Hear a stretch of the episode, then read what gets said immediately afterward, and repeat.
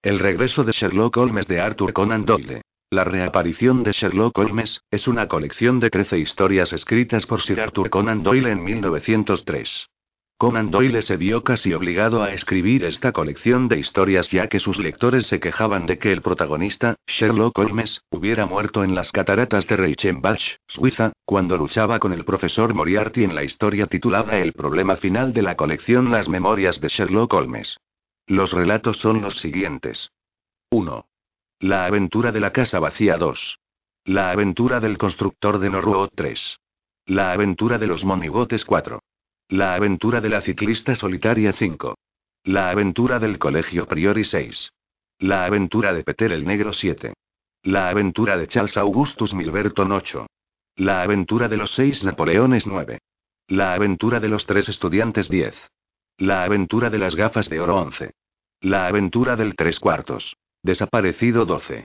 La aventura de Abbey Grange 13. La aventura de la segunda mancha capítulo 01. La aventura de la casa vacía.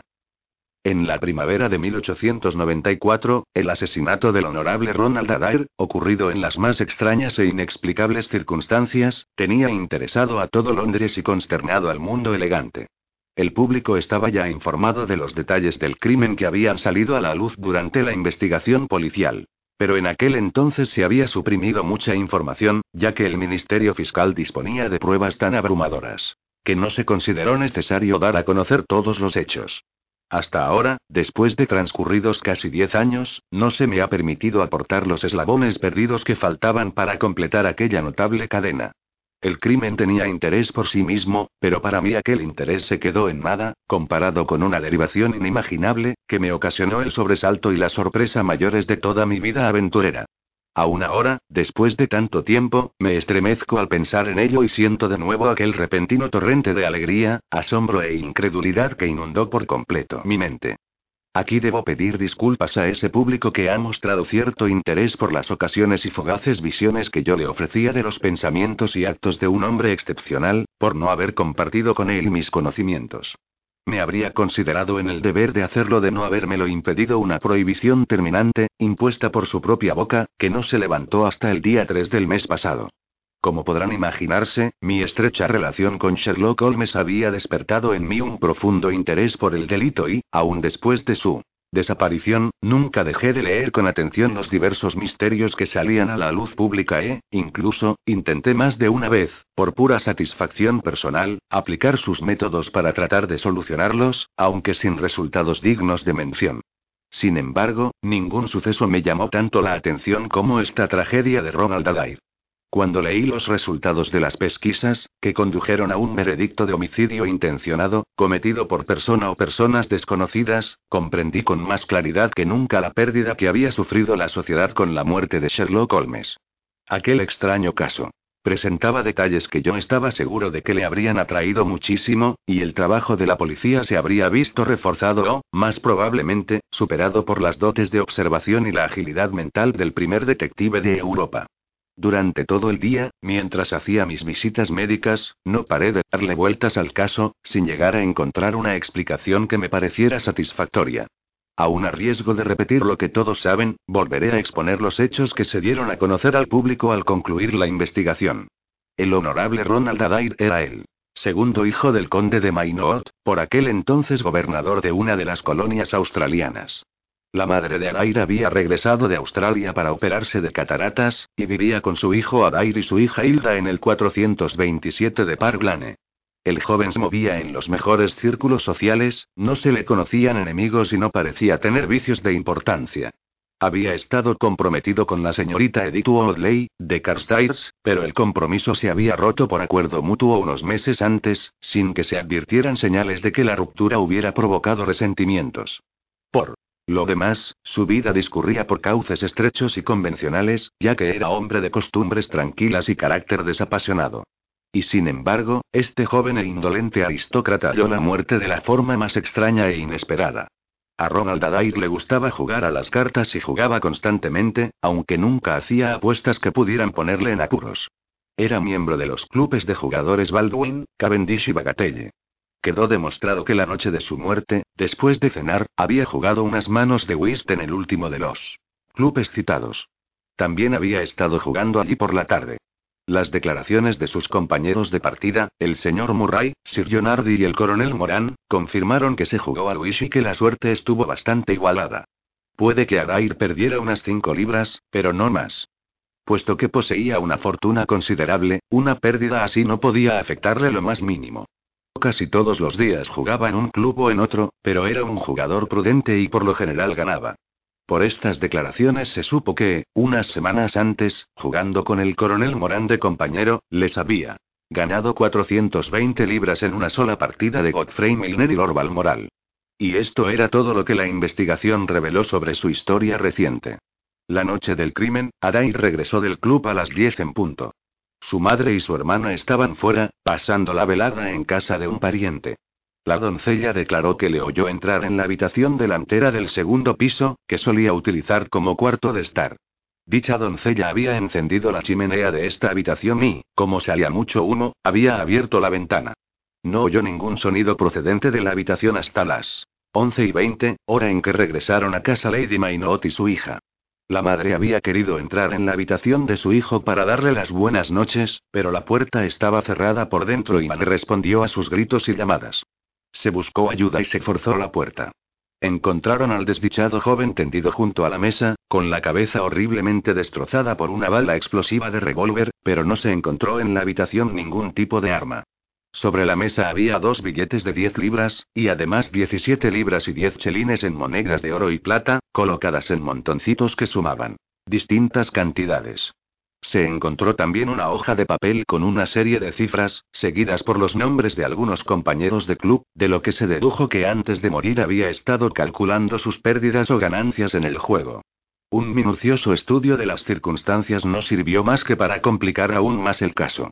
En primer lugar, no se pudo averiguar la razón de que el joven cerrase la puerta por dentro. Existía la posibilidad de que la hubiera cerrado el asesino, que después habría escapado por la ventana. Sin embargo, ésta se encontraba por lo menos a seis metros de altura y debajo había un macizo de azafrán en flor. Ni las flores ni la tierra presentaban señales de haber sido pisadas y tampoco se observaba huella alguna en la estrecha franja de césped que separaba la casa de la calle. Así pues, parecía que había sido el mismo joven el que cerró la puerta.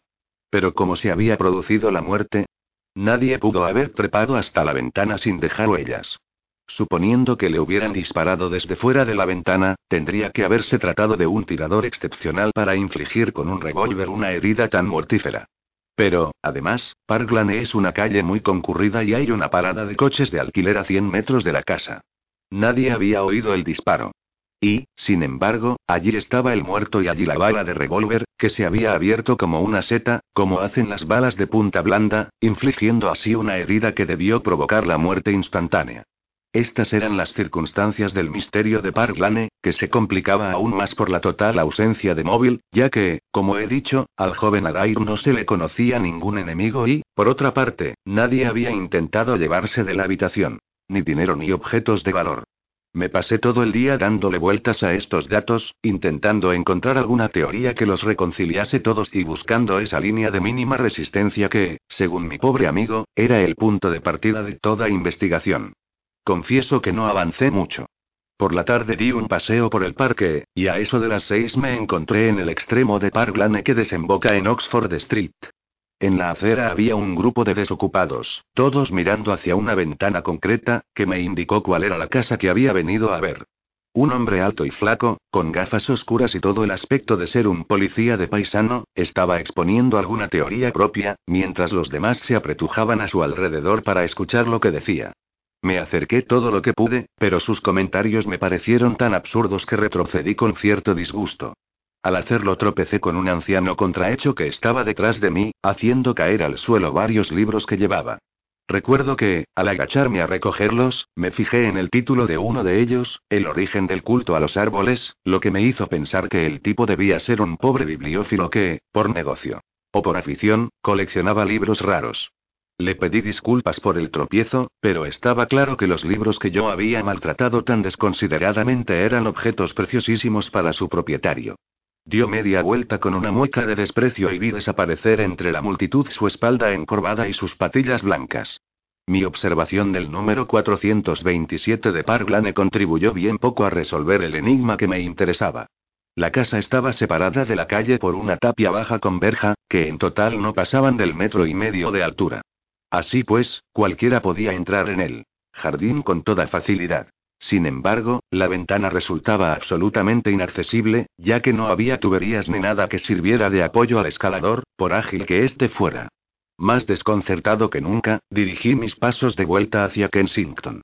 No llevaba ni cinco minutos en mi estudio cuando entró la doncella, diciendo que una persona deseaba verme.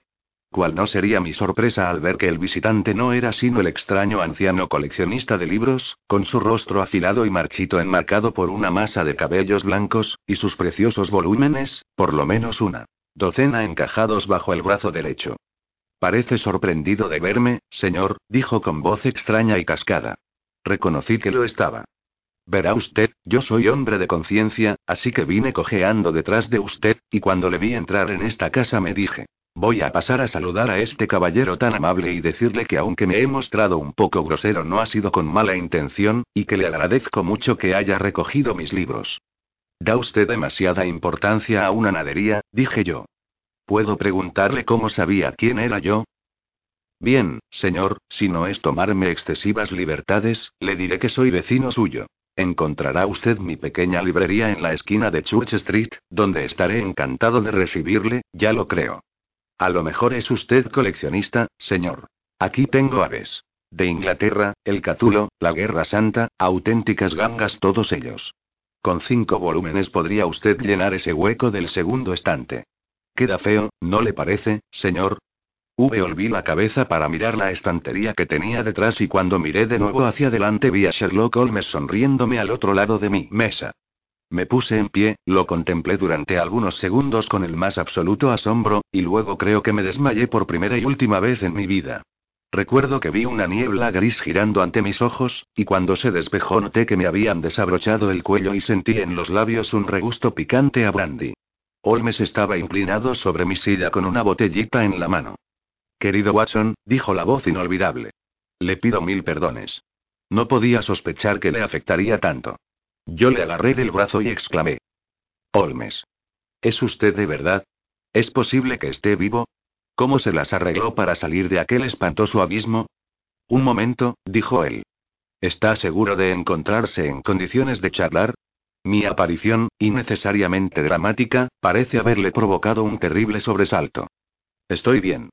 Pero, de verdad, Holmes, aún no doy crédito a mis ojos. Cielo santo. Pensar que está usted aquí en mi estudio, usted precisamente. Volví a agarrarlo de la manga y palpé el brazo delgado y fibroso que había debajo. Bueno, por lo menos sé que. No es usted un fantasma, dije. Querido amigo, cómo me alegro de verle.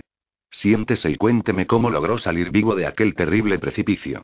Se sentó frente a mí y encendió un cigarrillo con el estilo desenfadado de siempre.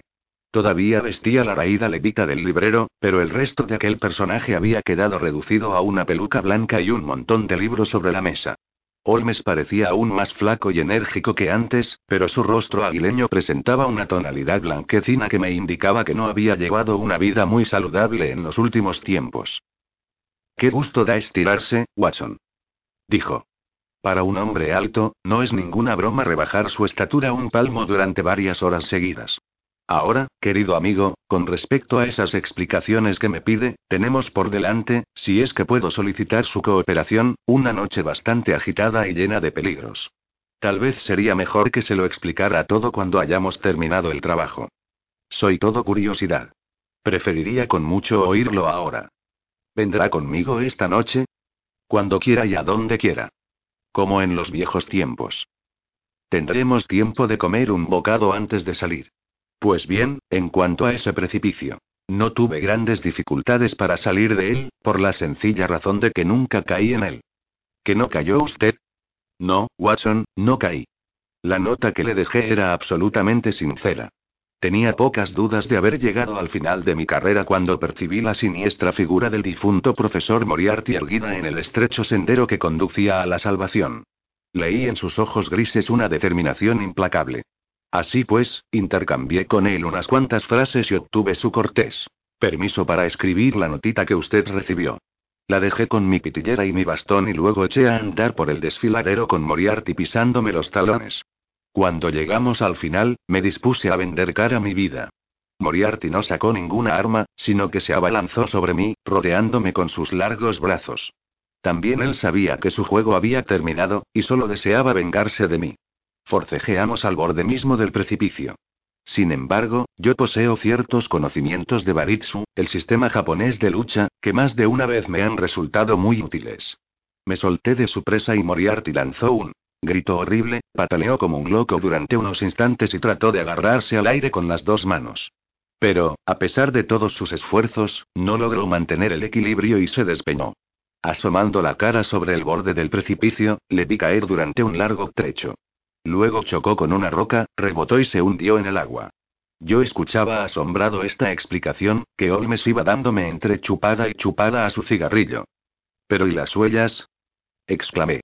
Yo vi con mis propios ojos dos series de pisadas que entraban en el desfiladero, y ninguna de regreso. Esto es lo que sucedió. En el mismo instante de la muerte del profesor me di cuenta de la extraordinaria oportunidad que me ofrecía el destino. Sabía que Moriarty no era el único que había jurado matarme. Había, por lo menos, otros tres hombres, cuyo afán de venganza se vería acrecentado por la muerte de su jefe. Por otra parte, si todo el mundo me creía muerto, estos hombres se confiarían, cometerían imprudencias y, tarde o temprano, yo podría acabar con ellos. Entonces habría llegado el momento de anunciar que todavía pertenecía al mundo de los vivos. Es tal la rapidez con que funciona. El cerebro, que creo que ya había pensado todo esto antes de que el profesor Moriarty llegara al fondo de la catarata de Reichenbach. Me levanté y examiné la pared rocosa que tenía detrás. En el pintoresco relato que usted escribió, y que yo leí con enorme interés varios meses más tarde, aseguraba usted que la pared era lisa, lo cual no es del todo exacto. Había algunos salientes pequeños y me pareció distinguir una cornisa. El precipicio era tan alto que parecía completamente imposible trepar hasta arriba, pero también resultaba imposible regresar por el sendero mojado sin dejar algunas huellas. Es cierto que podría haberme puesto las botas al revés, como ya he hecho otras veces en ocasiones similares, pero la presencia de tres series de pisadas en la misma dirección habrían hecho sospechar un engaño. En conclusión, me pareció que lo mejor era arriesgarme a trepar. Le aseguro, Watson, que no fue una escalada agradable. La catarata rugía debajo de mí. Soy propenso a imaginar cosas, pero le doy mi palabra que me parecía oír la voz de Moriarty llamándome desde el abismo. El menor desliz habría resultado fatal. Más de una vez, cuando se desprendía el puñado de hierba al que me agarraba o mis pies resbalaban en las grietas húmedas de la roca, pensé que todo había terminado. Pero seguí trepando como pude, y por fin alcancé una cornisa de más de un metro de anchura, cubierta de musgo verde y suave, donde podía permanecer tendido cómodamente sin ser visto. Allí me encontraba, querido Watson, cuando usted y sus acompañantes investigaban, de la forma más conmovedora e ineficaz, las circunstancias de mi muerte. Por fin, cuando todos ustedes hubieron sacado sus inevitables y completamente erróneas conclusiones, se marcharon al hotel y yo quedé solo. Pensaba que ya habían terminado mis aventuras, pero un hecho completamente inesperado me demostró que aún me aguardaban sorpresas. Un enorme peñasco cayó de lo alto, pasó rozándome, chocó contra el sendero y se precipitó en el abismo.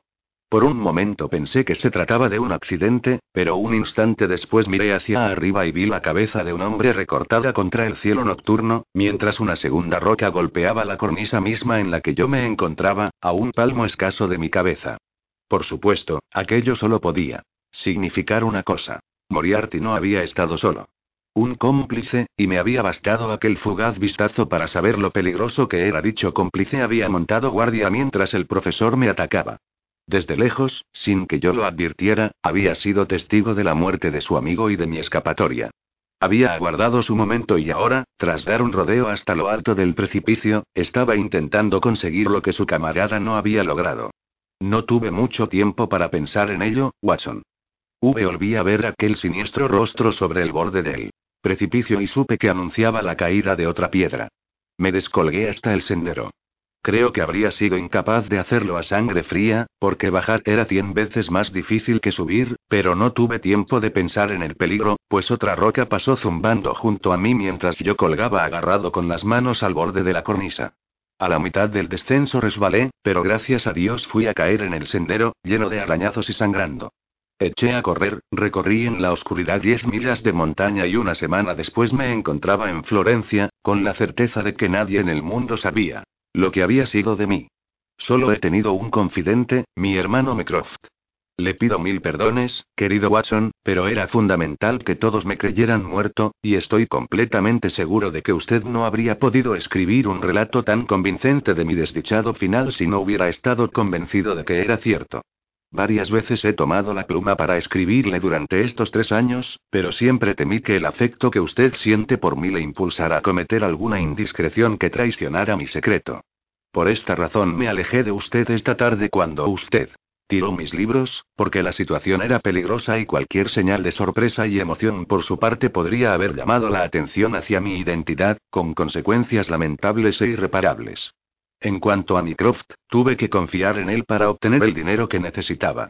En Londres, las cosas no salieron tan bien como yo había esperado, ya que el juicio contra la banda de Moriarty dejó en libertad a dos de sus miembros más peligrosos, mis dos enemigos más encarnizados. Así pues, me dediqué a viajar durante dos años por el Tíbet, y me entretuve visitando Lhasa y pasando unos días con el Gran Lama. Quizás haya leído usted acerca de las notables exploraciones de un noruego apellidado Sigerson, pero estoy seguro de que jamás se le ocurrió pensar que estaba recibiendo noticias de su amigo. Después atravesé Persia, me detuve en la Meca y realicé una breve pero interesante visita al califa de Jartum, cuyos resultados he comunicado al Foreign Office. De regreso a Francia, pasé varios meses investigando sobre los derivados del alquitrán de carbón en un laboratorio de Montpellier, en el sur de Francia.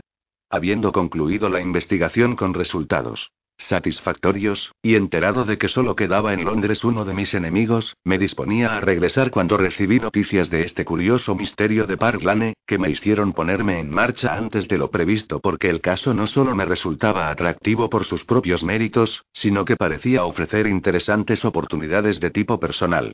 Llegué enseguida a Londres, me presenté en Baker Street provocándole un violento ataque de histeria a la señora Hudson, y comprobé que Mecroft había mantenido mis habitaciones y mis papeles tal y como siempre habían estado. Y así, querido Watson, a las dos en punto del día de hoy me encontraba sentado en mi vieja butaca, en mi vieja habitación, deseando que mi viejo amigo Watson ocupara la otra butaca, que tantas veces había adornado con su persona. Este fue el extraordinario relato que escuché aquella tarde de abril, un relato que me habría parecido absolutamente increíble de no haberlo confirmado la visión de la alta y enjuta figura y del rostro agudo y vivaz que yo habría creído que nunca volvería a ver. De algún modo, Holmes se había enterado de la trágica pérdida que yo había sufrido, y demostró sus simpatías con sus maneras mejor que con sus palabras. El trabajo es el mejor antídoto contra las penas, querido Watson, dijo, y esta noche tengo una tarea para nosotros dos que, si consigo rematarla con éxito, justificaría por sí sola la vida de un hombre en este mundo. Le rogué en vano que me explicara algo más. Antes de que amanezca habrá visto y oído lo suficiente, respondió. Hay mucho que hablar sobre los tres últimos años. Así ocuparemos el tiempo hasta las nueve y media, hora en que emprenderemos la trascendental aventura de la casa vacía. A la hora mencionada, verdaderamente como en los viejos tiempos, yo iba sentado junto a Holmes en un cabriolé, con un revólver en el bolsillo y la emoción de la aventura en el corazón. Cada vez que la luz de las farolas iluminaba sus austeras facciones, yo me fijaba en que tenía las cejas fruncidas y los finos labios apretados, en señal de reflexión. Yo no sabía qué clase de fiera salvaje íbamos a cazar en la tenebrosa selva del delito de Londres, pero por la actitud de aquel maestro de cazadores me daba perfecta cuenta de que la aventura era de las más serias, y la sonrisa sardónica que de cuando en cuando rompía su ascética seriedad no presagiaba nada bueno para el objeto de nuestra persecución. Había pensado que nos dirigíamos a Baker Street, pero Holmes hizo detenerse el coche en la esquina de Cavendish Square. Al bajarse, me fijé en que dirigía inquisitivas miradas a derecha e izquierda, y cada vez que llegábamos a una esquina tomaba las máximas precauciones para asegurarse de que nadie nos seguía. Holmes conocía a la perfección todas las callejuelas de Londres, y en esta ocasión me llevó con paso rápido y seguro a través de una red de cocheras y establos, cuya existencia yo ni siquiera había sospechado. Salimos por fin a una callecita de casas antiguas y fúnebres por las que llegamos a Manchester Street, y de ahí a Blandford Street. Aquí nos metimos rápidamente por un estrecho pasaje, cruzamos un portón de madera que daba a un patio desierto y entonces me sacó una llave y abrió la puerta trasera de una casa. Entramos en ella y Olmes cerró la puerta con llave. Aunque la oscuridad era absoluta, resultaba evidente que se trataba de una casa vacía.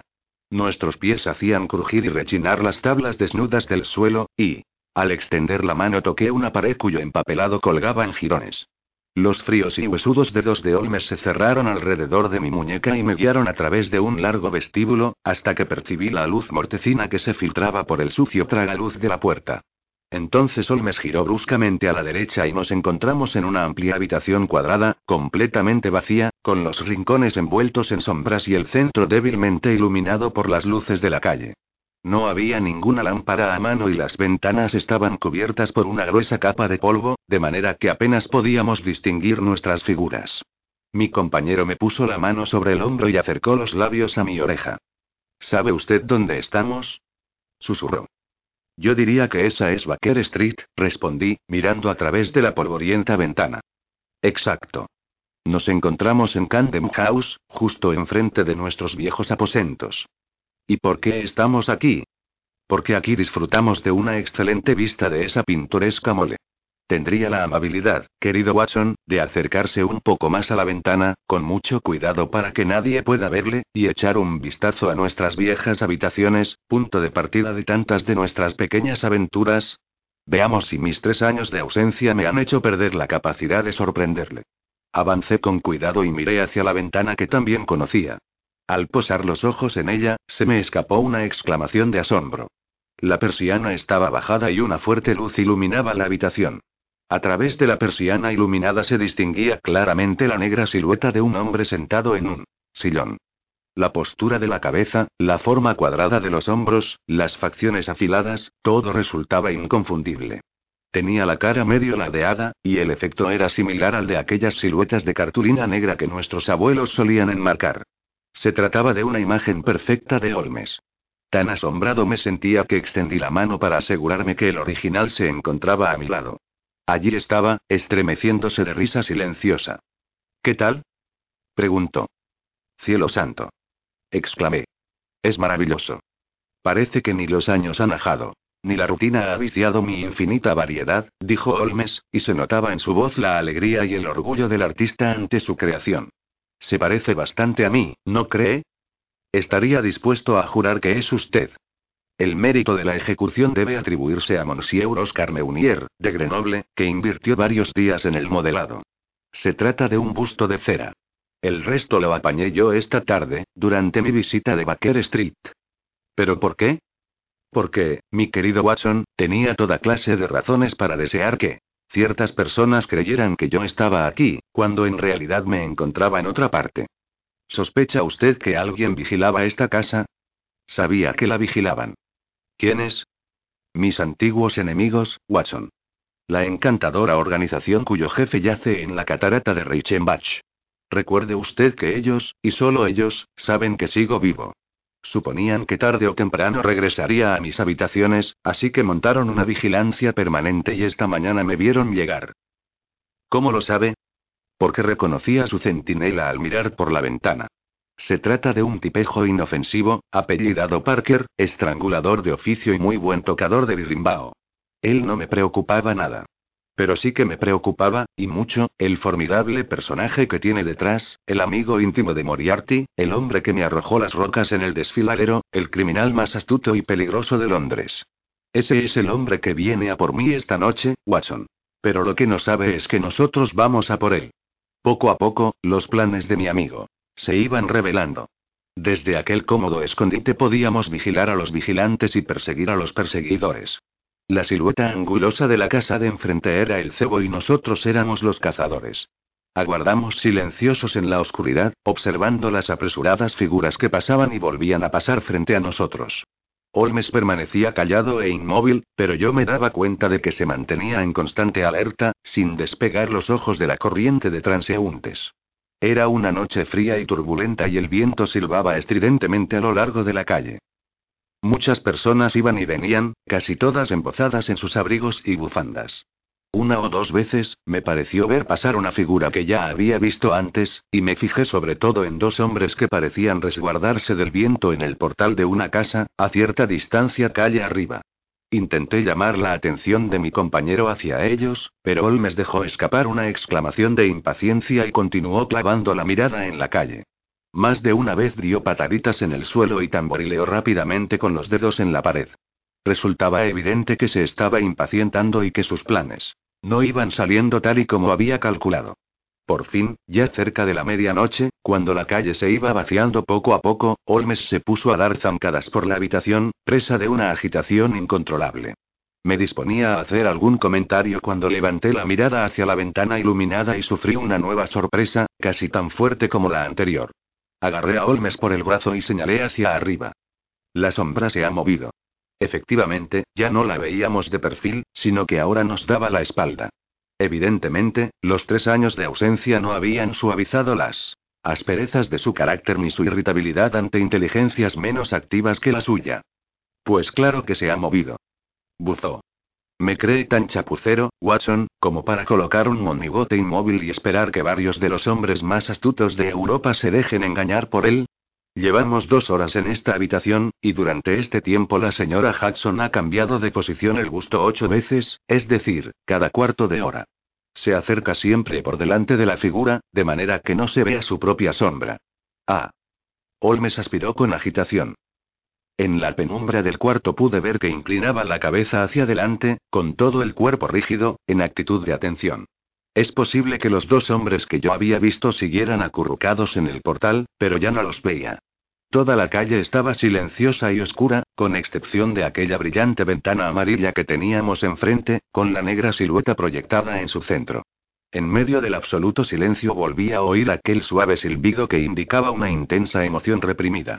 Un instante después, Holmes me arrastró hacia el rincón más oscuro de la habitación y me puso la mano sobre la boca en señal de advertencia. Los dedos que me aferraban estaban temblando. Jamás había visto tan alterado a mi amigo, a pesar de que la oscura calle permanecía aún desierta y silenciosa. Pero, de pronto, percibí lo que sus sentidos, más agudos que los míos, ya habían captado. A mis oídos llegó un sonido bajo y furtivo que no procedía de Baker Street, sino de la parte trasera de la casa en la que nos ocultábamos. Una puerta se abrió y volvió a cerrarse. Un instante después, se oyeron pasos en el pasillo, pasos que pretendían ser sigilosos, pero que resonaban con fuerza en la casa vacía. Holmes se agazapó contra la pared y yo hice lo mismo, con la mano cerrada sobre la culata de mi revólver. Atisbando a través de las tinieblas, logré distinguir los contornos difusos de un hombre, una sombra apenas más negra que la negrura de la puerta abierta. Se quedó parado un instante y luego avanzó para entrar en la habitación, encogido y amenazador. La siniestra figura se encontraba a menos de tres metros de nosotros, y yo ya tensaba los músculos, dispuesto a resistir su ataque, cuando me di cuenta de que él no había advertido nuestra presencia. Pasó muy cerca de nosotros, se acercó con sigilo a la ventana y la alzó como un palmo, con mucha suavidad y sin hacer ruido. Al agacharse hasta el nivel de la abertura, la luz de la calle, ya sin el filtro del cristal polvoriento, cayó de lleno sobre su rostro. El hombre parecía fuera de sí a causa de la emoción. Sus ojos brillaban como estrellas y sus facciones temblaban. Se trataba de un hombre de edad avanzada, con nariz fina y pronunciada, frente alta y calva, y un enorme bigote canoso. Llevaba un sombrero de copa echado hacia atrás, y bajo su abrigo desabrochado brillaba la pechera de un traje de etiqueta. Su rostro era sombrío y atezado, surcado por profundas arrugas. En la mano llevaba algo que parecía un bastón, pero que al apoyarlo en el suelo resonó con ruido metálico. A continuación, sacó del bolsillo de su abrigo un objeto voluminoso y se enfrascó en una tarea que concluyó con un fuerte chasquido, como el que produce un muelle o un resorte al encajar en su sitio. Siempre con las rodillas en el suelo, se inclinó hacia adelante, aplicando todo su peso y su fuerza sobre alguna especie de palanca. El resultado fue un prolongado chirrido que terminó también con un fuerte chasquido.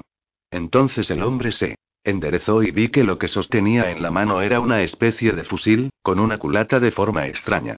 Abrió la recámara, metió algo en ella y cerró de golpe el cerrojo. Luego se volvió a agachar, apoyó el extremo del cañón en el borde de la ventana abierta y vi cómo sus largos bigotes rozaban la culata mientras sus ojos brillaban al enfilar el punto de mira.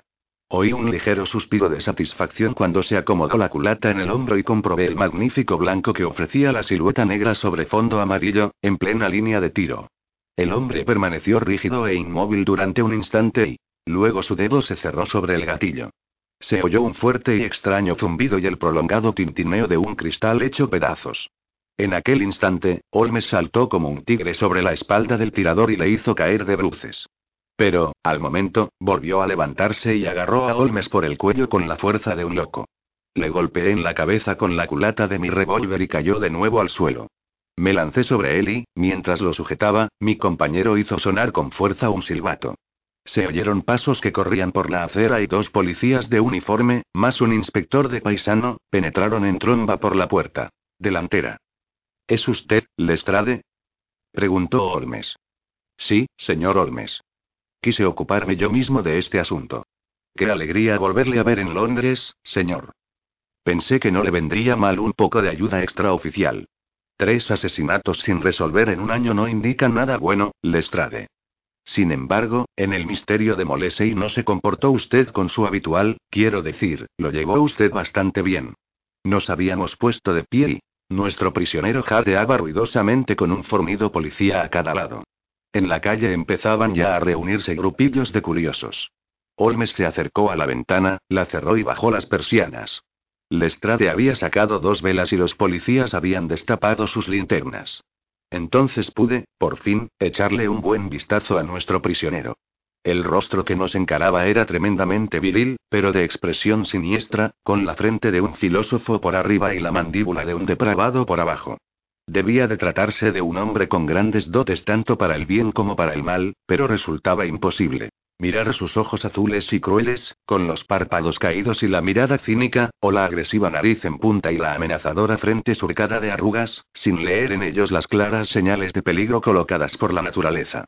No hacía caso de ninguno de nosotros y mantenía los ojos clavados en el rostro de Olmes, con una expresión que combinaba a partes iguales el odio y el asombro. Y no dejaba de murmurar entre dientes. Maldito demonio. Maldito demonio astuto. A coronel dijo Holmes, arreglándose el arrugado cuello de la camisa. Nunca es tarde si la dicha es buena, como dice el refrán. Creo que no he tenido el gusto de verle desde que me hizo objeto de sus atenciones cuando yo estaba en aquella cornisa sobre la catarata de Reichenbach. El coronel seguía mirando a mi amigo como si estuviera en trance. Todavía no les he presentado, dijo Holmes. Este caballero es el coronel Sebastián Morán, que perteneció al ejército de Su Majestad en la India y que ha sido el mejor cazador de caza mayor que ha producido nuestro imperio occidental.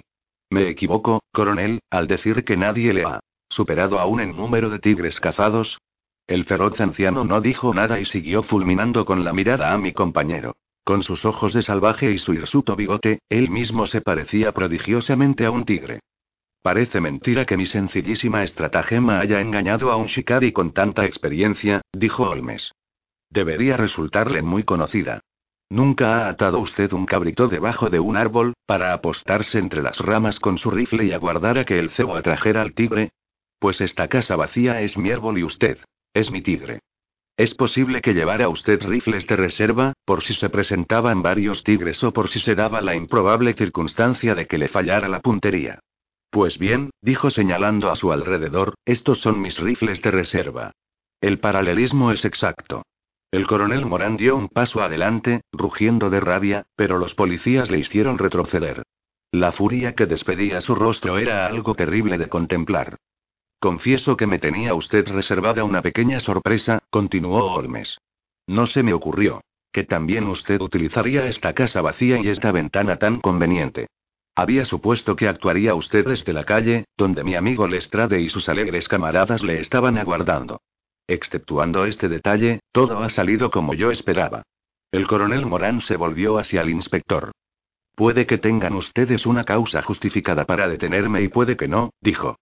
Pero, desde luego, no existe razón alguna por la que tenga que aguantar las burlas de este individuo.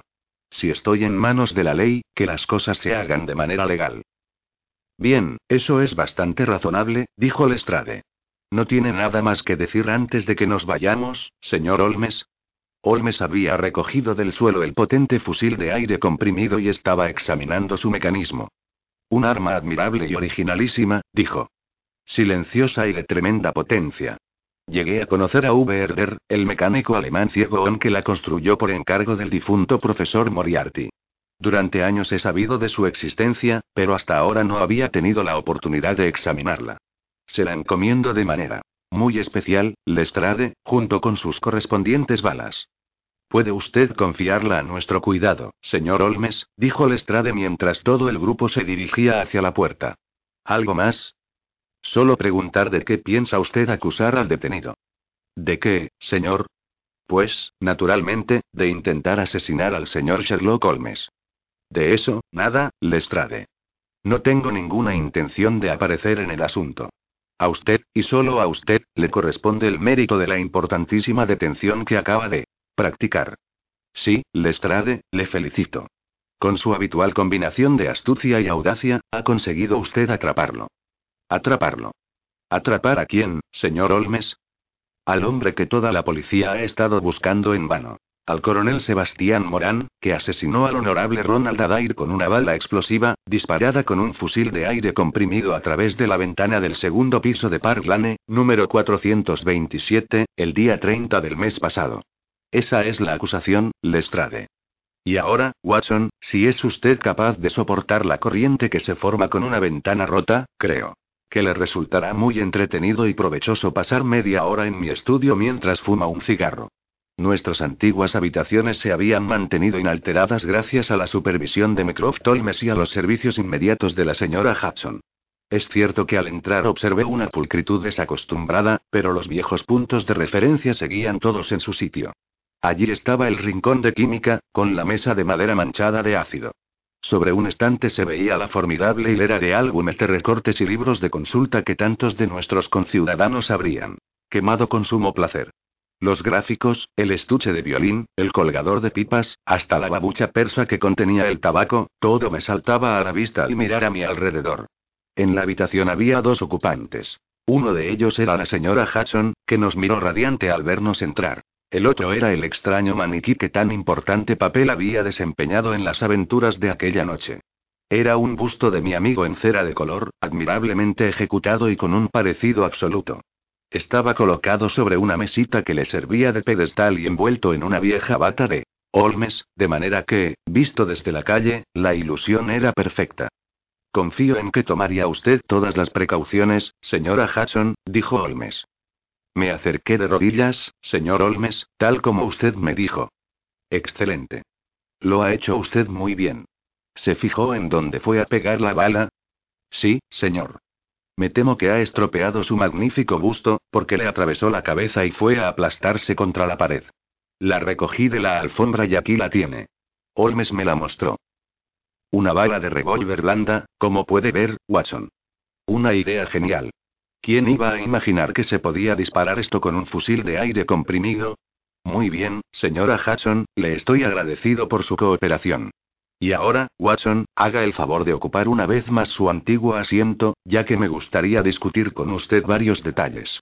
Se había despojado de la raída levita y era de nuevo el Olmes de los viejos tiempos, con el batín de color parduzco con que había vestido a su efigie. Los nervios del viejo Shikari. Siguen también templados como siempre, y su vista igual de aguda, dijo riendo, mientras inspeccionaba la frente reventada de su busto. Un balazo en el centro de la nuca, que atraviesa el cerebro de parte a parte. Era el mejor tirador de la India y no creo que haya muchos en Londres que le superen. ¿No había oído hablar de él? Nunca. Qué injusta es la fama. Aunque, si no recuerdo mal, tampoco había usted oído hablar del profesor James Moriarty, que poseía uno de los mejores cerebros de este siglo. Haga el favor de pasarme mi índice de biografías, que está en ese estante. Fue pasando las páginas con indolencia, echándose hacia atrás en su asiento y emitiendo grandes nubes de humo con su cigarro. Mi colección de M's es de lo mejorcito, dijo. Solo con Moriarty bastaría para dar prestigio a una letra, y aquí tenemos además a Morgan, el envenenador, Merrideu, de funesto recuerdo, y Mateus, que me saltó el colmillo izquierdo de un puñetazo en la sala de espera de Charing Cross. Y aquí tenemos por fin a nuestro amigo de esta noche. Me pasó el libro y leí. Morán, Sebastián, coronel. Sin empleo. Sirvió en el primero de zapadores de Bengalore. Nacido en Londres en 1840. Hijo de Sir Augustus Moran, CB, ex embajador británico en Persia. Educado en Eton y Oxford. Sirvió en la campaña de Jowati, en la campaña de Afganistán, en Charasiat, menciones elogiosas, Sherpur y Kabul. Autor de Caza Mayor en el Himalaya Occidental, 1881. Tres meses en la jungla, 1884. Dirección. Conduit Street.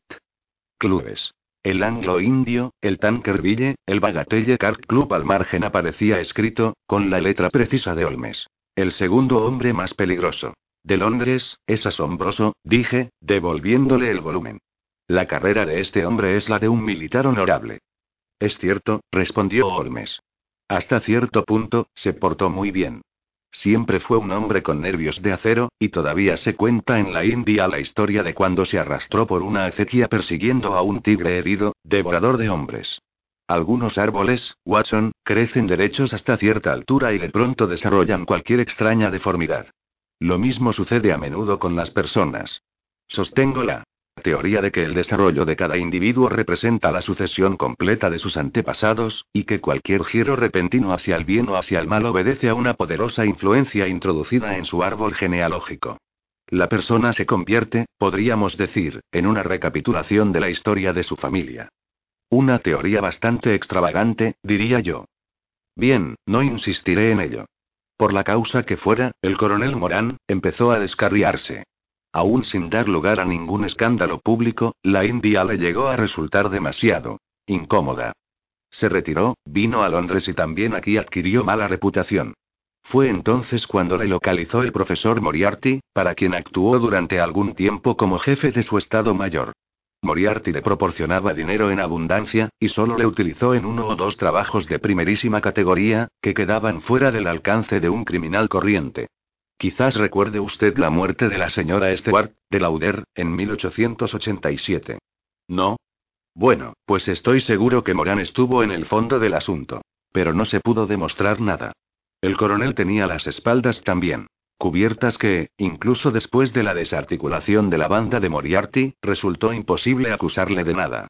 ¿Se acuerda de aquella noche en que fui a su casa y cerré las contraventanas por temor a los fusiles de aire comprimido? Sabía muy bien lo que me hacía. Estaba enterado de la existencia de este extraordinario fusil y sabía también que lo manejaba uno de los mejores tiradores del mundo. Cuando fuimos a Suiza, él nos siguió en compañía de Moriarty, y no cabe duda de que fue él quien me hizo pasar aquellos cinco minutos de infierno en la cornisa de Reichenbach. Como podrá usted suponer, durante mi estancia en Francia leí con bastante atención los periódicos, a la espera de una oportunidad de echarle el guante.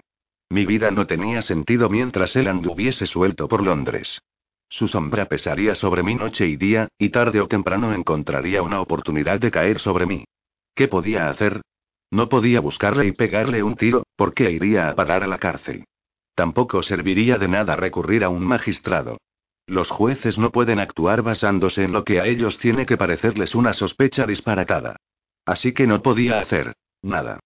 Pero seguía leyendo los sucesos, porque estaba seguro de que tarde o temprano le pillaría. Y entonces se produjo la muerte de Ronald Adair. Por fin había llegado mi oportunidad. Sabiendo lo que yo sabía, ¿no resultaba evidente que el coronel Morán era el culpable? Había jugado a las cartas con el joven. Le había seguido a su casa desde el club. Le había disparado a través de la ventana abierta. No cabía duda alguna. Solo con las balas bastaría para echarle la soga al cuello. Así que vine inmediatamente. El hombre que vigilaba mi casa me vio, y yo estaba seguro de que informaría a su jefe de mi presencia. Como es natural, el coronel relacionaría mi súbito regreso con su crimen y se alarmaría terriblemente. No me cabía duda de que intentaría quitarme de en medio cuanto antes, para lo cual traería su arma asesina.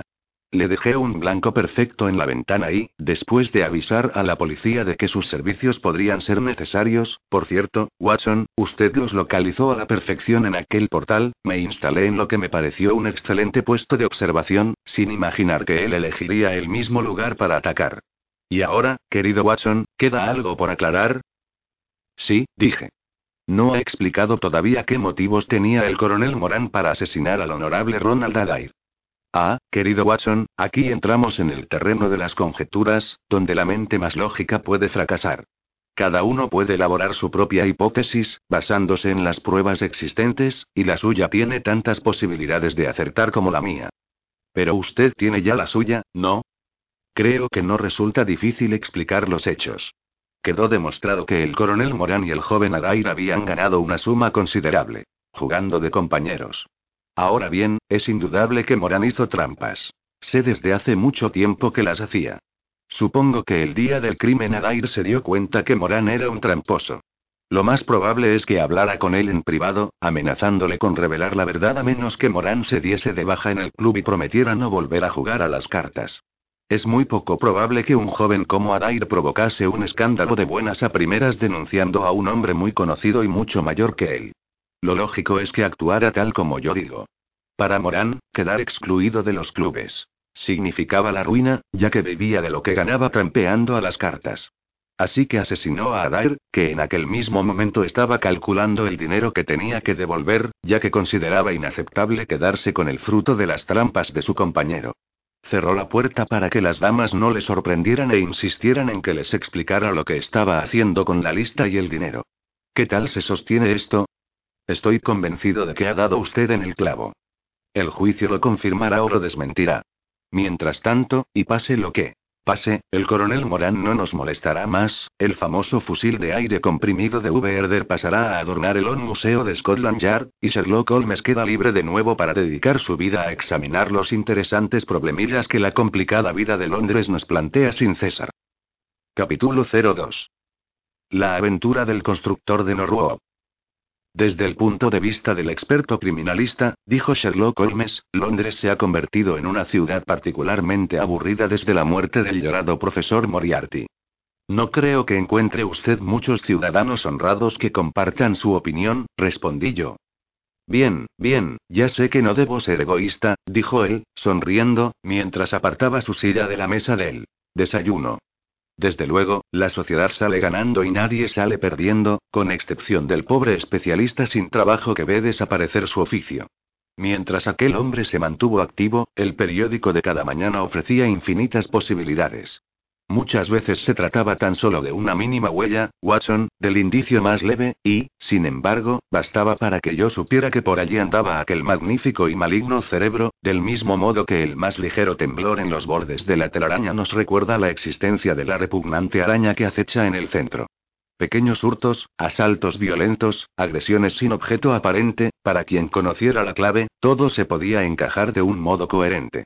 No existía entonces una sola capital en Europa que ofreciera las oportunidades que Londres ofrecía para el estudio científico de las altas esferas del crimen. Pero ahora, se encogió de hombros, en burlona desaprobación del estado de cosas al que tanto había contribuido él mismo. En la época de la que estoy hablando, hacía varios meses que Holmes había reaparecido, y yo, a petición suya, había traspasado mi consultorio y volvía a compartir con él los antiguos aposentos de Baker Street.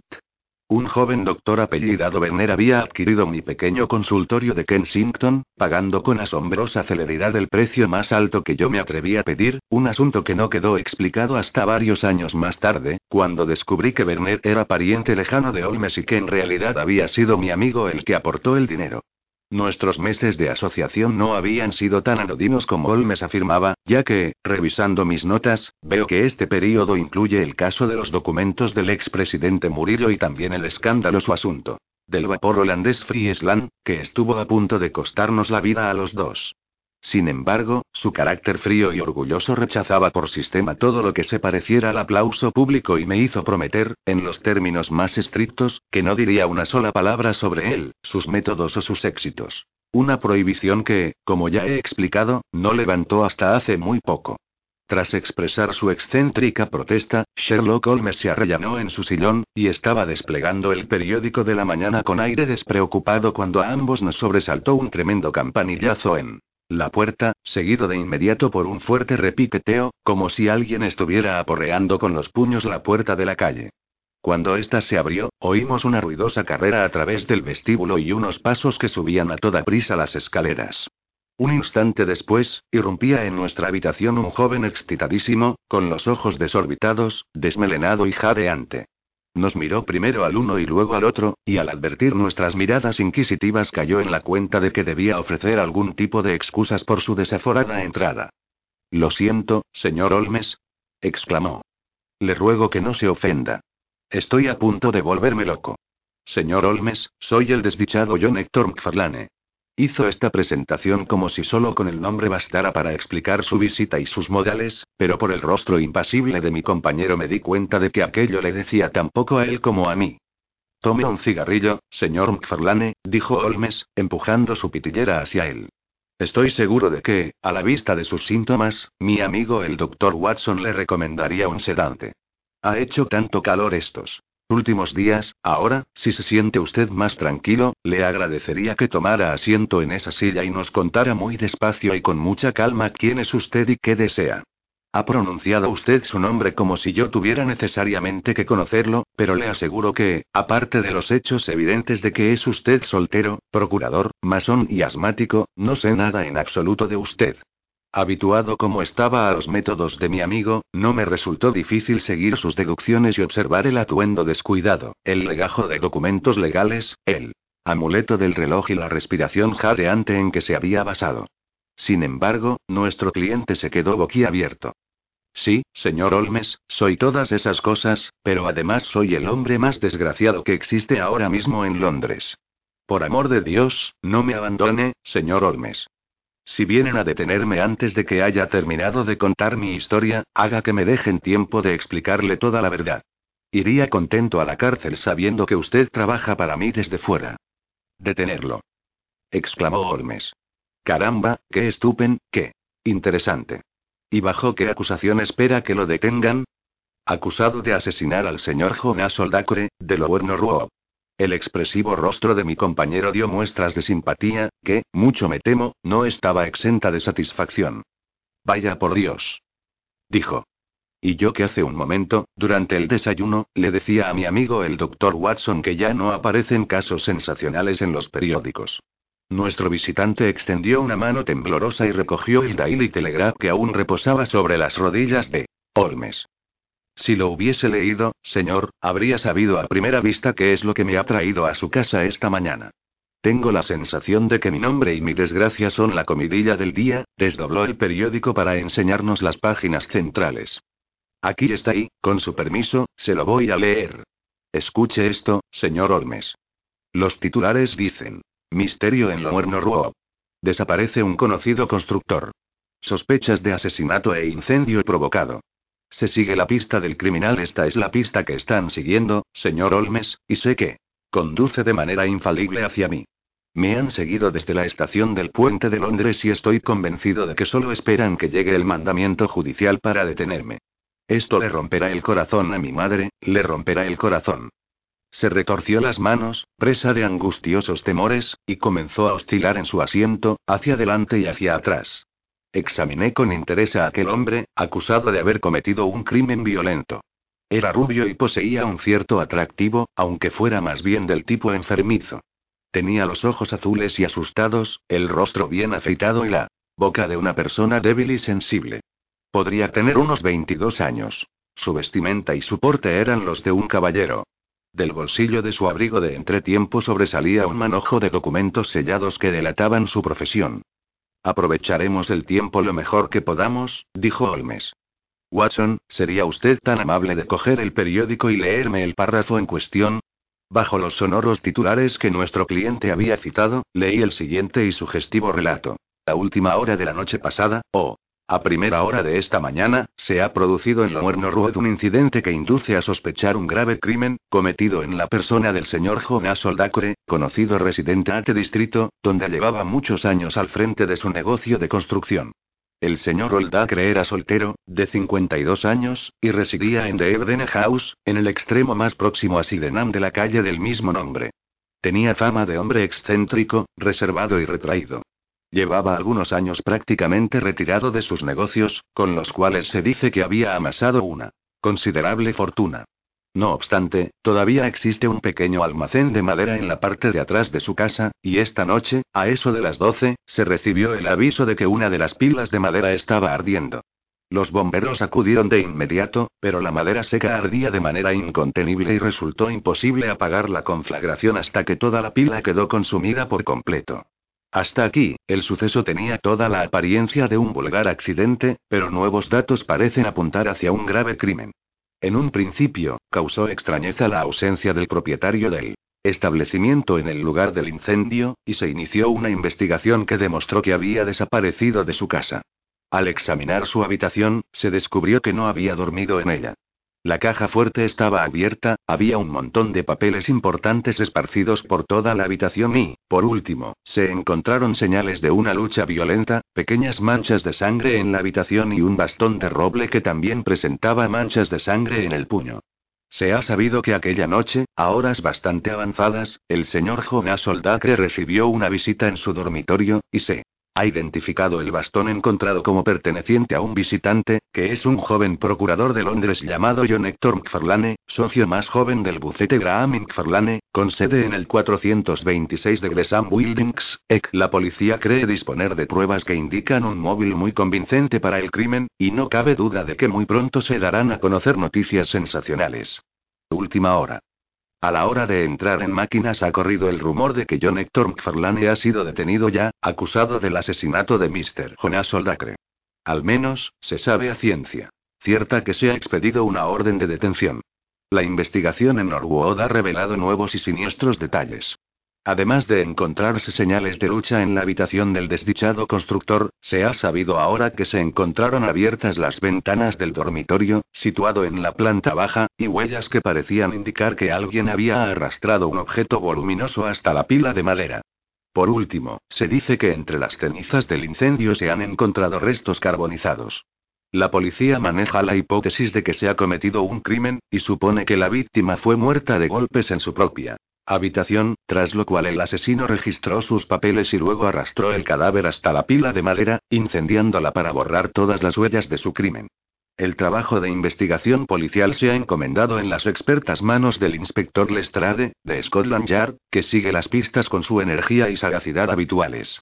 Sherlock Holmes escuchó este extraordinario relato con los ojos cerrados y las puntas de los dedos juntos. Desde luego, el caso presenta algunos aspectos interesantes, dijo con su acostumbrada languidez. Puedo preguntarle en primer lugar, señor McFarlane, ¿cómo es que todavía sigue en libertad, cuando parecen existir pruebas suficientes para justificar su detención? Vivo en Torrington Lodge, Blackheath, con mis padres. Pero anoche, como tenía que entrevistarme bastante tarde con el señor Jonas Oldacre, me quedé en un hotel de Norwood y fui a mi despacho desde allí. No supe nada de este asunto hasta que subí al tren y leí lo que usted acaba de oír.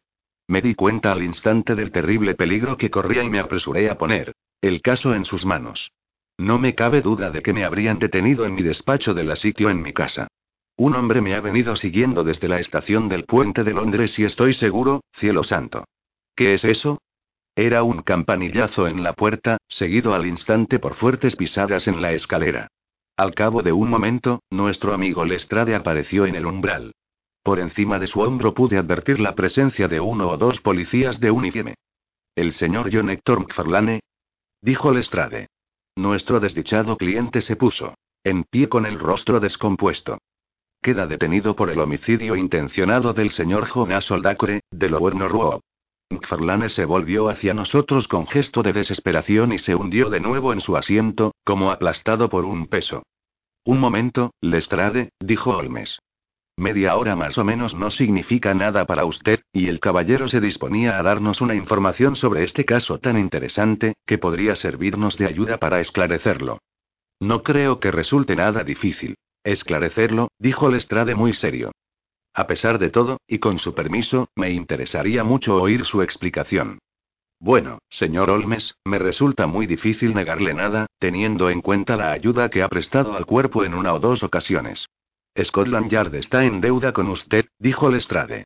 Pero al mismo tiempo debo permanecer junto al detenido, y me veo obligado a advertirle que todo lo que diga puede utilizarse como prueba en contra suya. No deseo otra cosa, dijo nuestro cliente. Todo lo que les pido es que escuchen y reconocerán la pura verdad. Lestrade consultó su reloj. Le doy media hora, dijo. Antes que nada, debo explicar, dijo McFarlane, que yo no conocía de nada al señor Jonas Oldacre. Su nombre sí que me era conocido, porque mis padres tuvieron tratos con él durante muchos años, aunque luego se distanciaron. Así pues, me sorprendió muchísimo que ayer se presentara, a eso de las 3 de la tarde, en mi despacho de la City. Pero todavía quedé más asombrado cuando me explicó el objeto de su visita. Llevaba en la mano varias hojas de cuaderno, cubiertas de escritura garabateada, son estas, que extendió sobre la mesa. Este es mi testamento, dijo, y quiero que usted, señor McFarlane, lo redacte en forma legal. Me sentaré aquí mientras lo hace. Me puse a copiarlo, y pueden ustedes imaginarse mi asombro al descubrir que, con algunas salvedades, me dejaba a mí todas sus propiedades. Era un hombrecillo extraño, con aspecto de hurón y pestañas blancas, y cuando alcé la vista para mirarlo encontré sus ojos grandes y penetrantes clavados en mí con una expresión divertida. Al leer los términos del testamento, no di crédito a mis ojos. Pero él me explicó que era soltero, que apenas le quedaban parientes vivos, que había conocido a mis padres cuando era joven y que siempre había oído decir que yo era un joven de muchos méritos, por lo que estaba seguro de que su dinero quedaría en buenas manos. Por supuesto, no pude hacer otra cosa que balbucir algunos agradecimientos. El testamento quedó debidamente redactado y firmado, con mi escribiente respaldándolo como testigo.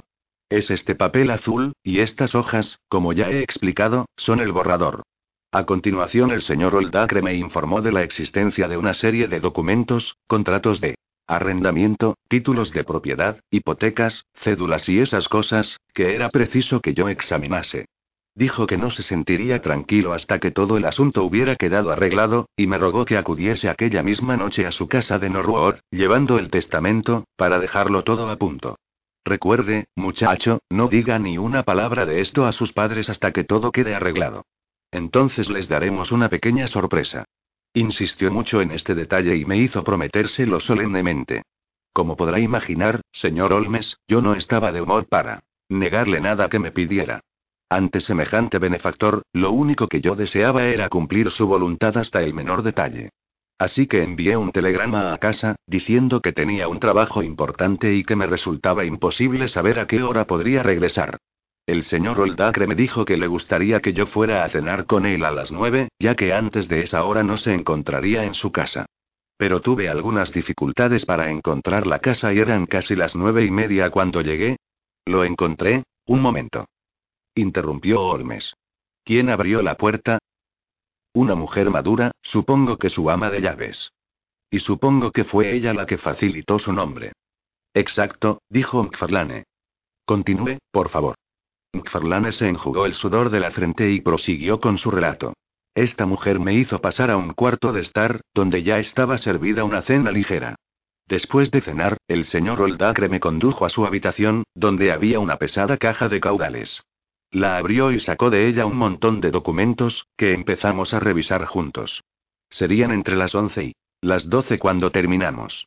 Oldacre comentó que no debíamos molestar al ama de llaves y me hizo salir por la ventana, que había permanecido abierta todo el tiempo. ¿Estaba bajada la persiana? preguntó Olmes. No estoy seguro, pero creo que solo estaba medio bajada. Sí, recuerdo que él la levantó para abrir la ventana de par en par. Yo no encontraba mi bastón, y él me dijo, no se preocupe, muchacho, a partir de ahora espero que nos veamos con frecuencia, y guardaré su bastón hasta que venga a recogerlo o allí lo dejé, con la caja abierta y los papeles ordenados en paquetes sobre la mesa. Era tan tarde que no pude volver a Blackheath. Así que pasé la noche en el Energy Arms y no supe nada más hasta que leí la horrible crónica del suceso por la mañana. ¿Hay algo más que quiera usted preguntar, señor Olmes? Dijo Lestrade, cuyas cejas se habían alzado una o dos veces durante la sorprendente narración. No, hasta que haya estado en Blackheath. ¿Querrá usted decir en Norwood? dijo Lestrade. Ah, sí, seguramente eso es lo que quería decir, respondió Holmes, con su sonrisa enigmática. Lestrade había aprendido, a lo largo de más experiencias que las que le gustaba reconocer, que aquel cerebro afilado como una navaja podía penetrar en lo que a él le resultaba impenetrable. Vi que miraba a mi compañero con expresión de curiosidad. Creo que me gustaría cambiar unas palabras con usted ahora mismo, señor Olmes, dijo. Señor McFarlane, hay dos de mis agentes en la puerta y un coche aguardando. El angustiado joven se puso en pie y, dirigiéndonos una última mirada, suplicante, salió de la habitación. Los policías lo condujeron al coche, pero Lestrade se quedó con nosotros.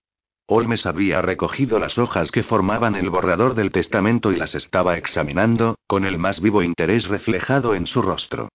Este documento tiene su miga, ¿no cree usted, Lestrade? Dijo, pasándole los papeles. El inspector los miró con expresión de desconcierto. Las primeras líneas se leen bien, y también estas del centro de la segunda página, y una o dos al final. Tan claro como si fuera letra de imprenta, dijo. Pero entre medias está muy mal escrito, y hay tres partes donde no se entiende nada. ¿Y qué saca de eso? preguntó Holmes. Bueno, ¿qué saca usted?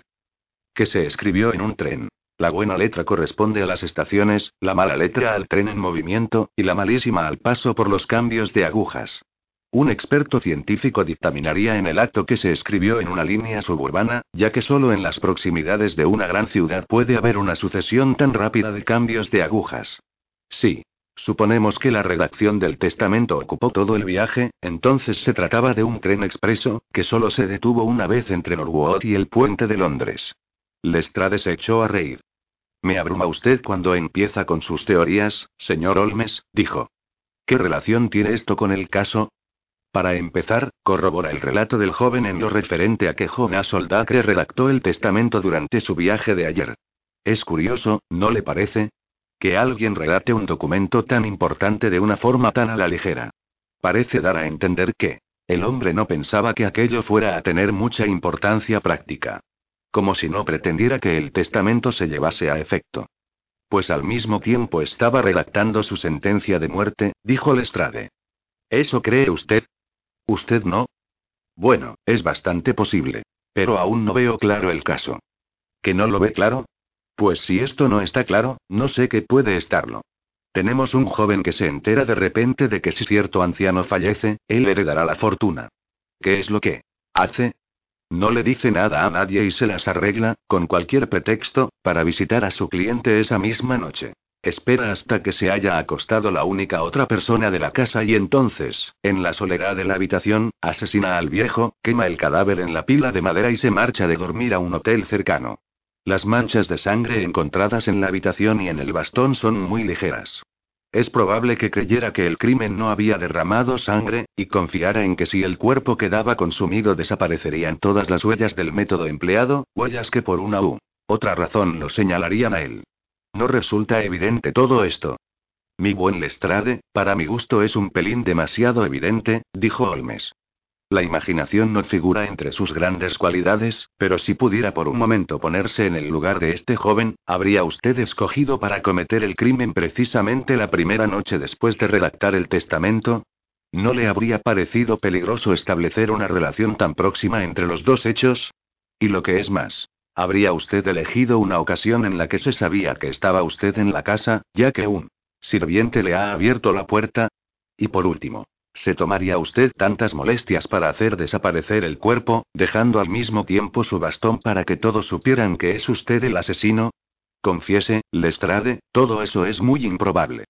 En cuanto al bastón, señor Olmes, usted sabe tan bien como yo que los criminales a veces se ofuscan y hacen cosas que un hombre sereno no haría. Probablemente, le dio miedo entrar otra vez en la habitación. A ver si puede presentarme otra teoría que encaje con los hechos. Podría presentarle media docena. Con toda facilidad, respondió Holmes. Aquí tiene, por ejemplo, una muy posible, e incluso probable. Se la ofrezco gratis, como regalo. Un vagabundo que pasa por allí los ve a través de la ventana, que solo tiene la persiana medio bajada. El abogado se marcha. El vagabundo entra. Coge un bastón que encuentra por ahí, mata a Oldacre y se larga después de quemar el cadáver. ¿Para qué iba el vagabundo a quemar el cadáver? ¿Y para qué iba a quemarlo McFarlane? Para hacer desaparecer alguna prueba.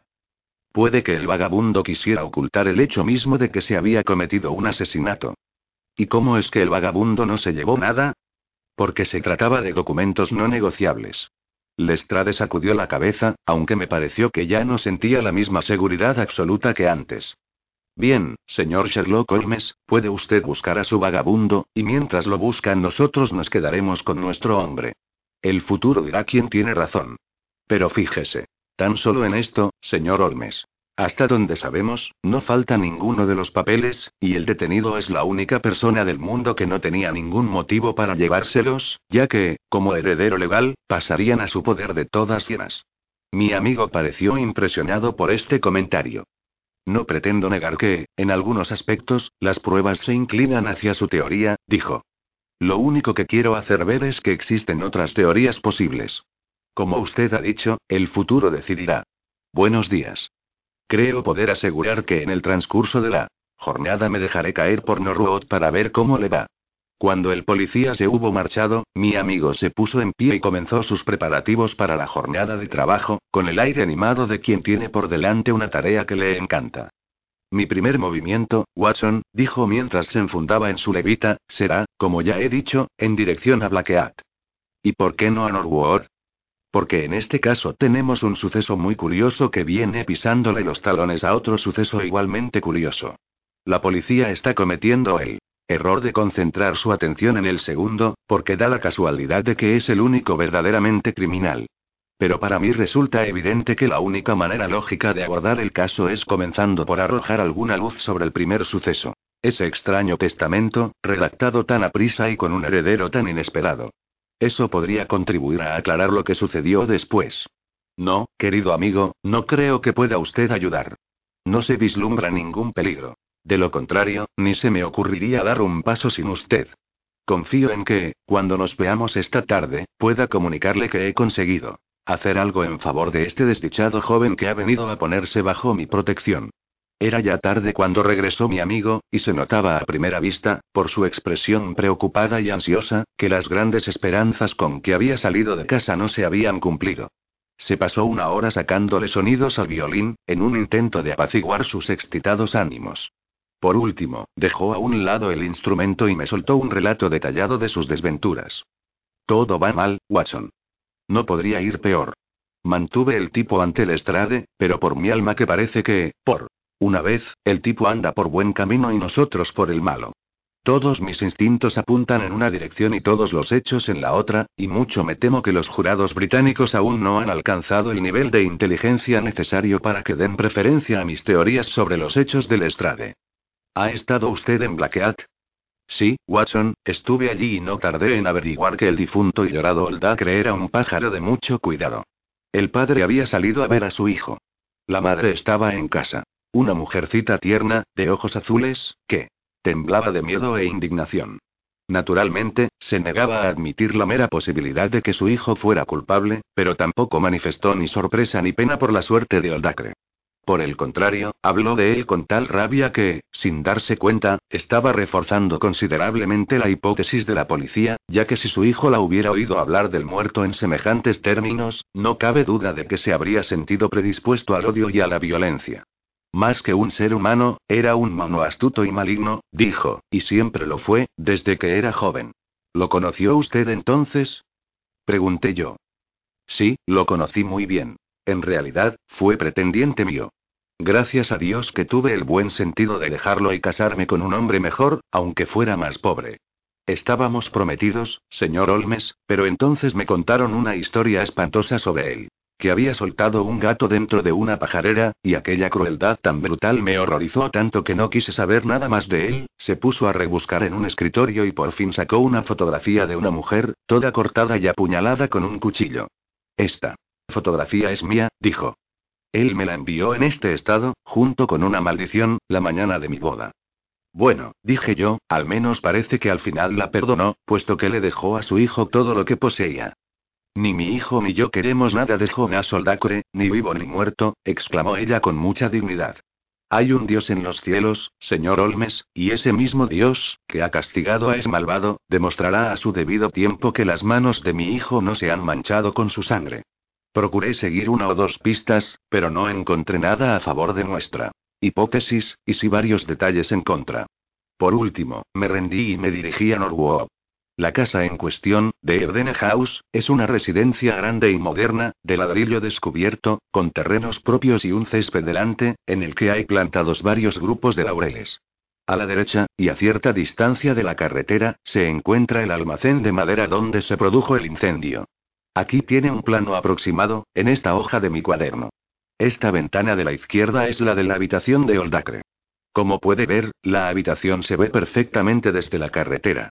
Es el único detalle consolador que he obtenido en todo el día. Lestrade no estaba allí, pero un cabo de la policía me hizo los honores. Acababan de hacer un gran descubrimiento.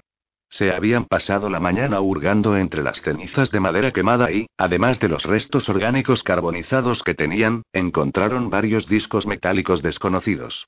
Los examiné con atención y no cabía la menor duda de que se trataba de botones de pantalón. Hasta se distinguía en uno de ellos la marca IAMS, que es el nombre del sastre de Oldacre. A continuación, examiné minuciosamente el césped, en busca de rastros y huellas, pero esta sequía lo ha dejado todo duro como el hierro. No se veía nada, exceptuando que un cuerpo o un bulto grande había sido arrastrado a través de un seto bajo de aligustre que hay delante de la pila de madera. Todo eso, por supuesto, concuerda con la teoría oficial. Me arrastré por el césped bajo el sol de agosto. Pero al cabo de una hora tuve que levantarme, sin haber sacado nada en limpio. Después de este fracaso, pasé al dormitorio y lo inspeccioné también. Las manchas de sangre eran muy ligeras, meras gotitas borrosas, pero recientes. Sin lugar a dudas. Se habían llevado el bastón, pero sabemos que también en él las manchas eran pequeñas. No hay duda de que el bastón pertenece a nuestro cliente. Él mismo lo reconoce. En la alfombra se advertían las pisadas de los dos hombres, pero no había ni rastro de una tercera persona. Otra baza para la parte contraria. Ellos no paran de anotarse tanto si nosotros seguimos parados. Solo vislumbré una chispita de esperanza, y aún así se quedó en nada. Examiné el contenido de la caja fuerte, que estaba casi todo sacado y colocado sobre la mesa. Los papeles se habían distribuido en sobres lacrados, uno o dos de los cuales habían sido abiertos por la policía. Por lo que pude apreciar, no tenían mucho valor, y tampoco la cuenta bancaria indicaba que el señor Oldacre se encontrara en una situación muy bollante. Sin embargo, me dio la impresión de que allí faltaban documentos. Encontré alusiones a ciertas escrituras, posiblemente las más valiosas, que no aparecían por ninguna parte. Naturalmente, si pudiéramos demostrar esto, volveríamos el argumento del Estrade en contra suya, porque ¿quién iba a robar una cosa que sabe que no tardará en heredar? Por último, tras husmear por todas partes sin llegar a olfatear nada, probé suerte con el ama de llaves, la señora Lexington, una mujer pequeña, morena y callada, de ojos recelosos y mirada torva. Si quisiera, podría decirnos algo, estoy convencido de ello. Pero se cerró como una tumba. Sí, había abierto la puerta al señor McFarlane a las nueve y media. Ojalá se le hubiera secado la mano antes de hacerlo. Se había ido a la cama a las diez y media. Su habitación está al otro extremo de la casa y no oyó nada de lo que ocurría. El señor McFarlane había dejado en el vestíbulo su sombrero y, según creía recordar, también su bastón. Se había despertado al oír la alarma de incendio. Era indudable que su pobre y querido señor había sido asesinado. ¿Tenía Oldacre algún enemigo? Bueno, todo el mundo tiene algún enemigo, pero el señor Oldacre solo se ocupaba de sus asuntos y no se trataba con nadie más que por cuestiones de negocios. Había visto los botones y estaba segura de que pertenecían a la ropa que Oldacre llevaba puesta aquella noche. La madera estaba muy seca, porque llevaba un mes sin llover. Ardió como la estopa, y cuando ella llegó al almacén no se veían más que llamas. Tanto ella como los bomberos habían notado el olor a carne quemada. No sabía nada de los documentos, ni de los asuntos privados del señor Oldacre. Y aquí tiene, querido Watson, el informe completo de mi fracaso. Y sin embargo, y sin embargo, apretó sus huesudas manos en un paroxismo de convicción, yo sé que todo es un error. Lo siento en los huesos.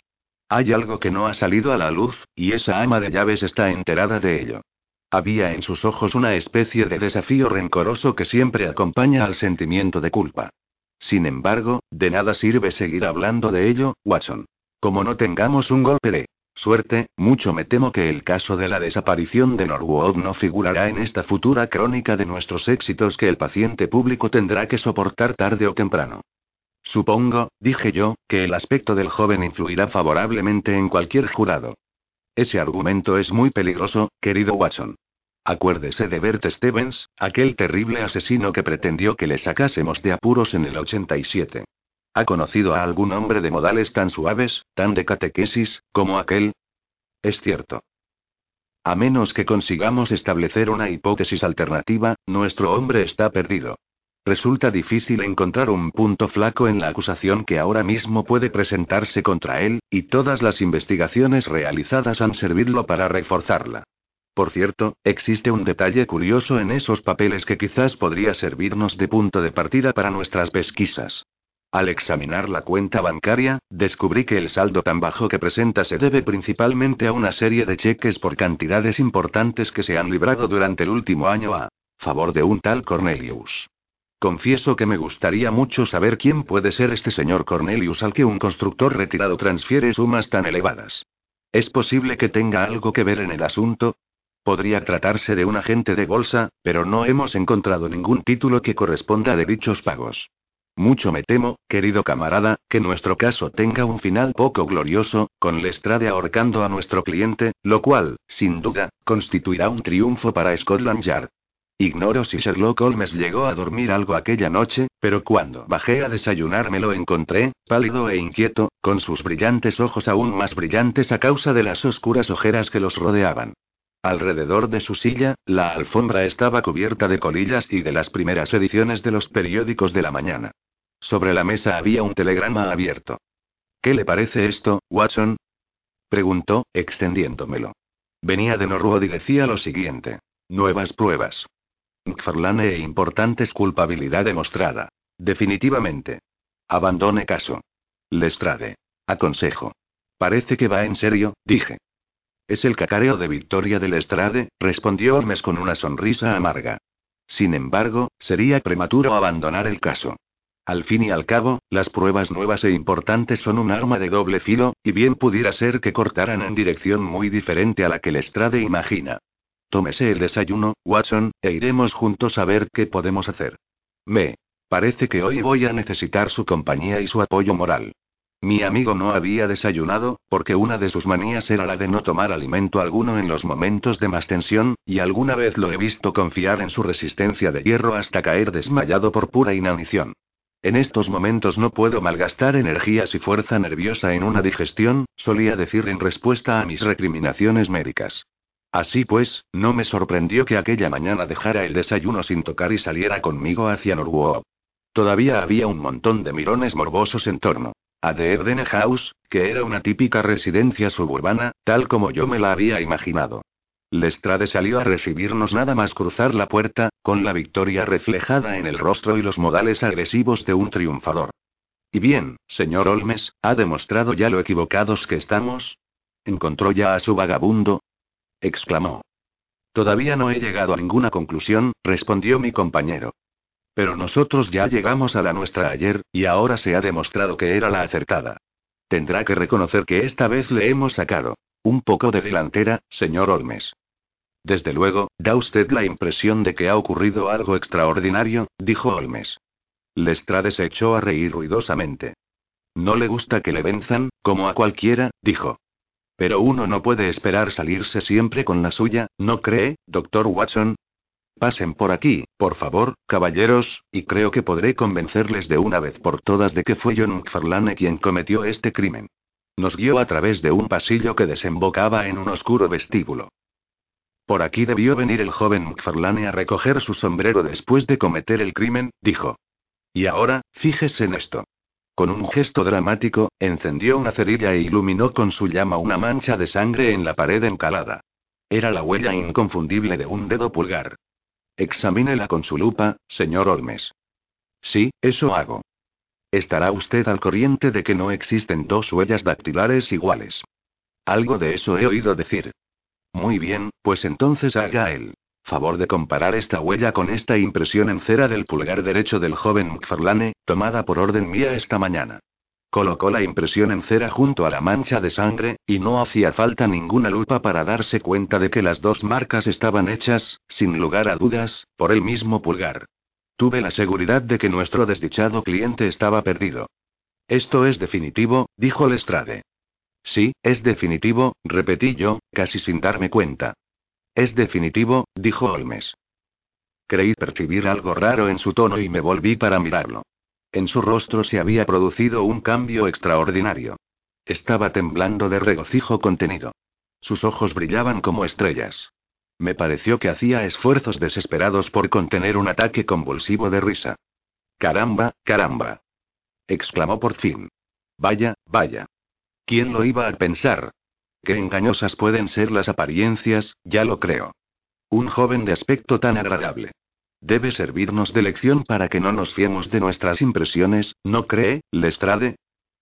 Pues sí, hay gente que tiende a creerse infalible, señor Olmes, dijo Lestrade. Su insolencia resultaba insufrible, pero no podíamos darnos por ofendidos. Qué cosa más providencial que el joven fuera a apretar el pulgar derecho contra la pared al coger su sombrero de la percha. Una acción tan natural, si nos ponemos a pensar en ello. Holmes estaba tranquilo por fuera, pero todo su cuerpo se estremecía de emoción reprimida mientras hablaba. Por cierto, Lestrade, ¿quién hizo este sensacional descubrimiento? El ama de llaves, la señora. Lexington, fue quien se lo hizo notar al policía que hacía la guardia de noche. ¿Dónde estaba el policía de noche? Se quedó de guardia en el dormitorio donde se cometió el crimen, para que nadie tocase nada. ¿Y cómo es que la policía no vio esta huella ayer?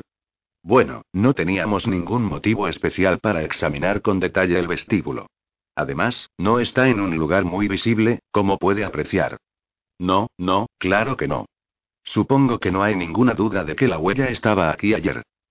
Lestrade miró a Holmes como si pensara que éste se había vuelto loco. Confieso que yo mismo estaba sorprendido, tanto de su comportamiento jocoso como de aquel extravagante comentario.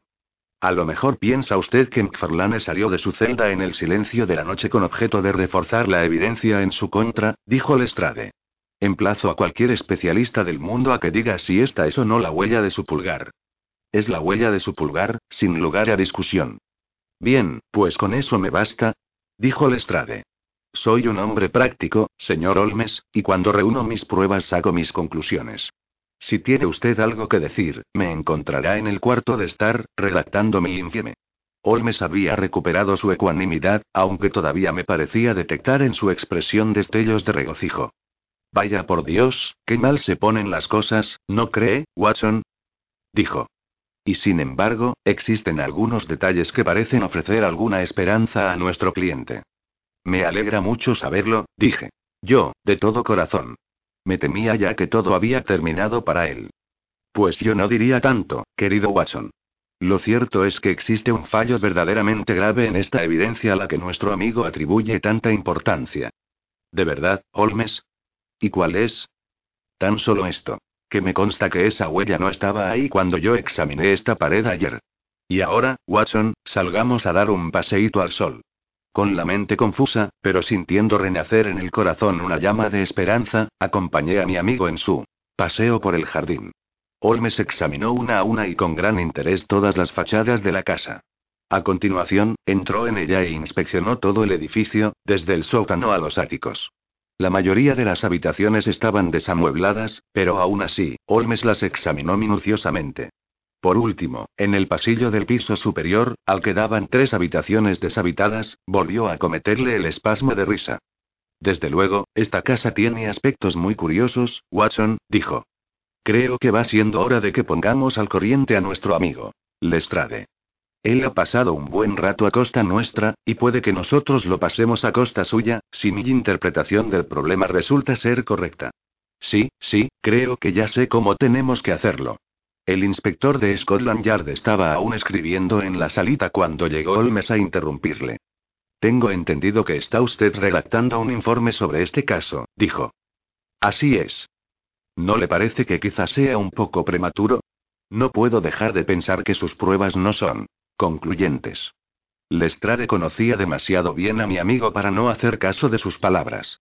Dejó la pluma y le miró con gesto de curiosidad. ¿Qué quiere usted decir, señor Olmes? Solo que hay un testigo muy importante, al que usted todavía no ha visto. ¿Puede usted presentármelo? Creo que sí. Pues hágalo. Haré lo que pueda. ¿Cuántos policías tiene usted aquí? Hay tres al alcance de mi voz. Excelente dijo Holmes. ¿Puedo preguntar si son todos hombres grandes y fuertes, con voces potentes? Estoy seguro de que sí, aunque no sé qué tienen que ver sus voces con esto. Tal vez yo pueda ayudarle a comprender eso, y una o dos cosillas más, dijo Holmes.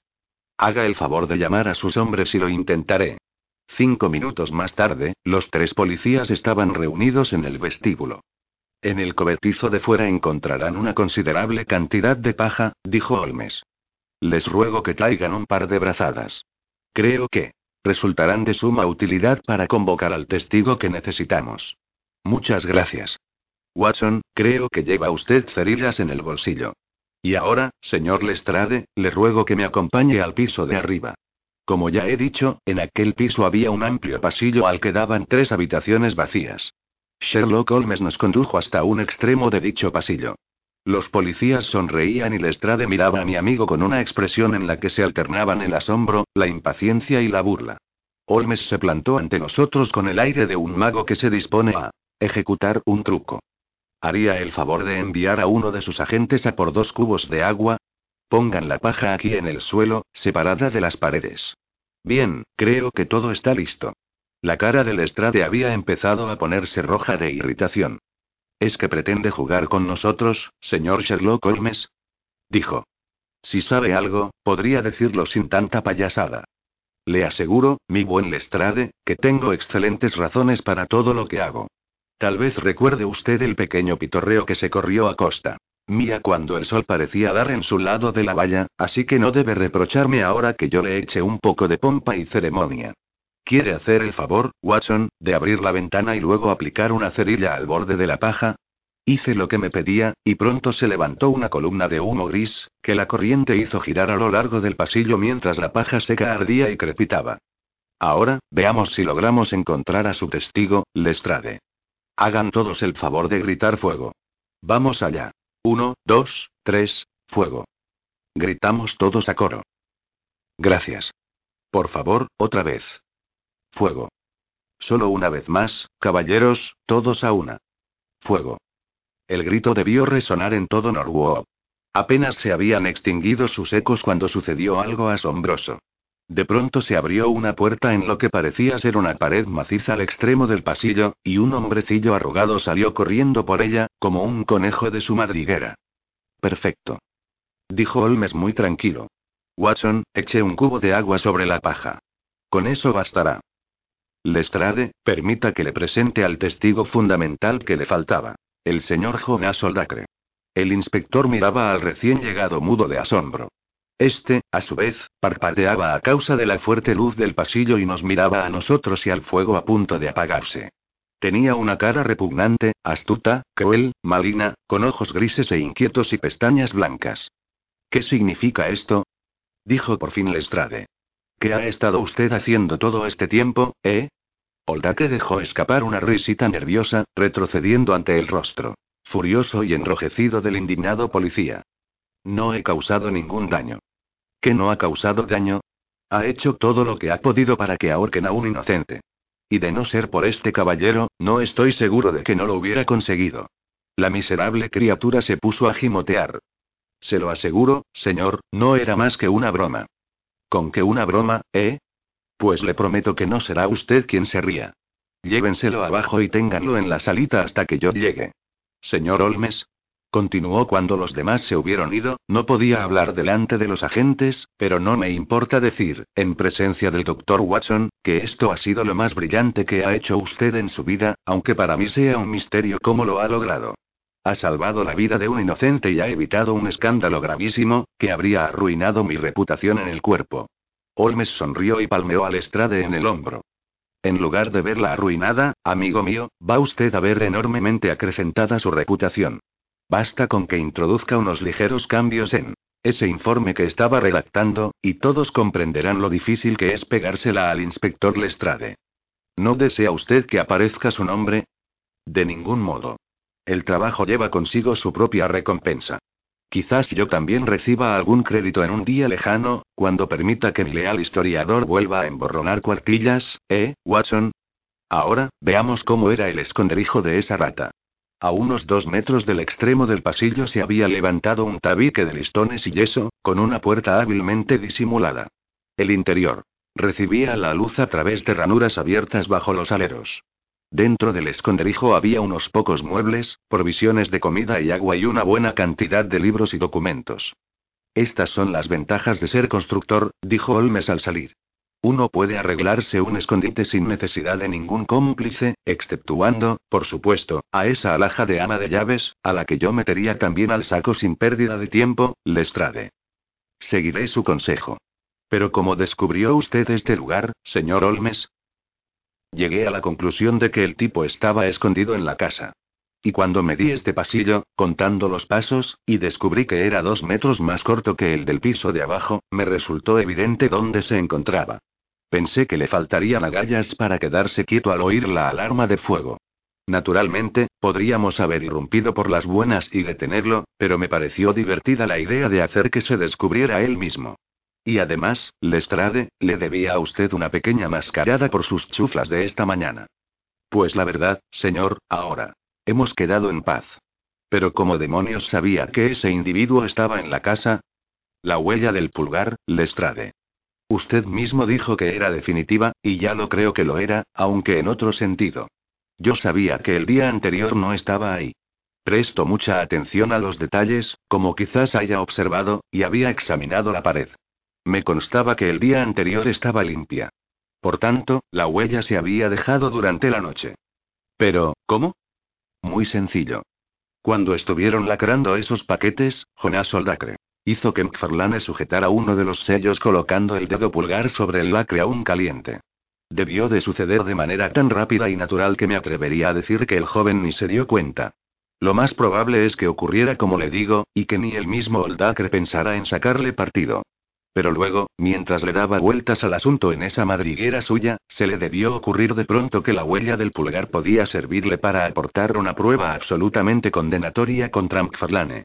Era la cosa más fácil del mundo sacar una impresión en cera del sello, humedecerla con la sangre que saliera de un pinchazo y aplicar la marca a la pared durante la noche, bien por su propia mano, bien por la de su ama de llaves. Si examina estos documentos que se llevó a su refugio, le apuesto lo que quiera a que encuentra el sello con la huella del pulgar. Maravilloso. exclamó Lestrade. Maravilloso. Tal como usted lo expone, está claro como el agua. Pero ¿qué objeto tenía este siniestro engaño, señor Olmes?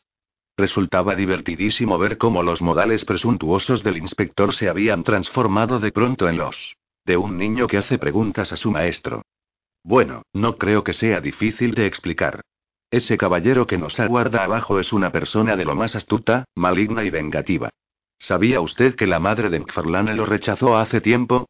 Claro que no. Ya le dije que primero había que ir a Blackheath y luego a Norwood. Pues bien, aquel insulto, que es como él lo consideraba, quedó enquistado en su mente malvada y calculadora. Toda su vida ha anhelado vengarse, pero nunca se le presentó la oportunidad. Durante los últimos años, las cosas no le han ido bien.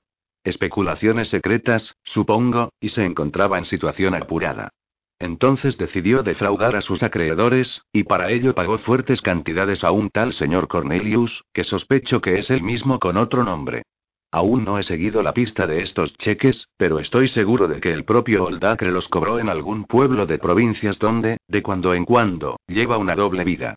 Se proponía cambiar definitivamente de nombre, recoger el dinero y desaparecer, para iniciar una nueva vida en otra parte. Parece bastante verosímil.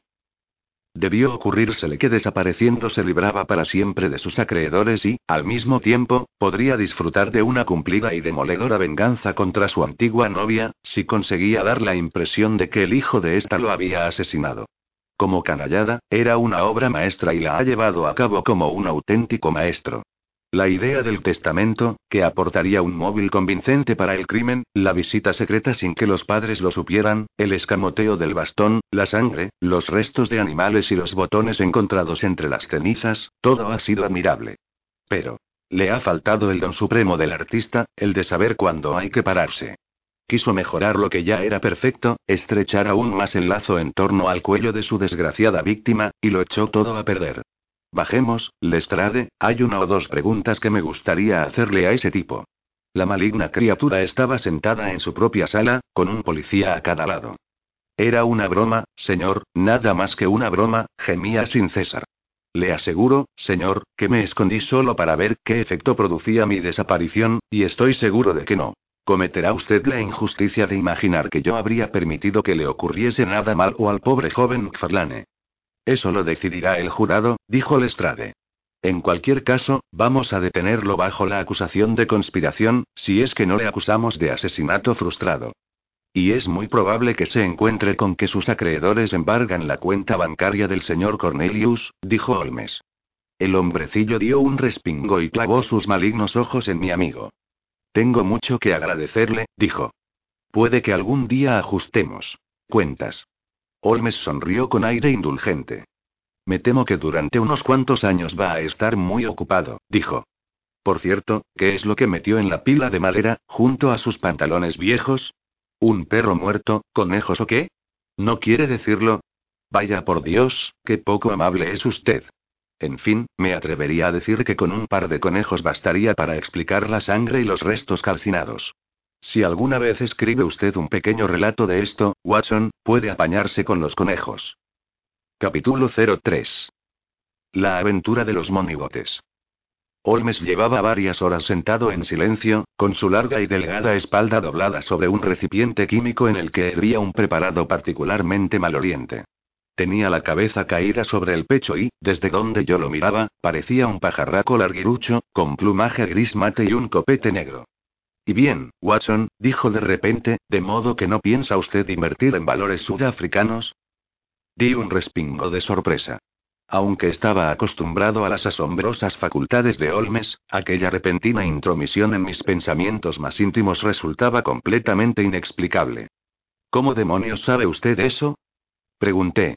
Holmes dio media vuelta sin levantarse de su banqueta, con un humeante tubo de ensayo en la mano y un brillo burlón en sus hundidos ojos. Vamos, Watson, confiese que se ha quedado completamente estupefacto. Así es. Debería hacerle firmar un papel, reconociéndolo. ¿Por qué? Porque dentro de cinco minutos dirá usted que todo era sencillísimo. Estoy seguro de que no diré nada semejante. Verá usted, querido Watson, colocó el tubo de ensayo en su soporte y comenzó a disertar con el aire de un profesor dirigiéndose a su clase, la verdad es que no resulta muy difícil construir una cadena de inferencias, cada una de las cuales depende de la anterior y es, en sí misma, muy sencilla. Si después de hacer eso se suprimen todas las inferencias intermedias y solo se le presentan al público el punto de partida y la conclusión, se puede conseguir un efecto sorprendente, aunque puede que un tanto chabacano. Pues bien. Lo cierto es que no resultó muy difícil, con solo inspeccionar el surco que separa su dedo pulgar del índice, deducir con toda seguridad que no tiene usted intención de invertir su modesto capital en las minas de oro. No veo ninguna relación. Seguro que no. Pero se la voy a hacer ver enseguida. He aquí los eslabones que faltan en la sencillísima cadena. 1. Cuando regresó anoche del club, tenía usted tiza entre el dedo pulgar y el índice. 2. Usted se aplica tiza en ese lugar cuando juega al billar, para dirigir el taco. 3. Usted no juega al billar más que con Thurston. 4. Hace cuatro semanas, me dijo usted que Thurston tenía una opción para comprar ciertas acciones sudafricanas, que expiraría al cabo de un mes y que deseaba compartir con usted. 5. Su talonario de cheques está guardado en mi escritorio y no me ha pedido usted la llave. 6. Por tanto, no tiene usted intención de invertir su dinero en este negocio. Pero sí es sencillísimo. Exclamé. Ya lo creo, dijo él, un poco escocido. Todos los problemas le parecen infantiles después de que se los hayan explicado. Pues aquí tiene uno sin explicación. A ver, ¿qué saca usted de esto, amigo Watson? Arrojó sobre la mesa una hoja de papel y volvió a enfrascarse en sus análisis químicos. Yo miré desconcertado el absurdo jeroglífico dibujado en el papel. Pero, Holmes, si es un dibujo hecho por un niño. Exclamé. Ah, ¿eso le parece? ¿Qué otra cosa puede ser? Eso es precisamente lo que le gustaría saber al señor Hilton Cubitt, de Ridling Torpe Manor, Norfolk. Este pequeño rompecabezas llegó con el primer reparto del correo, y el caballero en cuestión iba a venir en el siguiente tren. Han llamado a la puerta, Watson.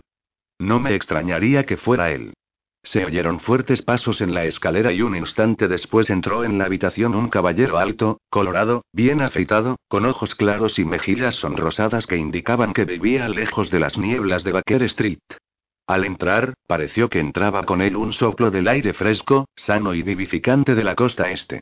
Después de estrecharnos las manos a los dos, se disponía a sentarse cuando su mirada fue a posarse en el papel con los extraños dibujos, que yo acababa de examinar y había dejado sobre la mesa. ¿Y bien, señor Olmes, qué ha sacado de eso? preguntó. Me dijeron que le gustaban a usted los misterios extravagantes, y no creo que pueda encontrar uno más extravagante que este. Le envié el papel por delante para que tuviera tiempo de estudiarlo antes de que llegara yo. Desde luego, se trata de un documento muy curioso, dijo Holmes. A primera vista, podría pensarse que no es más que un juego de niños. Son una serie de monigotes ridículos que parecen estar bailando. ¿Por qué le atribuye usted tanta importancia a una cosa tan grotesca? No soy yo, señor Holmes, es mi esposa. Esto la tiene muerta de miedo. No dice nada, pero puedo advertir el terror en sus ojos. Por eso quiero llegar al fondo del asunto. Holmes levantó el papel para que le diera de lleno la luz del sol. Era una página arrancada de un cuaderno. Los dibujos estaban hechos a lápiz y eran tal como sigue. Holmes examinó el papel durante un buen rato y después lo dobló con cuidado y lo guardó en su cuaderno de bolsillo. Este promete ser un caso de lo más interesante e insólito, dijo. En su carta me informaba usted de algunos pormenores, señor Cubitt, pero le agradecería muchísimo que lo repitiera todo, en beneficio de mi amigo el señor Watson. No se me da muy bien contar historias, dijo nuestro visitante, cerrando y abriendo con nerviosismo sus grandes y fuertes manos, así que no vacile en preguntarme si algo no queda claro. Empezaré por mi boda, que tuvo lugar hace un año. Pero, antes que nada, quiero decirles que, aunque no soy un hombre rico, mi familia lleva viviendo en Ridling Torpe desde hace cinco siglos, y no existe una familia más conocida en todo el condado de Norfolk. El año pasado vine a Londres para la fiesta de aniversario y me alojé en una casa de huéspedes de Russell Square, porque allí era donde se alojaba Parker, el vicario de nuestra parroquia. También estaba allí una señorita americana apellidada Patrick, Elsie Patrick. No sé, ¿Cómo? Nos hicimos amigos, y antes de un mes yo estaba tan enamorado como puede estarlo un hombre.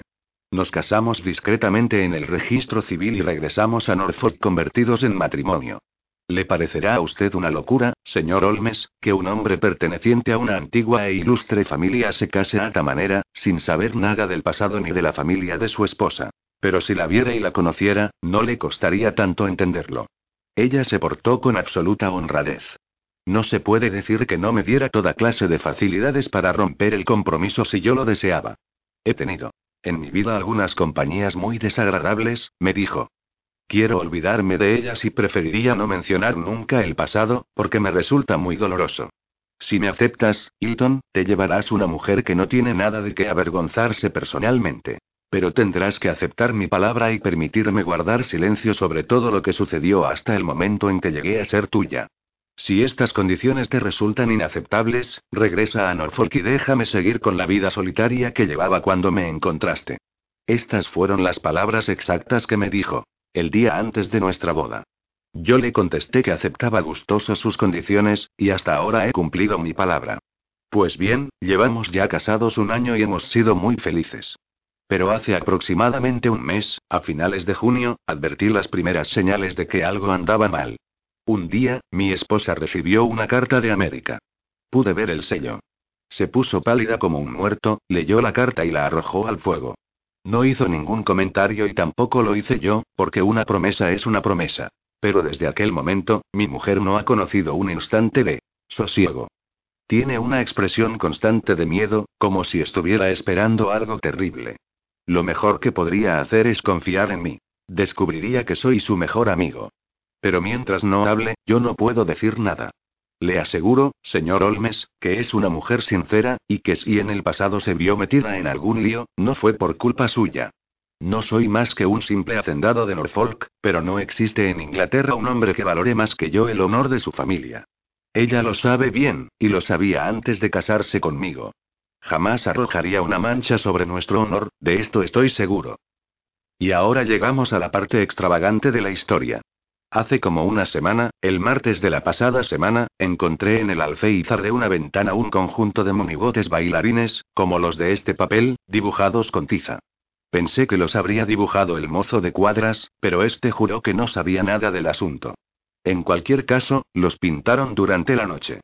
Hice que los borraran y no se lo comenté a mi mujer hasta más tarde. Con gran sorpresa por mi parte, ella se lo tomó muy en serio y me rogó que si aparecían más se los dejara ver. No sucedió nada durante una semana, pero... Ayer por la mañana encontré este papel sobre el reloj de sol del jardín. Se lo enseñé a Elsie y cayó desmayada al instante. Desde entonces parece como sonámbula, medio aturdida y con el terror constantemente pintado en los ojos. Fue entonces cuando decidí escribirle y enviarle el papel, señor Olmes.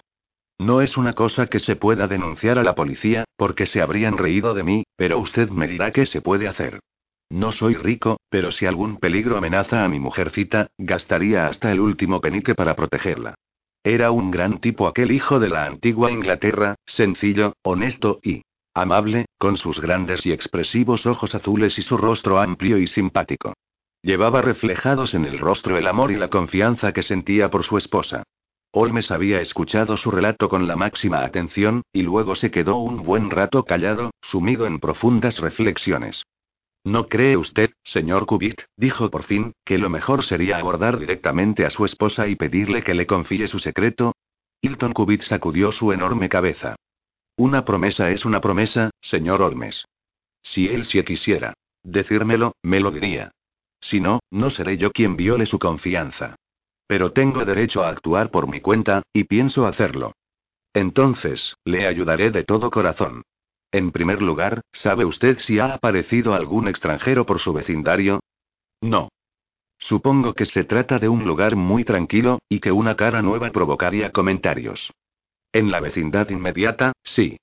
Pero no muy lejos hay varios pueblos con balnearios, y los granjeros aceptan huéspedes. Es evidente que estos jeroglíficos significan algo. Si se trata de una clave arbitraria, puede resultarnos imposible descifrarla.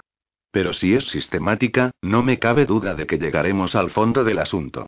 Sin embargo, esta muestra en particular es tan pequeña que no puedo hacer nada con ella, y la información que usted me ha dado es tan inconcreta que carecemos de base para una investigación.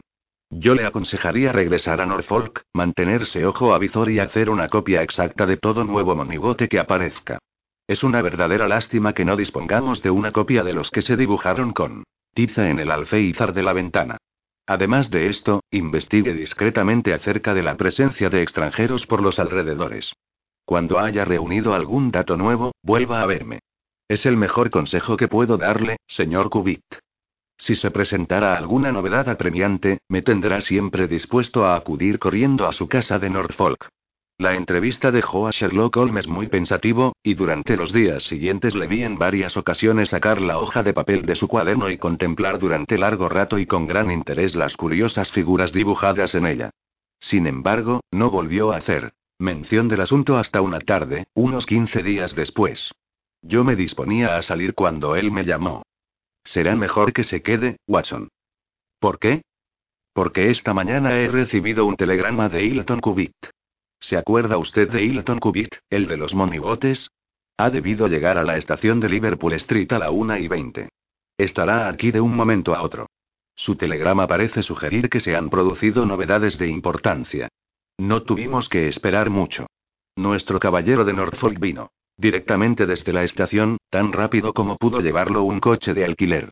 Se le veía angustiado y deprimido, con los ojos fatigados y la frente llena de arrugas. Este asunto me está destrozando los nervios, señor Olmes, dijo, dejándose caer en una butaca como si estuviera agotado.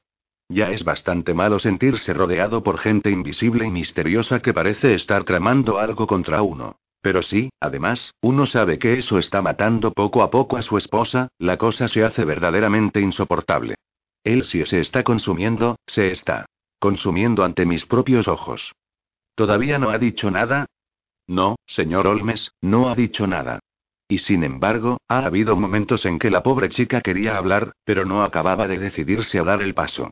He intentado ayudarla, pero me temo que no fui muy hábil y solo conseguí asustarla y que siguiera callando.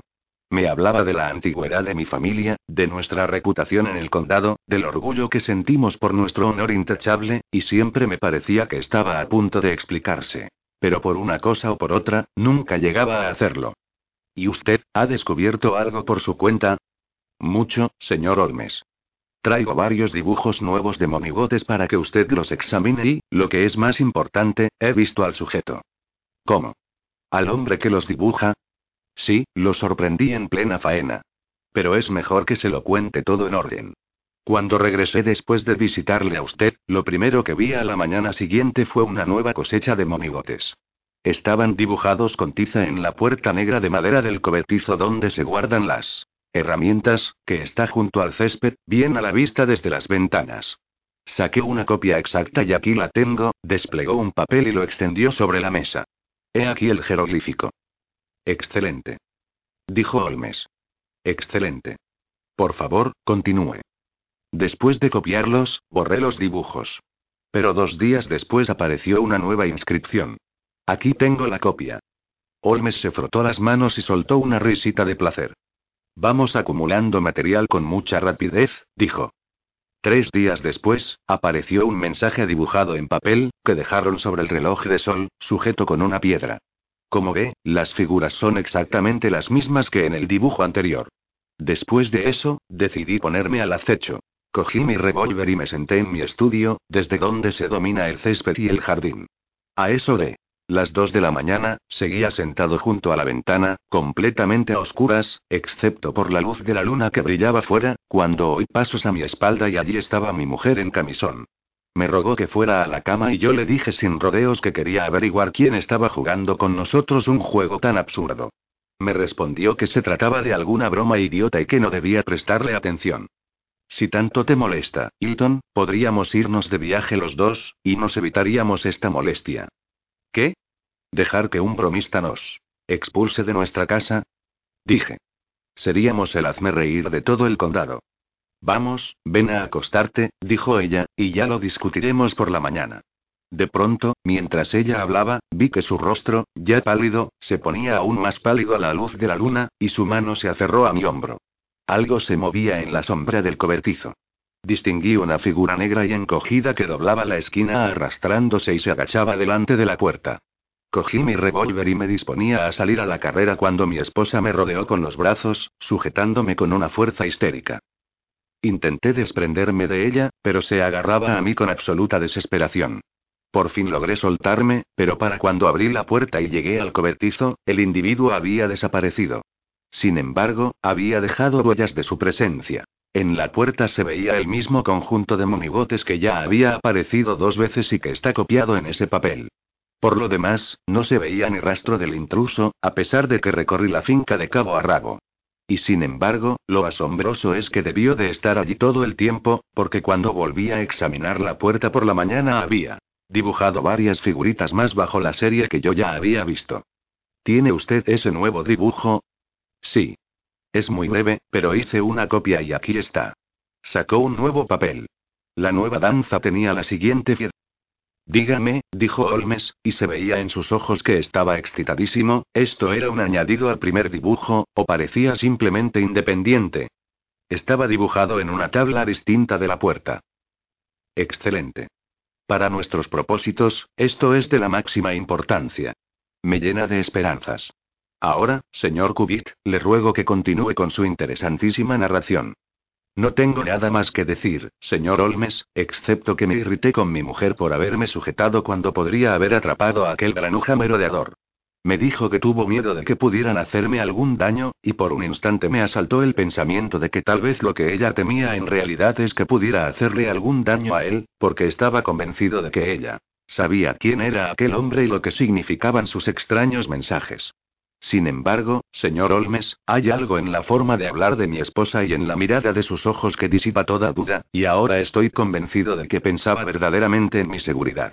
Esto es todo lo que hay, y ahora espero que usted me aconseje lo que debo hacer. Por mi gusto, pondría media docena de peones escondidos entre los arbustos, y cuando volviera ese fulano le darían tal paliza que nos dejaría en paz para siempre. Me temo que el caso es demasiado grave para remedios tan simples, dijo Holmes. ¿Cuánto tiempo puede usted quedarse en Londres? Tengo que regresar hoy mismo. Por nada del mundo dejaría sola a mi esposa por la noche. Está muy nerviosa y me ha suplicado que vuelva. Creo que hace usted bien. Pero si hubiera podido quedarse, es posible que dentro de uno o dos días yo habría podido regresar con usted. Mientras tanto, déjeme esos papeles, y creo muy probable que pueda ir a visitarle muy pronto y arrojar alguna luz sobre el caso. Sherlock Holmes mantuvo su actitud serena y profesional hasta que nuestro visitante se hubo marchado, aunque yo, que le conocía bien, veía perfectamente que se encontraba excitadísimo. En cuanto las anchas espaldas de Hilton Cuby desaparecieron por la puerta, mi compañero corrió a la mesa, extendió todos los papeles con monigotes dibujados y se enfrascó en intrincados y laboriosos cálculos. Durante dos horas le vi llenar hojas y hojas de papel con figuras y letras, tan absorto en su tarea que resultaba evidente que se había olvidado de mi presencia. De cuando en cuando hacía progresos y entonces silbaba y cantaba. Al trabajar. Otras veces se quedaba desconcertado y permanecía sentado durante largo rato con la frente fruncida y la mirada ausente. Por fin, saltó de su asiento con un grito de satisfacción y se puso a dar zancadas por la habitación mientras se frotaba las manos. A continuación, escribió un largo mensaje en un impreso para telegramas. Si esto recibe la contestación que espero, Watson, podrá usted añadir un precioso caso a su colección, dijo. Espero que mañana podamos acercarnos a Norfolk para llevarle a nuestro amigo información muy concreta sobre este secreto que tanto le atormenta. Confieso que me sentía lleno de curiosidad, pero sabía bien que a Holmes le gustaba hacer las revelaciones en su momento y a su manera, así que esperé a que tuviera a bien confiarme sus conocimientos. Sin embargo, el telegrama de respuesta se retrasó y vivimos dos días de impaciencia, durante los cuales Holmes estiraba las orejas cada vez que sonaba el timbre de la puerta. El segundo día por la tarde nos llegó una carta de Hilton Cubitt. Todo seguía tranquilo, pero aquella mañana había aparecido una larga inscripción en el pedestal del reloj del sol. Incluía una copia, que reproduzco aquí. Holmes estudió este absurdo friso durante unos minutos y de pronto se puso en pie de un salto, con una exclamación de sorpresa y desaliento. Su rostro expresaba una terrible ansiedad. Hemos dejado que esto vaya demasiado lejos, dijo. ¿Hay algún tren para North Walsham esta noche? Consulté el horario de ferrocarriles. El último tren acababa de salir. Entonces, desayunaremos temprano y tomaremos el primero de la mañana, dijo Holmes. Nuestra presencia es necesaria con la máxima urgencia. Ah, aquí está el telegrama que esperábamos. Un momento, señora Hudson, quizás haya respuesta, no, es justo lo que esperaba. Este mensaje hace aún más imprescindible que no perdamos un momento en informar a Hilton Cubitt del estado de las cosas, porque nuestro simpático hacendado de Norfolk se encuentra enredado en una extraña y peligrosa telaraña. Los hechos demostraron que tenía razón. Aún ahora, al acercarme a la conclusión de la historia que al principio me había parecido una fantasía infantil, vuelvo a experimentar la angustia y el horror que entonces sentí. Ojalá hubiera tenido un final más feliz para comunicárselo a mis lectores. Pero la crónica debe atenerse a los hechos, y yo debo seguir hasta su siniestro desenlace la extraña cadena de sucesos que durante unos días convirtieron a Ridling Torpe Manor en tema de conversación a todo lo largo y ancho de Inglaterra. Apenas si habíamos descendido del tren en North Walsham y mencionado nuestro lugar de destino, cuando el jefe de estación se acercó corriendo a nosotros.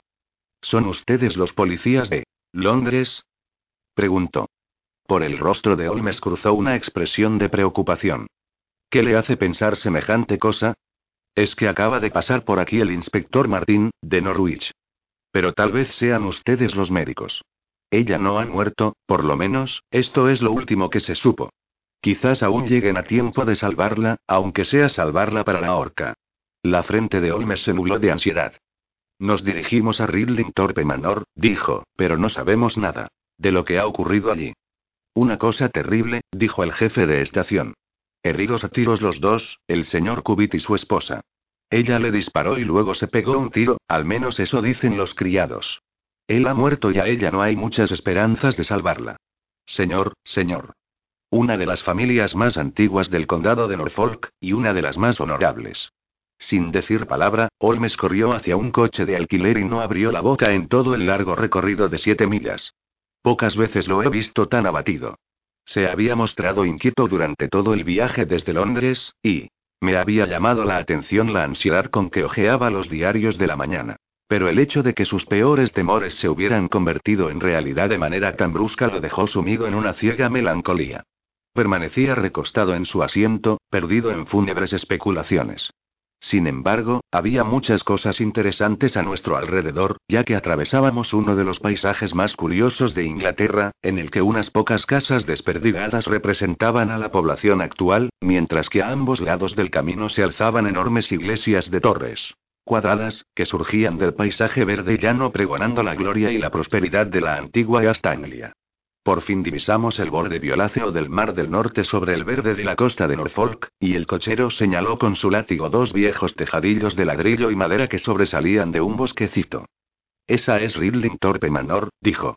Cuando el coche se detuvo frente a la puerta principal, pude ver, junto al campo de tenis, el cobertizo negro y el reloj de sol con su pedestal, que tan siniestro significado encerraban para nosotros. Un hombrecillo bien vestido, de aspecto sagaz y con bigote engomado, acababa de apearse de un carricoche. Se presentó como el inspector Martín, de la comisaría de Norfolk, y se sorprendió muchísimo al oír el nombre de mi compañero. Caramba, señor Olmes, pero si el crimen se ha cometido a las 3 de la mañana. ¿Cómo es posible que se haya enterado en Londres y haya llegado al mismo tiempo que yo? Es que lo preveía. Vine con la esperanza de poder impedirlo. En tal caso, debe disponer de importante información, de la que nosotros carecemos. Por aquí se decía que eran una pareja muy bien avenida. El único dato de que dispongo son los monigotes, dijo Holmes. Ya se lo explicaré más tarde. Mientras tanto, dado que ya es demasiado tarde para evitar la tragedia, lo que me urge es utilizar la información que poseo para procurar que se haga justicia. ¿Colaborará usted conmigo en la investigación, o prefiere que yo actúe por mi cuenta? Será para mí un orgullo que actuemos juntos, señor Olmes, dijo el inspector de todo corazón. En ese caso, me gustaría escuchar los testimonios y examinar la casa sin perder un instante. El inspector Martín tuvo el buen sentido de dejar que mi amigo hiciera las cosas a su manera, y se conformó con tomar cuidadosa nota de los resultados. El médico de la localidad, un anciano de cabellos blancos, acababa de bajar de la habitación de la señora Cubit y nos comunicó que sus heridas eran graves, aunque no mortales de necesidad. La bala había atravesado el cráneo por delante del cerebro y lo más probable era que tardara algún tiempo en recuperar la conciencia. Al preguntársele si se había disparado ella misma o lo había hecho otra persona, no se atrevió a dar una opinión definitiva. Desde luego, el disparo se había hecho desde muy cerca. En la habitación solo se había encontrado un revólver, con dos casquillos vacíos. El señor Hilton Cubitt había recibido un tiro en el corazón. Tan verosímil era que él hubiera disparado contra su mujer para después matarse, como que fuera ella la asesina, ya que el revólver estaba caído en el suelo entre ellos, a la misma distancia de los dos. ¿Han movido el cadáver? No hemos movido más que a la señora. No podíamos dejarla tirada estando herida. ¿Cuánto tiempo lleva usted aquí, doctor? Desde las cuatro. ¿Ha venido alguien más? Sí, el policía de aquí. ¿Y no han tocado ustedes nada? Nada. Han actuado ustedes con mucha prudencia. ¿Quién le hizo llamar? La doncella, Saunders. ¿Fue ella la que dio la voz de alarma? Ella y la señora King, la cocinera. ¿Dónde están ahora? Creo que en la cocina. Entonces, me parece que lo mejor es oír cuanto antes su testimonio. El antiguo vestíbulo de paredes de roble y altas ventanas se había transformado en un juzgado de instrucción. Holmes se sentó en un enorme y anticuado sillón, con sus inexorables ojos brillando desde el fondo de su rostro apesadumbrado. Se leía en ellos el firme propósito de dedicar su vida a esta investigación, hasta que quedara vengado el cliente al que él no había logrado salvar. El atildado inspector Martín, el anciano y barbudo médico rural, un obtuso policía del pueblo y yo componíamos el resto de aquel extraño equipo. Las dos mujeres contaron su historia con bastante claridad. Estaban durmiendo y se habían despertado al oír un estampido, al que siguió otro un instante después. Dormían en habitaciones contiguas, y la señora King había corrido a la de Saunders. Bajaron juntas las escaleras. La puerta del estudio estaba abierta y había una vela encendida sobre la mesa.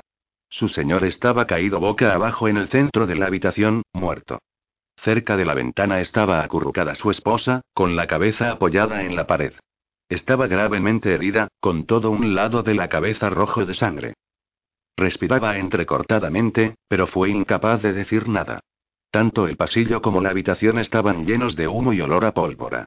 La ventana estaba bien cerrada y asegurada por dentro, las dos mujeres estaban seguras de eso. Habían hecho llamar inmediatamente al doctor y al policía y luego, con ayuda del lacayo y el mozo de cuadras, habían trasladado a su maltrecha señora a su habitación. Tanto ella como su marido habían estado acostados en la cama. La señora estaba en camisón y él tenía puesto un batín encima del pijama. No se había tocado nada en el estudio. Por lo que ellas Sabían, jamás se había producido una riña entre marido y mujer. Siempre los habían considerado como una pareja muy unida. Estos eran los principales detalles del testimonio de las sirvientas. En respuesta a las preguntas del inspector Martín, aseguraron que todas las puertas estaban cerradas por dentro y que nadie podía haber escapado de la casa. En respuesta a las de Olmes, las dos recordaron haber notado el olor a pólvora desde el momento en que salieron de sus habitaciones en el piso alto. Le recomiendo que preste especial atención a este detalle, le dijo Holmes a su colega. Y ahora, creo que podemos proceder a un concienzudo examen de la habitación del crimen. El estudio resultó ser un cuartito pequeño, con tres de sus paredes cubiertas de libros y con un escritorio situado frente a una ventana corriente que daba al jardín. En primer lugar, dedicamos nuestras atenciones al cadáver del desdichado hacendado, cuyo voluminoso cuerpo seguía tendido en medio de la habitación. Su desordenada vestimenta indicaba que se había despertado y levantado a toda prisa. Le habían disparado de frente, y, la bala había quedado dentro del cuerpo después de traspasar el corazón. Su muerte tuvo que ser instantánea y sin dolor. No se veían señales de pólvora ni en su batín ni en sus manos. Según el médico rural, la señora tenía marcas de pólvora en la cara, pero no en las manos. La falta de marcas no significa nada, aunque su presencia puede significarlo todo, dijo Holmes. A menos que haya un cartucho mal encajado que deje salir la pólvora hacia atrás, se pueden disparar muchos tiros sin que quede marca. Yo diría que se puede retirar el cuerpo del señor Kubit. Supongo, doctor, que no habrá usted extraído la bala que hirió a la señora. Para hacerlo se necesitaría una operación muy delicada. Pero todavía quedan cuatro cartuchos en el revólver. Se han disparado dos y se han infligido dos heridas, de manera que sabemos qué ha sido de cada bala. Al menos, eso parece, dijo Holmes. Quizás sepa usted también qué ha sido de la bala que, como puede verse, ha pegado en el borde de la ventana. Había dado media vuelta de pronto, y su largo y fino dedo señalaba un orificio que atravesaba el marco inferior. De la ventana, a unos dos centímetros del borde. Por San Jorge. exclamó el inspector. ¿Cómo ha podido encontrar eso? Porque lo estaba buscando. Admirable. Dijo el médico rural. Desde luego, tiene usted razón, señor. Entonces, se hizo un tercer disparo y, por tanto, tuvo que estar presente una tercera persona. Pero ¿quién puede haber sido y cómo pudo escapar? Ese es el problema que intentamos resolver ahora, dijo Sherlock Holmes. ¿Recuerda usted, inspector Martín, que cuando las sirvientas dijeron que habían notado el olor a pólvora nada más salir de su habitación, yo le comenté que se trataba de un detalle de suma importancia? Lo recuerdo, pero confieso que no sé a qué se refería. Eso indica que, en el momento de hacerse los disparos, tanto la puerta como la ventana del estudio estaban abiertas. De lo contrario, el humo de la pólvora no se habría difundido por la casa con tanta rapidez. Para eso se necesita una corriente de aire. Sin embargo, la puerta y la ventana solo estuvieron abiertas durante un espacio de tiempo muy corto. ¿Cómo demuestra usted eso?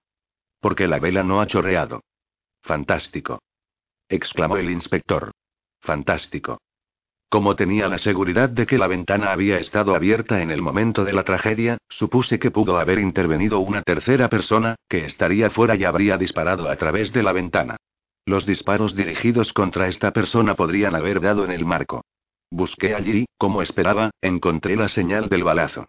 ¿Y cómo es que la ventana se encontró cerrada y asegurada? El primer impulso de la mujer debió de ser cerrar y asegurar la ventana. Pero, ajá. ¿Qué es esto?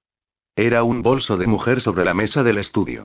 Un bolsito muy elegante, de piel de cocodrilo y plata. Holmes lo abrió y volcó sobre la mesa su contenido. Había 20 billetes de 50 libras del Banco de Inglaterra sujetos con una goma, y nada más. Habrá que guardar esto para presentarlo en el juicio, dijo Holmes, entregando al inspector el bolso con su contenido. Ahora es necesario que intentemos arrojar alguna luz sobre esta Tercera bala que, resulta evidente por el astillamiento de la madera, ha sido disparada desde el interior de la habitación. Me gustaría hablar de nuevo con la señora King, la cocinera, dijo usted, señora King, que las despertó un fuerte estampido. Al decir eso, ¿quería usted decir que le pareció más fuerte que el segundo? Bueno, señor, yo estaba dormida y me despertó, así que resulta difícil juzgar, pero me pareció muy fuerte. ¿Podría haberse tratado de dos tiros, disparados casi al mismo tiempo? No sabría decirle, señor. Yo creo que eso fue, sin duda, lo que sucedió. Me parece, inspector Martín, que hemos agotado ya las posibilidades de esta habitación.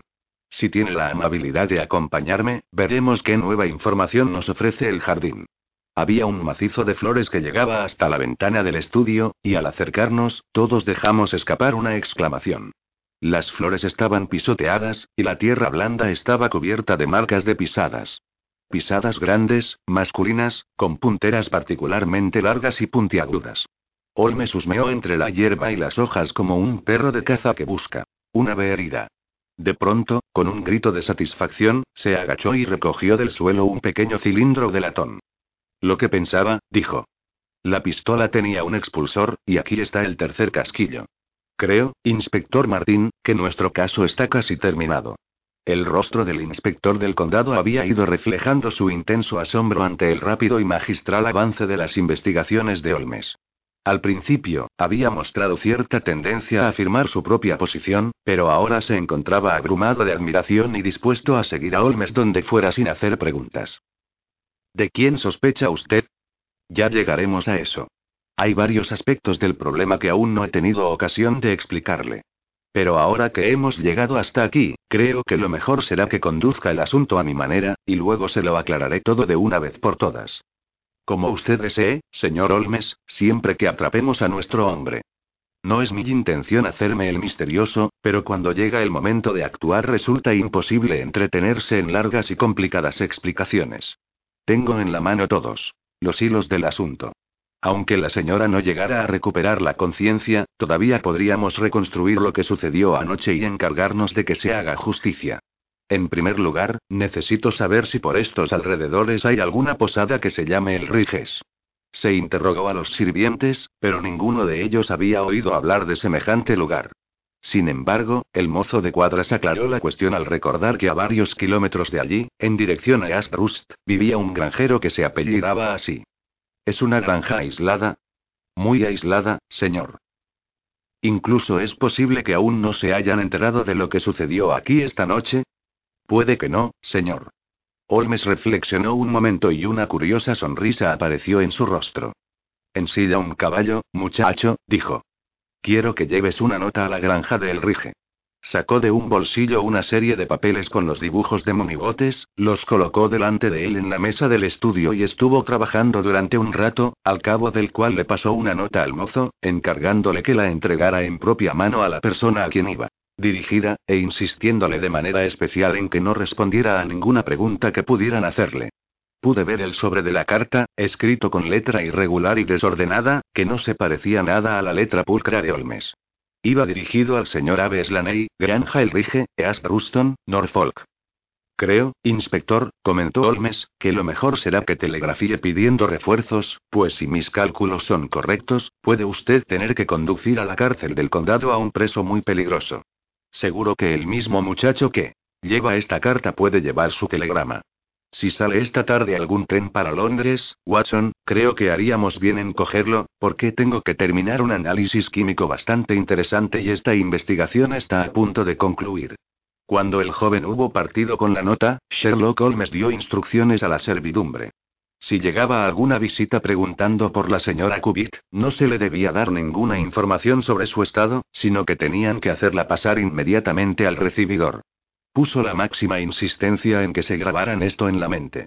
Por último, nos condujo al recibidor, mientras comentaba que el asunto había quedado ya fuera de sus manos y que procurásemos pasar el tiempo lo mejor que pudiéramos hasta que viésemos lo que nos aguardaba. El doctor se había marchado a atender a sus pacientes y solo quedábamos el inspector y yo.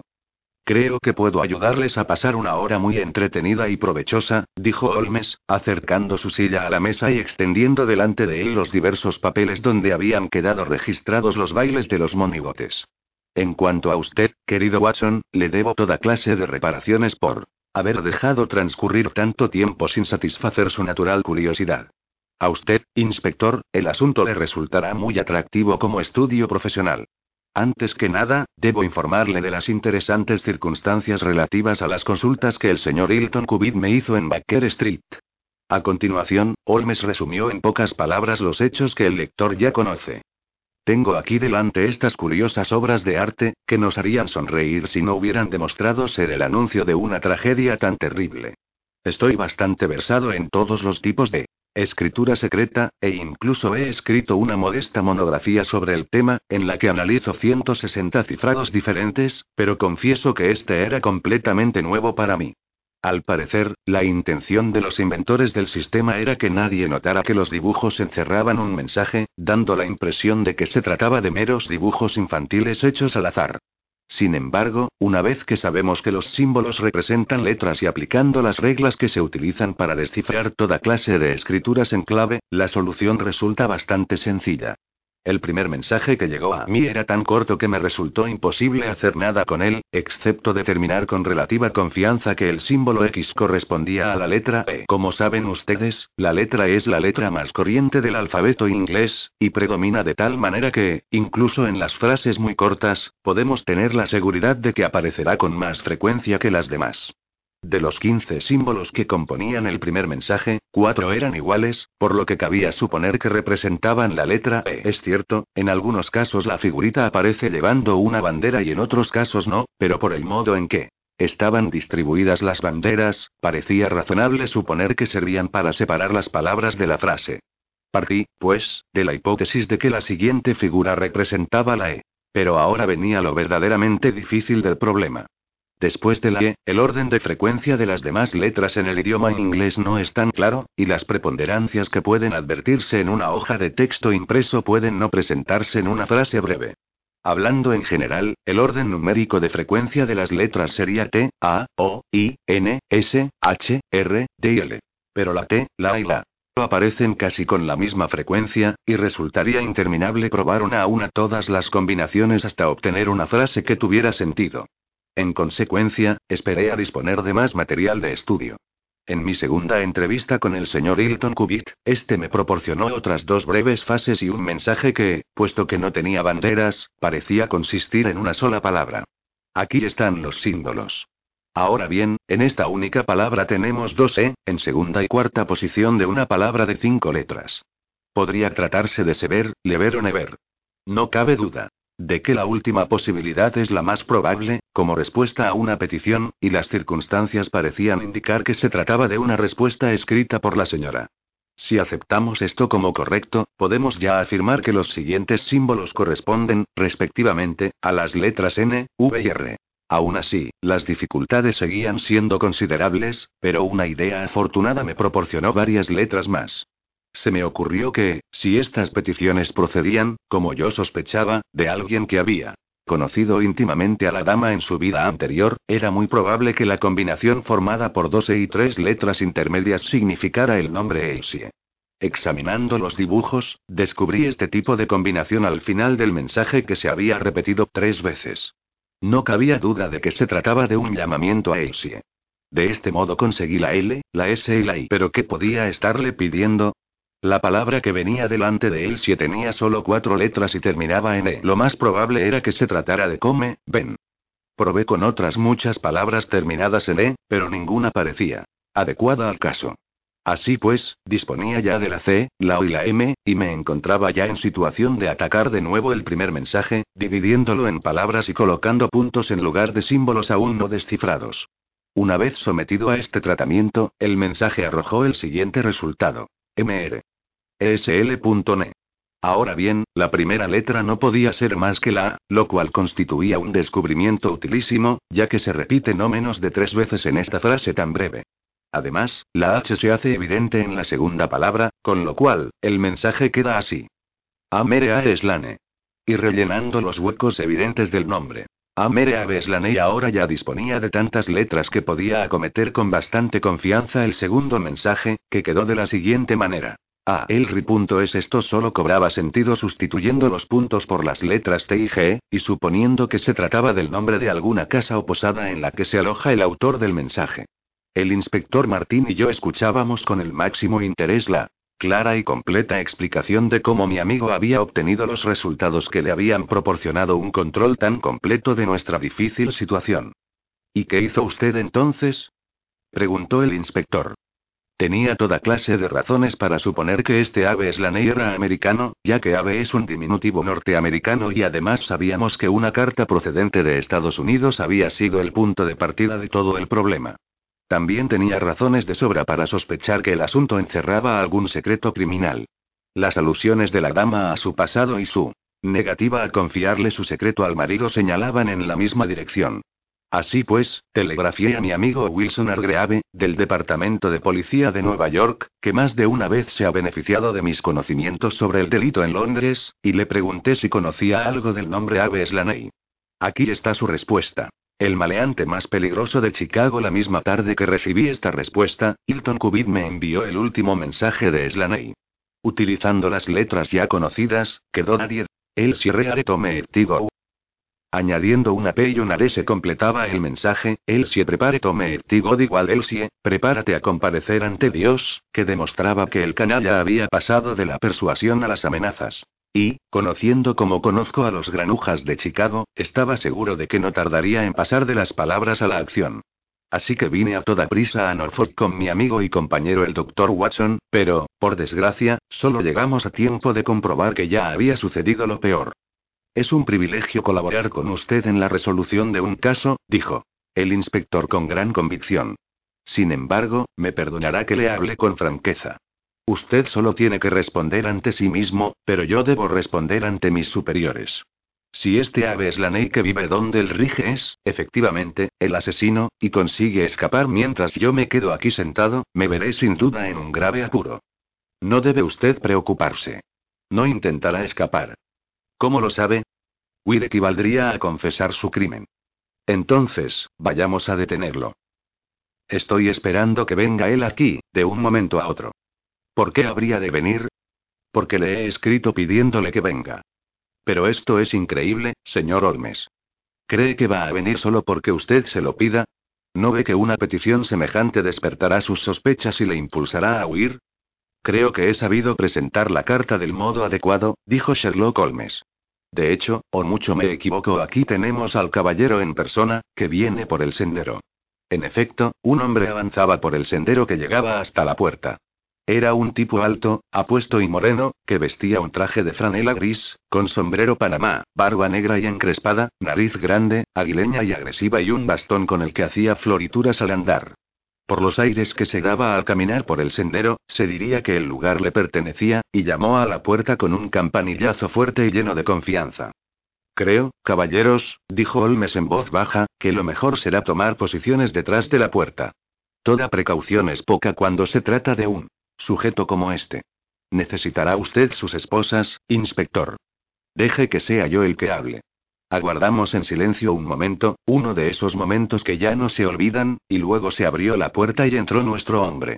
Al instante, Holmes le aplicó una pistola a la cabeza y Martín cerró las esposas en torno a sus muñecas. Todo se hizo con tal rapidez y destreza que el individuo se encontró indefenso antes de poder darse cuenta de que le atacaban. Nos miró con sus ojos negros y llameantes y entonces estalló en una amarga carcajada. Bien, caballeros, esta vez me han ganado por la mano. Parece que fui a topar con algo duro. Pero vine aquí en respuesta a una carta de la señora Hilton Cubitt. ¿No me dirán que ella está metida en esto? ¿No me dirán que ella los ayudó a tenderme esta trampa? La señora Cubitt está gravemente herida y se encuentra a las puertas de la muerte. El hombre soltó un alarido de dolor que resonó en toda la casa. Está usted loco. exclamó con ferocidad. Fue él quien resultó herido, no ella. ¿Quién iba a hacerle daño a la pequeña Elsie? Yo podía amenazarla, que Dios me perdone, pero jamás le habría tocado ni un pelo de su preciosa cabeza. Retiro lo que ha dicho. Dígame que no está herida. La encontraron malherida al lado del cadáver de su esposo. El hombre se dejó caer en el sofá, lanzando un profundo gemido y hundiendo el rostro en sus manos esposadas. Permaneció en silencio durante cinco minutos. Luego volvió a alzar el rostro y habló con la fría compostura que da la desesperación. No tengo por qué ocultarles nada, caballeros, dijo.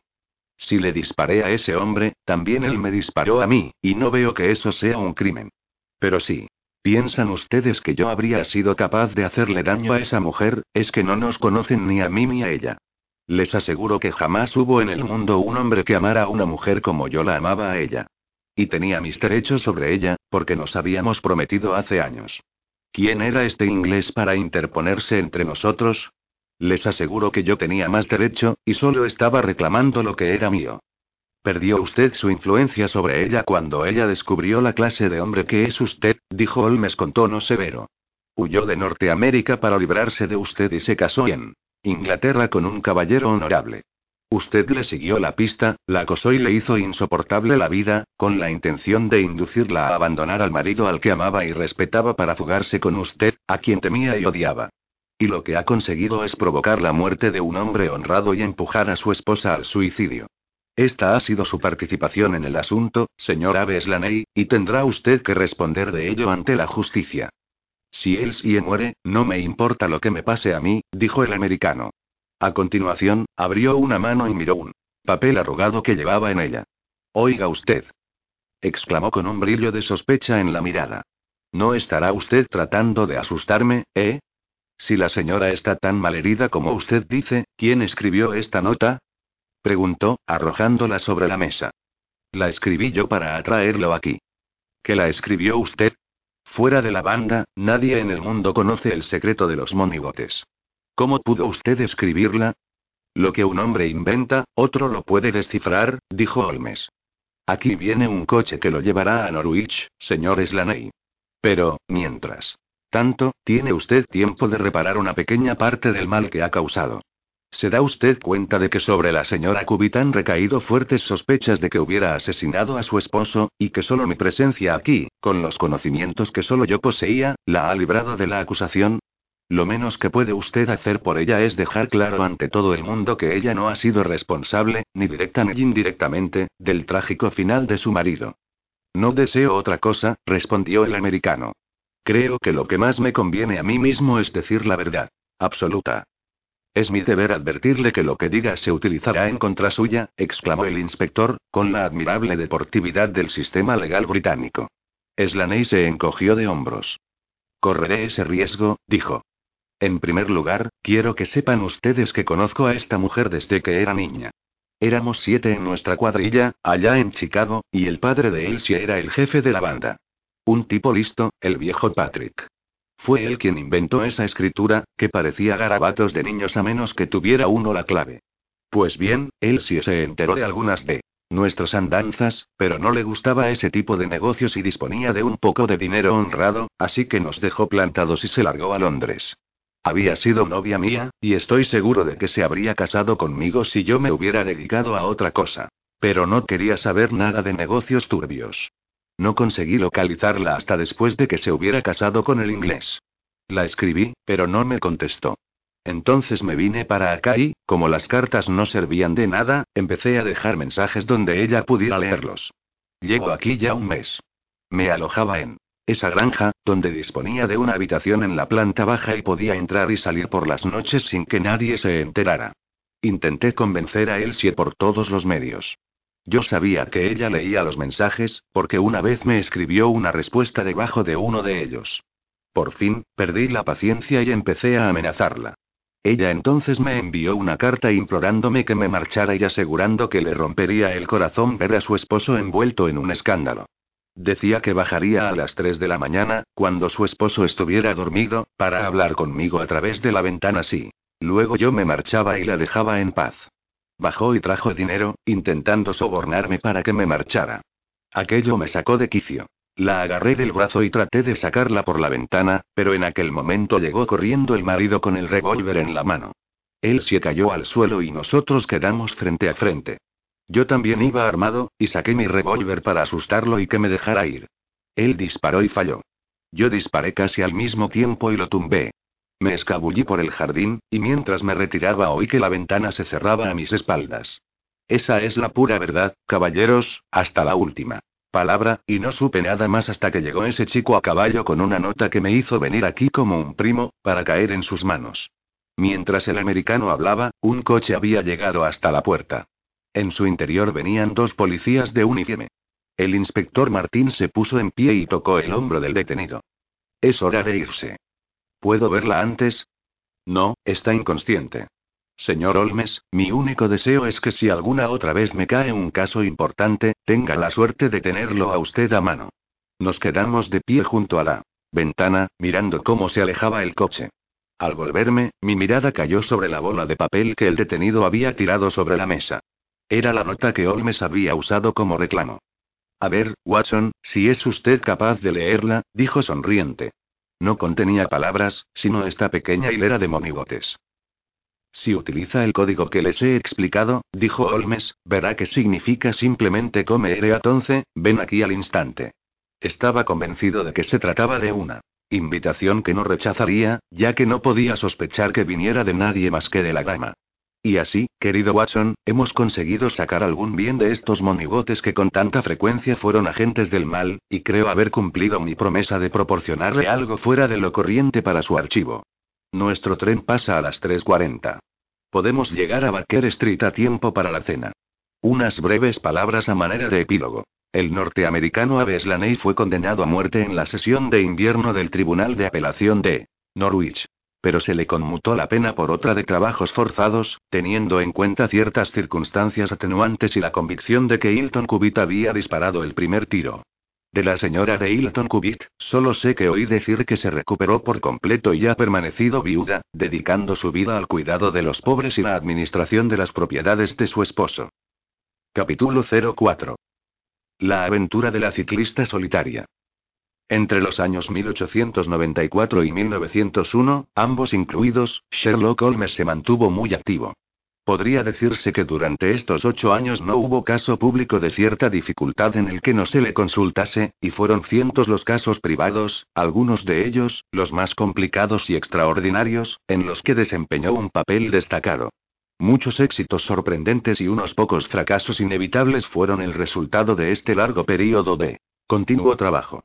Dado que he conservado notas muy completas de todos estos casos, y que intervine personalmente en muchos de ellos, podrán imaginar que no resulta fácil decidir cuáles debería seleccionar para presentarlos al público. No obstante, me atendré a mi antigua norma, dando preferencia a aquellos casos cuyo interés no se basa tanto en la brutalidad del crimen como en el ingenio y las cualidades dramáticas de la solución. Por esta razón, me decido a exponer al lector los hechos referentes a la señorita Violet Smith, la ciclista solitaria de Charlington, y el curioso curso que tomaron nuestras investigaciones, que culminaron en una tragedia inesperada. Es cierto que las circunstancias no se prestaron a ninguna exhibición deslumbrante de las facultades que hicieron famoso a mi amigo, pero el caso presentaba algunos detalles que lo hacen destacar en los abundantes archivos del delito de los que saco el material para estas pequeñas narraciones. Consultando mi libro de notas del año 1895, compruebo que la primera vez que oímos hablar de la señorita Violet Smith fue el sábado 23 de abril. Recuerdo que su visita incomodó muchísimo a Holmes, que en aquel momento se encontraba inmerso en un abstruso y complicadísimo problema referente a la misteriosa persecución de que era objeto John Vincent Arden, el célebre magnate del tabaco. Mi amigo, que valoraba la precisión y concentración del pensamiento por encima de todas las cosas, no soportaba que nada distrajera su atención del asunto que se traía entre manos. Sin embargo, so pena de incurrir en grosería, lo cual no hubiera sido propio de él, resultaba imposible negarse a escuchar la historia de aquella mujer joven y guapa, alta, simpática y distinguida, que se presentó en Baker Street a última hora de la tarde, solicitando su ayuda y consejo. De nada sirvió insistir en que se encontraba completamente ocupado, ya que la joven había venido absolutamente decidida a contar su historia, y resultaba evidente que solo por la fuerza podríamos sacarla de la habitación antes de que lo hubiera hecho. Con expresión resignada y una cierta sonrisa de fastidio, Holmes rogó a la bella intrusa que tomara asiento y nos informara de aquello que tanto la preocupaba. Al menos, sabemos que no se trata de su salud, dijo, clavando en ella sus penetrantes ojos. Una ciclista tan entusiasta debe estar rebosante de energía. La joven, sorprendida, se miró los pies, y yo pude observar la ligera rozadura producida en un lado de la suela por la fricción con el borde del pedal. Sí, señor Olmes, monto mucho en bicicleta, y eso tiene algo que ver con esta visita que le hago. Mi amigo tomó la mano sin guante de la joven y la examinó con tanta atención y tan poco sentimiento como un científico examinando una muestra. Estoy seguro de que me perdonará. Es mi oficio, dijo al soltarla. Casi cometo el error de suponer que escribía usted a máquina.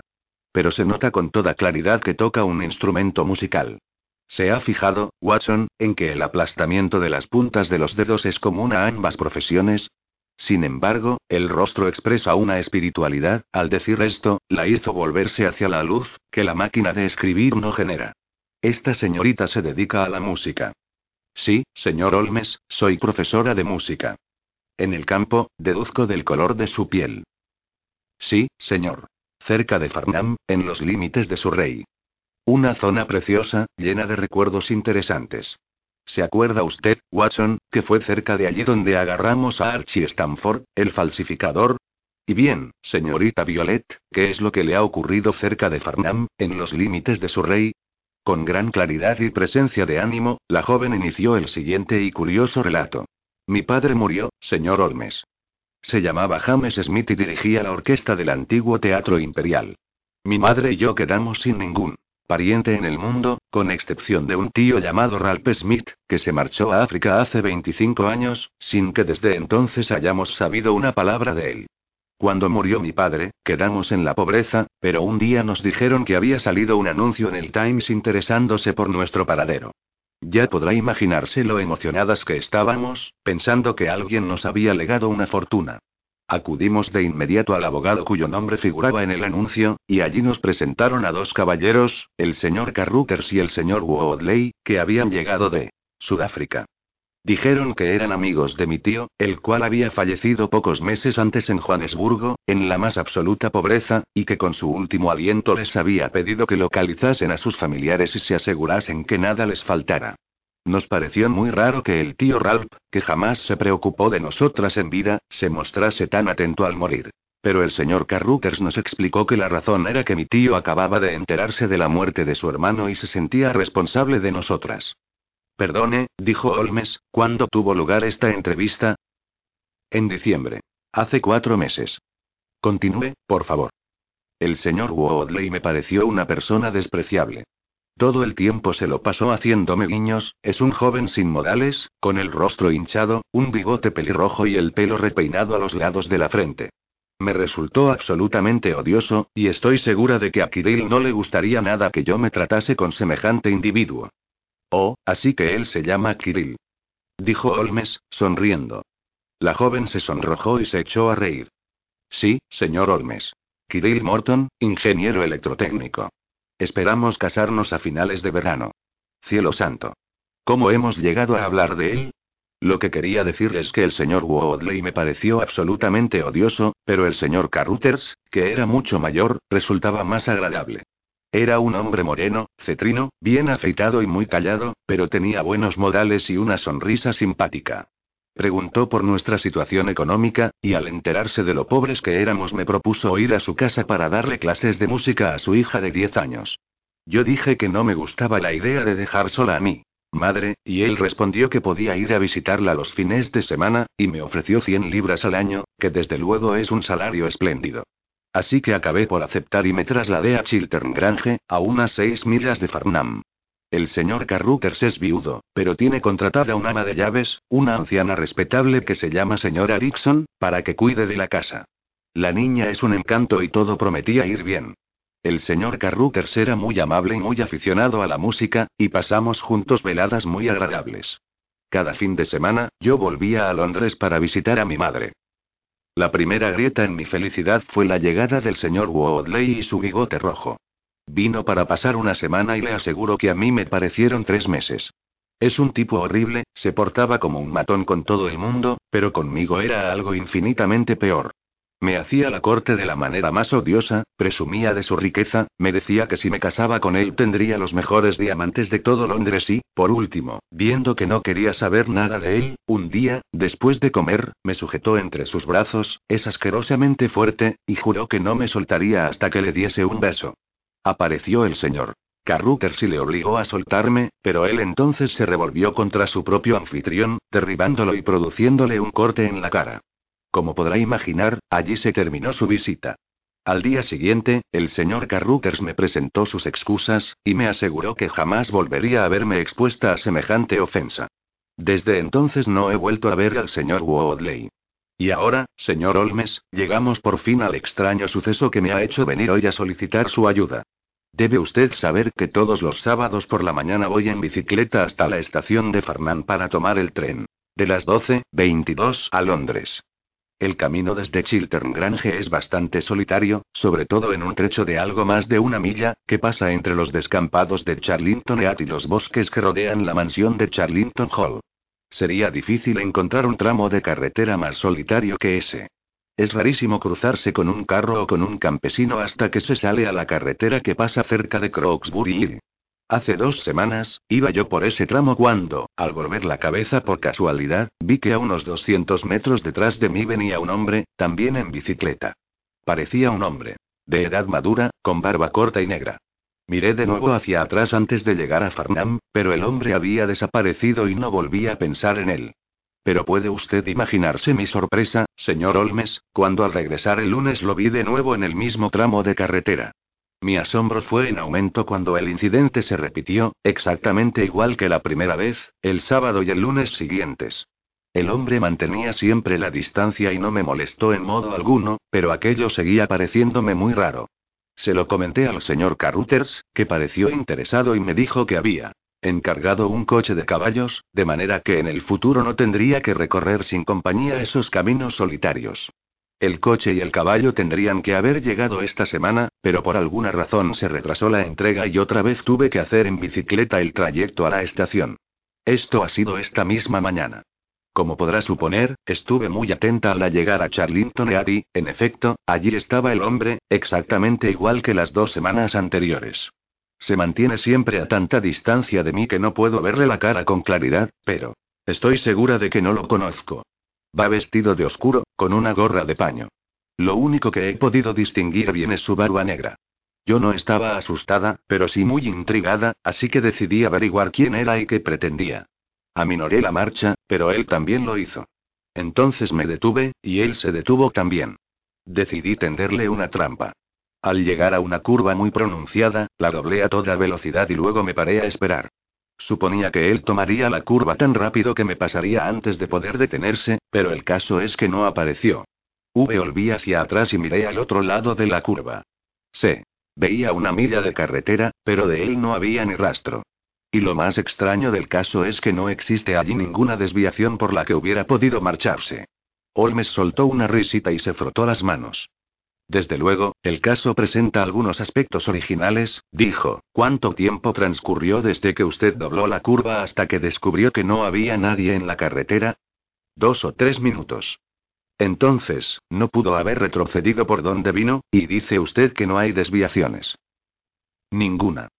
Tuvo que meterse por algún sendero, a un lado o a otro. No pudo ser por el lado del descampado, porque lo habría visto. En tal caso, por el procedimiento de exclusión, tenemos que suponer que se dirigió hacia Charlington Hall, que, según tengo entendido, es una mansión con terrenos propios, situada a un lado de la carretera.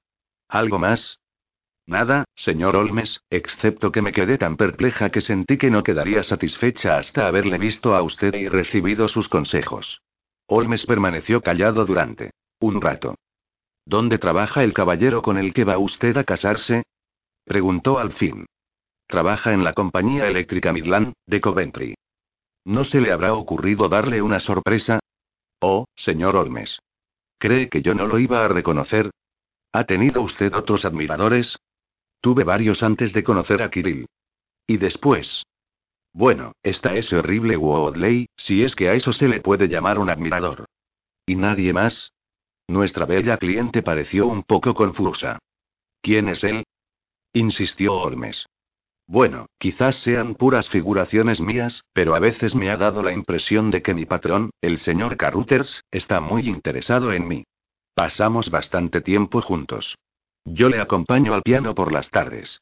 Nunca ha dicho nada, es un perfecto caballero, pero las chicas siempre nos damos cuenta. Ajá. Holmes parecía serio. ¿Y de qué vive este señor? Es rico. ¿Y no tiene coches ni caballos? Bueno, por lo menos tiene una posición bastante acomodada. Pero viene a Londres dos o tres veces por semana. Le interesan mucho las acciones de minas de oro sudafricanas. Señorita Smith, le ruego que me mantenga informado de cualquier nuevo giro de los acontecimientos. Por el momento, me encuentro muy ocupado, pero encontraré tiempo para hacer algunas averiguaciones sobre su caso. Mientras tanto, no dé ningún paso sin hacérmelo saber. Hasta la vista, y... Espero que no recibamos de usted más que buenas noticias. El que a una chica como esa la siga alguien forma parte del orden establecido de la naturaleza, dijo Holmes, dando chupadas a su pipa de meditación, pero no precisamente en bicicleta y por solitarios caminos rurales. Sin duda alguna, se trata de algún enamorado secreto. Pero el caso presenta algunos detalles curiosos y sugerentes, Watson. ¿Cómo que solo aparezca en ese punto concreto? Exacto. Nuestro primer paso debe consistir en averiguar quiénes son los inquilinos de la mansión Charlington. Tampoco estaría mal enterarse de la relación que existe entre Carruthers y Woodley, dos hombres que parecen tan diferentes. ¿Cómo es que los dos se muestran tan interesados por los familiares de Ralph Smith? Y otra cosa. ¿Qué clase de casa es esta, que le paga a una institutriz el doble de lo normal, pero no dispone ni de un caballo estando a seis millas de la estación? Es raro, Watson, muy raro. ¿Va usted a ir allí? No, querido amigo, va a ir usted. Podría muy bien tratarse de una intriga sin importancia, y no puedo interrumpir. Por ella esta otra investigación, que sí que es importante. El lunes llegará usted a Farnham a primera hora. Se esconderá cerca de Charlington Eat. Observará con sus propios ojos lo que ocurra y actuará como le indique su buen criterio. Y después, tras averiguar quién ocupa la mansión, regresará a informarme. Y ahora, Watson, ni una palabra más sobre el asunto hasta que dispongamos de algún asidero firme que nos permita avanzar hacia la solución. Sabíamos por la propia joven que regresaría el lunes en el tren que sale de Waterloo a las 9.50, de manera que yo madrugué para tomar el de las 9.13. Una vez en la estación de Farnham, no tuve dificultades para que me indicaran el camino a Charlington Eat. Resultaba imposible confundirse respecto al escenario de la aventura de la joven ciclista, ya que la carretera discurría entre un brezal abierto por un lado y un antiguo seto de tejo por el otro, un seto que rodeaba un parque repleto de árboles magníficos. Había una entrada principal, de piedra cubierta de líquen, con los pilares de cada lado rematados por vetustos emblemas heráldicos. Pero además de esta entrada principal para carruajes, observé varias aberturas más en el seto, de las que partían senderos.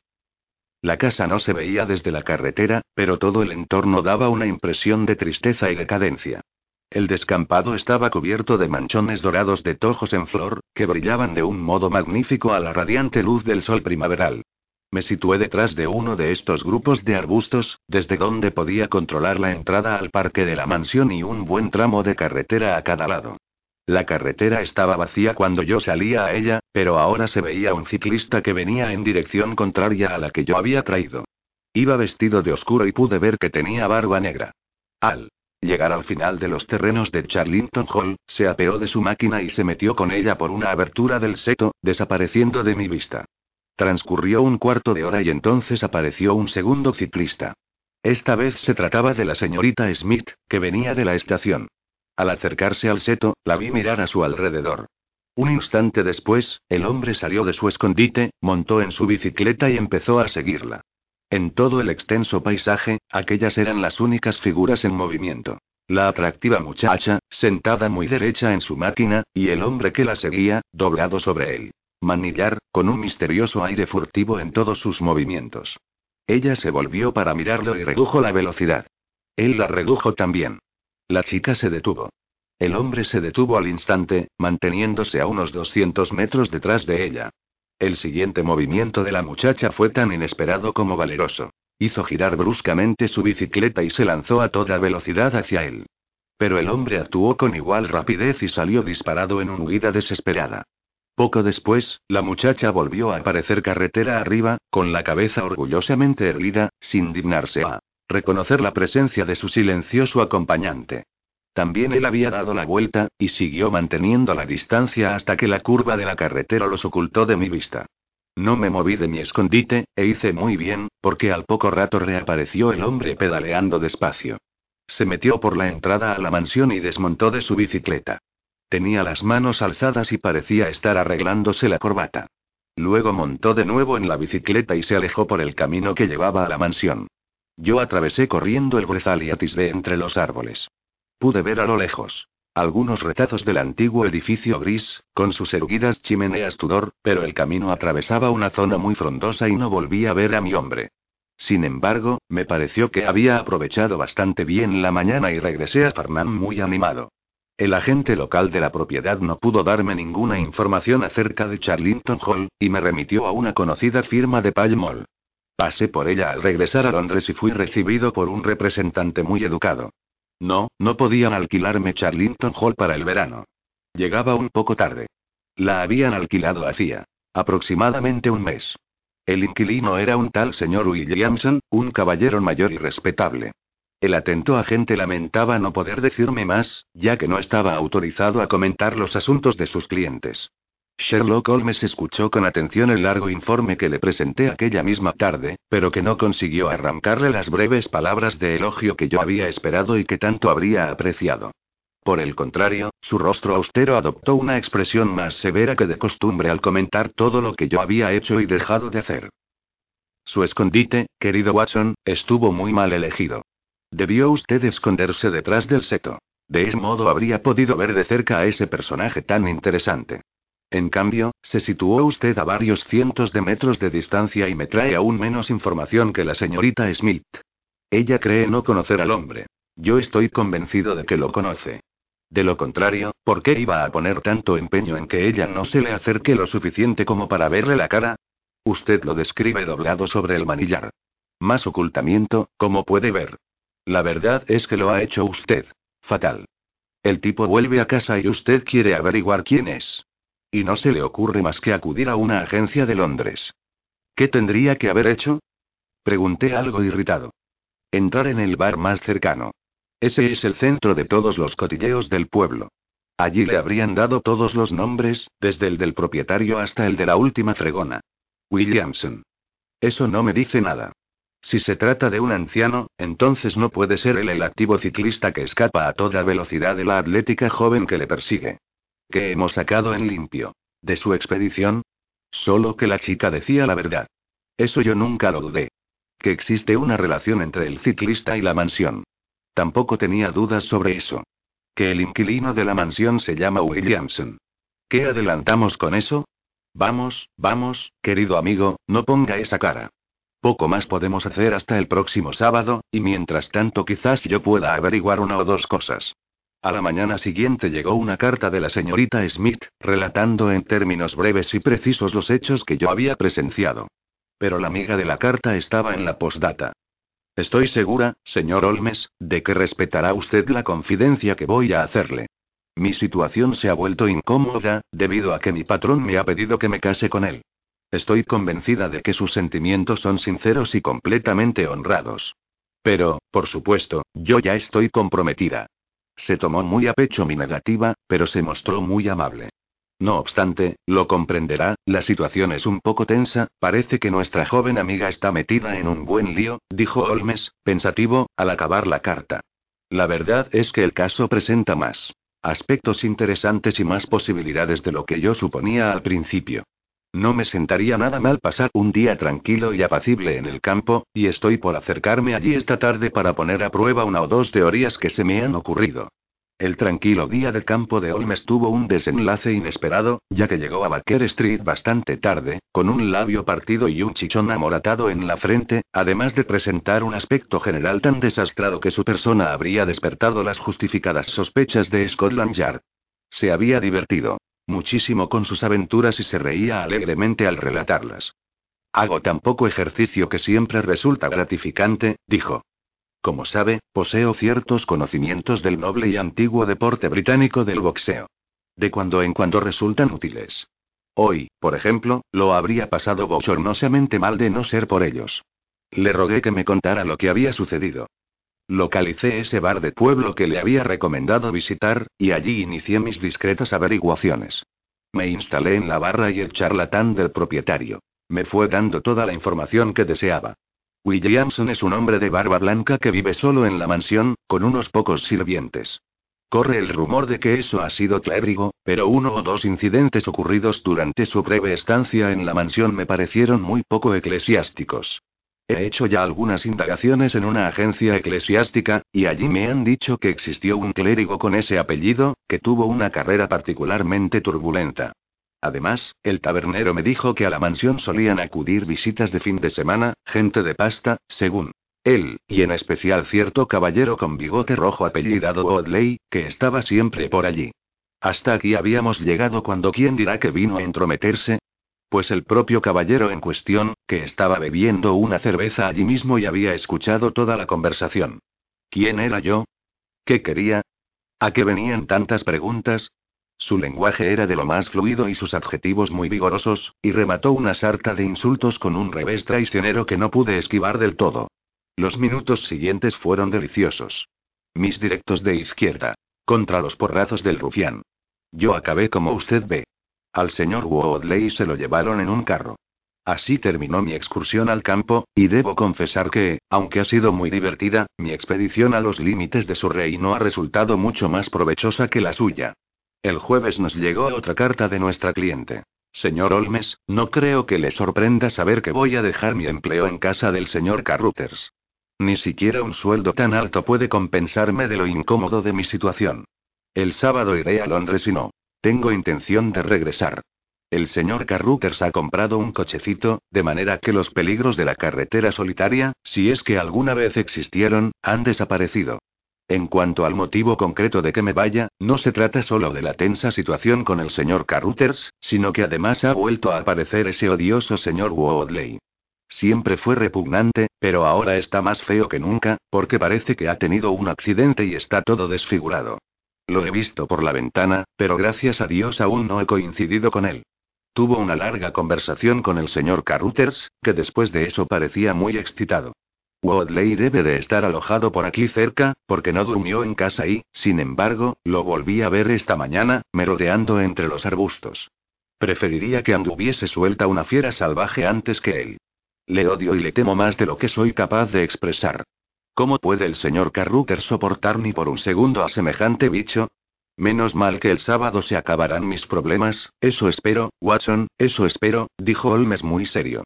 Alrededor de esta mujercita se está tramando alguna turbia intriga, y nuestro deber es procurar que nadie la moleste en este último viaje. Creo, Watson, que debemos prepararlo todo para desplazarnos allí el sábado por la mañana y asegurarnos que esta curiosa e incipiente investigación no tenga un final trágico. Confieso que hasta aquel momento no me había tomado muy en serio el caso, que me parecía más grotesco y extravagante que verdaderamente peligroso. Que un hombre acechara y siguiera a una mujer tan guapa no tenía nada de nuevo, y si el tipo era tan poco decidido que no solo no se atrevía a abordarla, sino que incluso huía cuando ella se le acercaba, no podía tratarse de un asaltante muy peligroso. Aquel rufián de Woodley era muy diferente, pero, excepto en una ocasión, nunca había molestado a nuestra cliente y ahora visitaba la casa de Carruthers sin importunarla a ella. El hombre de la bicicleta tenía que ser uno de los que visitaban la mansión los fines de semana, como había dicho el tabernero, aunque seguíamos sin saber quién era y qué pretendía. Sin embargo, la actitud grave de Holmes y el hecho de que al salir de nuestras habitaciones se metiera un revólver en el bolsillo me hizo pensar por primera vez en la posibilidad de que detrás de aquella curiosa cadena de sucesos acechase la tragedia.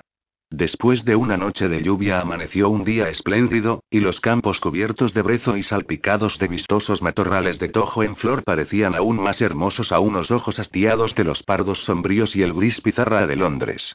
Holmes y yo avanzábamos por la ancha y arenosa carretera, aspirando el aire fresco de la mañana y disfrutando del canto de los pájaros y la suave brisa primaveral.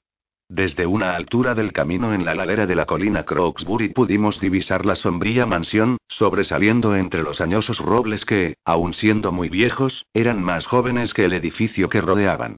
Holmes señaló el largo tramo de carretera que formaba una franja rojo-amarillenta entre el color pardo del brezal y el verde primaveral del bosque. A lo lejos se veía un punto negro que resultó ser un vehículo que avanzaba hacia nosotros. Holmes soltó una exclamación de impaciencia. Yo había calculado un margen de media hora, dijo, pero si aquel es su carricoche, es que debe de haber decidido tomar un tren anterior. Me temo, Watson, que va a pasar por Charlington antes de que podamos encontrarnos con ella. Desde el momento en que dejamos la elevación, perdimos de vista el vehículo, pero avanzamos a un paso tan rápido que mi vida sedentaria empezó a hacerse sentir, y me fui quedando rezagado. Holmes, sin embargo, se mantenía siempre en forma, porque disponía de reservas inagotables de energía nerviosa a las que recurrir. Ni por un momento aminoró su paso elástico hasta que, de pronto, cuando ya iba unos 100 metros por delante de mí, se detuvo y le vi levantar el brazo con un gesto de dolor y desesperación. En aquel mismo momento, por la curva de la carretera apareció un carricoche vacío, con el caballo al trote y las riendas colgando, que se acercó rápidamente a nosotros. Demasiado tarde, Watson, demasiado tarde. exclamó Holmes mientras yo corría resoplando hacia él. Qué idiota he sido en no pensar en el tren anterior. Secuestro, Watson. Secuestro. Asesinato. Dios sabe qué. Ciérrele el paso y pare al caballo. Muy bien. Ahora monte, y veremos si puedo remediar las consecuencias de mi estupidez. Subimos los dos al coche y Olmes Hizo que el caballo diera la vuelta, dio un trayazo con el látigo y salimos volando carretera adelante. Al doblar la curva quedó visible todo el tramo de carretera que discurría entre el brezal y la mansión. Yo agarré a Olmes del brazo. Allí está el hombre. Jade. Un ciclista solitario venía hacia nosotros. Traía la cabeza agachada y los hombros encorvados y pedaleaba con todas sus fuerzas. V olaba como un corredor de carreras. De pronto, levantó el rostro barbudo, nos vio cerca de él y frenó, saltando a continuación de su máquina. La barba, negra como él, carbón, contrastaba de manera extraña con la palidez de su rostro, y los ojos le brillaban como si tuviera fiebre. Se quedó mirándonos a nosotros y al carruaje y en su rostro se formó una expresión de asombro. ¿Qué es esto? Alto ahí. Gritó, cerrándonos el paso con su bicicleta. ¿De dónde han sacado este coche? Pare usted. Vociferó, sacando una pistola del bolsillo. Pare le digo, o por San Jorge que le meto un tiro al caballo. Olmes arrojó las riendas sobre mis rodillas y saltó del coche. Usted es el hombre al que queríamos ver. ¿Dónde está la señorita? Violet Smith. Dijo con su característica rapidez y claridad. Eso mismo le pregunto yo. Viene usted en su coche y tiene que saber dónde está. Encontramos el coche en la carretera, pero no había nadie en él. Hemos venido para ayudar a la señorita. Dios mío. Dios mío. ¿Qué voy a hacer? exclamó el desconocido, frenético de angustia. La han atrapado, ese demonio de Woodley y el cura renegado. Venga usted, venga, si de verdad es su amigo. Ayúdenme y la salvaremos, aunque tenga que dejar mi pellejo en el bosque de Charlington. Corrió como un loco, pistola en mano, hacia una abertura en el seto. Olmes le siguió y yo seguía a Olmes, dejando al caballo pastando junto a la carretera. Se han metido por aquí, dijo Olmes, señalando las huellas de varios pies en el sendero embarrado. Caramba. Quietos un momento. Hay alguien caído en los matorrales. Se trataba de un joven de unos 17 años, vestido como mozo de cuadras, con pantalones y polainas de cuero. Yacía caído de espaldas, con las rodillas dobladas y una terrible brecha en la cabeza. Estaba sin sentido, pero vivo.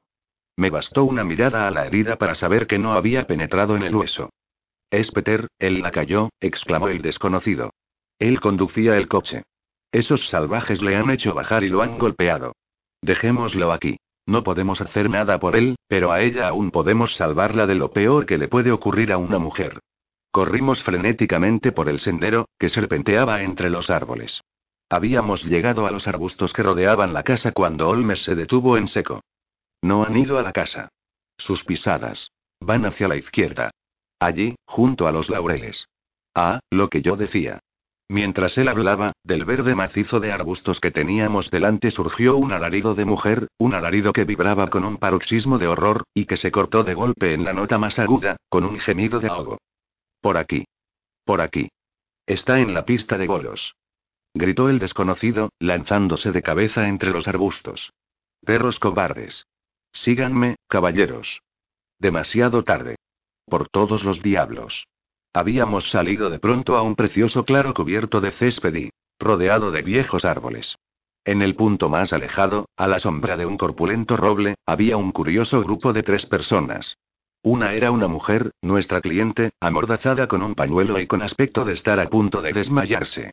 Frente a ella se erguía un hombre joven de aspecto brutal, rostro macizo y bigote pelirrojo, con las piernas bien abiertas y enfundadas en polainas.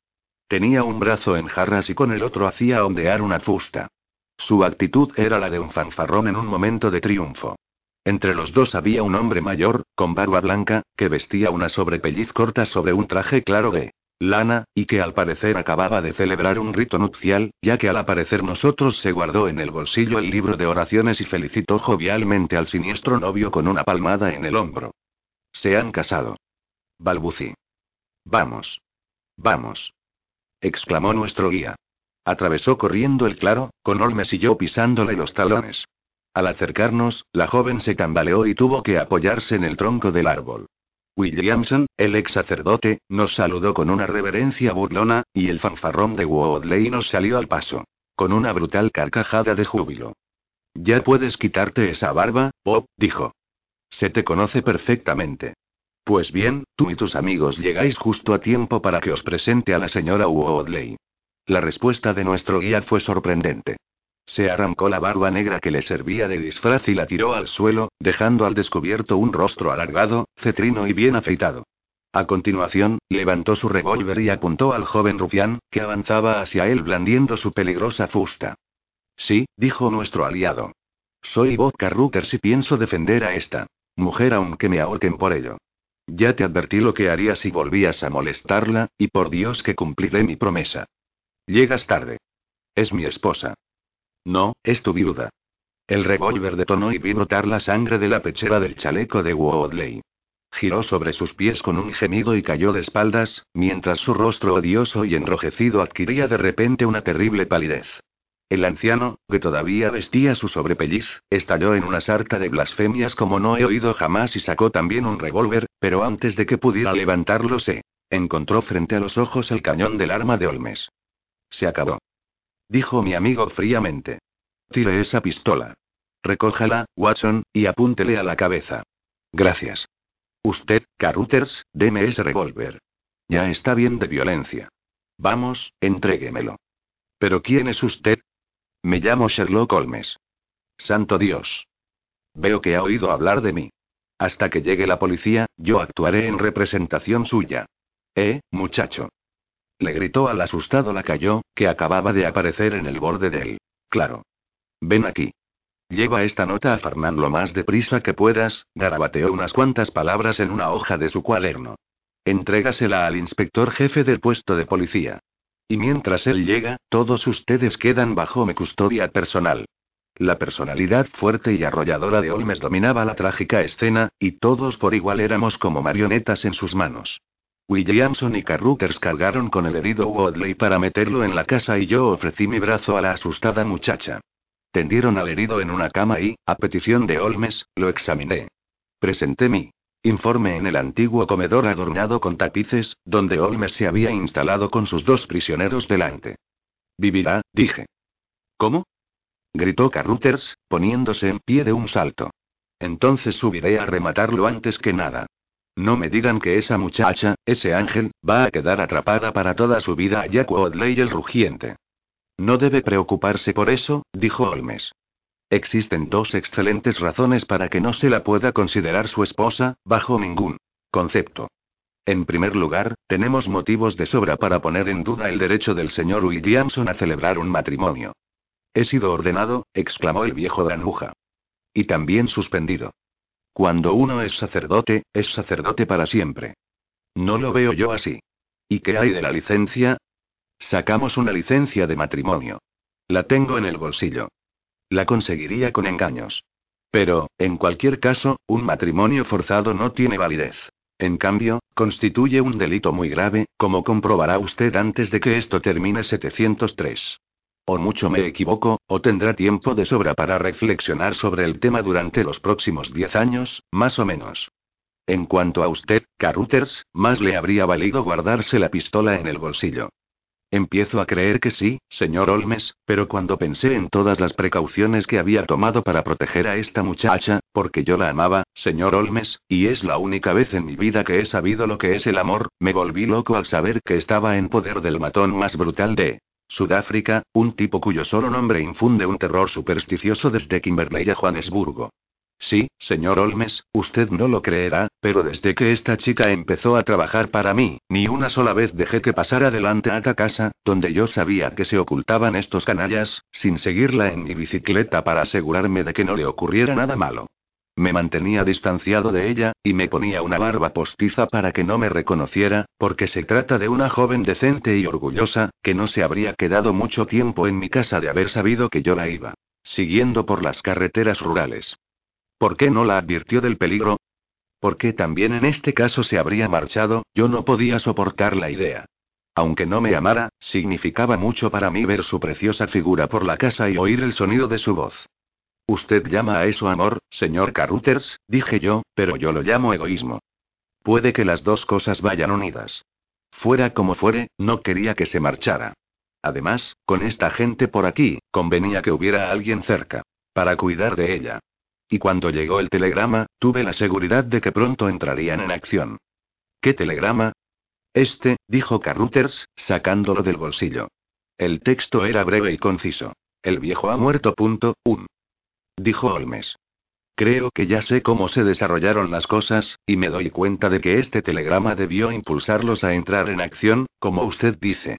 Pero, mientras aguardamos, ¿podría usted explicarme algunos detalles? El viejo renegado de la sobrepelliz. Soltó una explosiva descarga de palabrotas.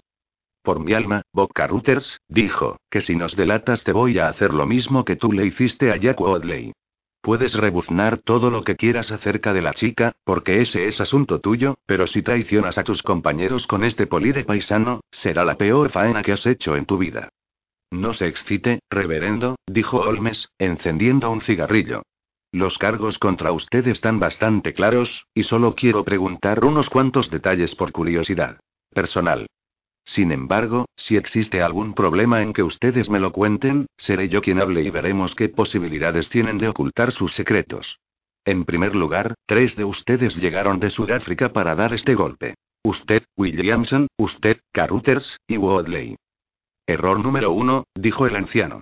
Yo no conocía a ninguno de los dos hasta hace dos meses, y jamás en mi vida he estado en África, así que puede meter eso en su pipa y fumárselo, señor me tomen todo Olmes. Es cierto lo que dice, confirmó Carruthers. Bien, bien, vinieron solo dos. El reverendo es un producto del país. Ustedes conocieron a Ralph Smith en Sudáfrica y tenían motivos para suponer que no viviría mucho. Entonces averiguaron que su sobrina heredaría su fortuna. ¿Qué tal voy? Carruthers asintió y Williamson soltó una palabrota. No cabe ninguna duda de que ella era el pariente más próximo, y ustedes estaban seguros de que el viejo no haría testamento. No sabía ni leer ni escribir, dijo Carruthers. Así que ustedes dos se plantaron. Aquí y localizaron a la chica. El plan era que uno de los dos se casara con ella y el otro recibiría una parte del botín. Por alguna razón, Wadley salió elegido como marido. ¿Cómo fue eso? Nos la jugamos a las cartas en el viaje. Él ganó. Comprendo. Usted tomó a la joven a su servicio, y así Wadley podría cortejarla. Pero ella se dio cuenta de que era un bruto borracho y no quiso saber nada de él.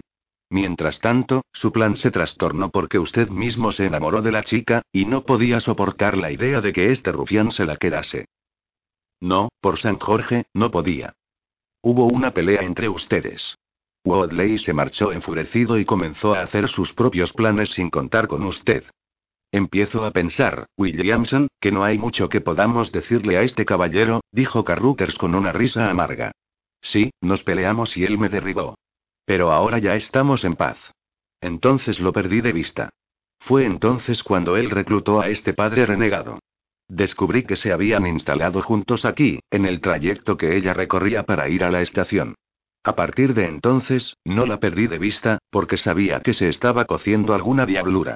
Hace dos días, Wadley se presentó en mi casa con este telegrama, que nos comunicaba la muerte de Ralph Smith. Me preguntó si estaba dispuesto a seguir adelante con el trato. Le respondí que no. Preguntó entonces si accedería a casarme con la chica y darle a él una parte. Le dije que lo haría de muy buena gana, pero que ella no me aceptaba. Entonces, Wadley dijo, primero vamos a casarla, y puede que al cabo de una o dos semanas vea las cosas de diferente manera. Le respondí que me negaba a utilizar la violencia, y se marchó maldiciendo, como el canalla mal hablado que siempre ha sido, y jurando que sería suya de un modo u otro. Ella se iba a marchar de mi casa esta semana y yo había conseguido un coche para llevarla a la estación, pero me sentía tan intranquilo que la seguí en bicicleta. Sin embargo, dejé que me tomara demasiada delantera, y antes de que pudiera alcanzarla el mal ya estaba hecho. No supe nada más hasta que los vi a ustedes dos regresando con el coche. Holmes se puso en pie y tiró la colilla de su cigarrillo a la chimenea. He sido un obtuso, Watson, dijo.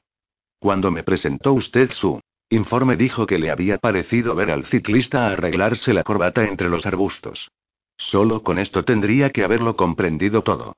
Sin embargo, podemos felicitarnos por haber intervenido en un caso bastante curioso y en algunos aspectos único. Veo venir por el sendero a tres policías del condado, y me alegra comprobar que el pequeño mozo de cuadras se mantiene a su paso. Es probable que ni él ni el fascinante novio sufran daños permanentes a causa de las aventuras de esta mañana. Creo, Watson, que en su calidad de médico debería atender a la señorita Smith y decirle que si se encuentra suficientemente recuperada tendremos mucho gusto en acompañarla a casa de su madre. Y si su recuperación no es completa, ya verá usted como una ligera alusión a la posibilidad de enviar un telegrama a cierto joven electricista de las Midlands la deja curada del todo. En cuanto a usted, señor Carruthers, creo que ha hecho todo lo que ha podido por reparar su participación en un plan maligno. Aquí tiene mi tarjeta, y si mi declaración puede servirle de ayuda en el juicio, me tendrá a su disposición. El lector probablemente habrá observado que, sumido en el torbellino de nuestra incesante actividad, suele resultarme difícil redondear mis relatos añadiendo esos detalles finales que tanto aprecian los curiosos. Cada caso ha servido de preludio a otro y, una vez pasada la crisis, los actores desaparecen para siempre de nuestras ajetreadas vidas. Sin embargo, al final de los manuscritos referentes a este caso he encontrado una breve anotación que confirma que la señorita Violet Smith heredó una gran fortuna y que actualmente es la esposa de Kirill Morton, socio principal de Morton y Kennedy, conocidos electricistas de Westminster. Williamson y Wadley fueron procesados por secuestro y agresión. Al primero le cayeron siete años y al segundo diez. No consta ningún dato acerca de Carruthers, pero estoy seguro de que el tribunal no juzgaría con mucha severidad su agresión, teniendo en cuenta que Woodley tenía reputación de ser un maleante peligrosísimo, y creo que con unos meses bastaría para satisfacer las exigencias de la justicia. Capítulo 05. La aventura del Colegio Priori. En nuestro pequeño escenario de Baker Street hemos presenciado entradas y salidas espectaculares, pero no recuerdo ninguna tan repentina y sorprendente como la primera aparición del Dr. Thornycroft Tuxtable, Ma, PH.D. etc. 704 su tarjeta, que parecía demasiado pequeña para soportar el peso de tanto título académico, le precedió en unos segundos y luego entró él. Tan grande, tan pomposo y tan digno que parecía la encarnación misma de él. Aplomo y la solidez. Y sin embargo, lo primero que hizo en cuanto la puerta se cerró a sus espaldas fue tambalearse y apoyarse en la mesa, tras lo cual se desplomó en el suelo y allí quedó su majestuosa figura, postrada e inconsciente sobre la alfombra de piel de oso colocada delante de nuestra chimenea.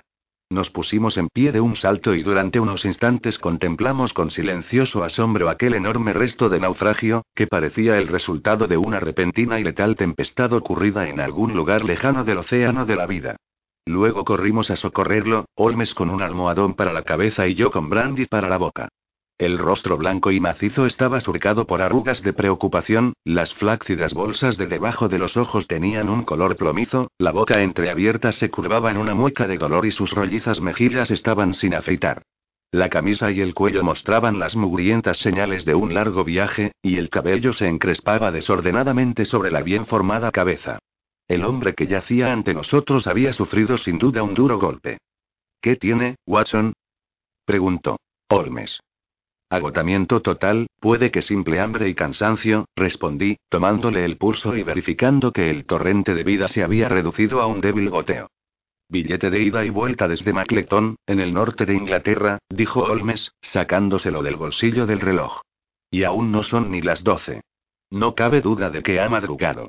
Los párpados fruncidos empezaron a temblar y un par de ojos grises y ausentes alzaron su mirada hacia nosotros.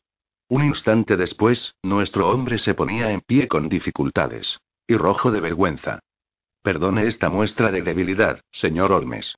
Temo que me han fallado las fuerzas. Gracias. Si pudiera tomar un vaso de leche y una galleta, estoy seguro de que me pondría bien. He venido personalmente, señor Olmes, para asegurarme de que me acompañará usted a la vuelta. Temía que un simple telegrama no lograría convencerlo de la absoluta urgencia del caso. Cuando se haya repuesto usted del todo, ya me siento perfectamente otra vez. No me explico cómo me dio este desfallecimiento. Señor Olmes, quiero que venga usted a Macleton conmigo en el primer tren. Mi amigo sacudió la cabeza. Mi compañero, el doctor Watson, podrá decirle que en estos momentos estamos ocupadísimos. No puedo dejar este caso de los documentos Ferrers, y además está a punto de comenzar el juicio por el crimen de Abergavenny. Solo un asunto muy importante podría sacarme de Londres en estos momentos. Importante. Nuestro visitante levantó las manos. ¿No se ha enterado del secuestro del único hijo del duque de Aldernase? ¿Cómo? ¿El que fue ministro? Exacto. Hemos tratado de ocultárselo a la prensa, pero anoche el Globe publicaba algunos rumores. Pensé que tal vez estuviera usted al corriente. Holmes estiró su largo y delgado brazo y sacó el volumen H de su enciclopedia de consulta. Oldernase, sexto duque de KG, PC. 705, y así medio alfabeto. Barón de Beverley, conde de Carston, caramba, menuda lista. Señor de Ayamsire desde 1900. Casado con Edith, hija de Sir Charles Appledore, en 1888. Hijo único y heredero. Lord Saltire. Propietario de unos 250,000 acres. Minas en Lancashire y Gales. Residencias. Carlton House Terrace, Londres. Mansión Aldernase, en Ayamsire. Castillo de Carston, en Bangor, Gales. Lord Almirante en 1872. Primer secretario de Estado, vaya, vaya. Se trata, sin duda, de uno de los grandes personajes del reino. El más grande, y puede que el más rico.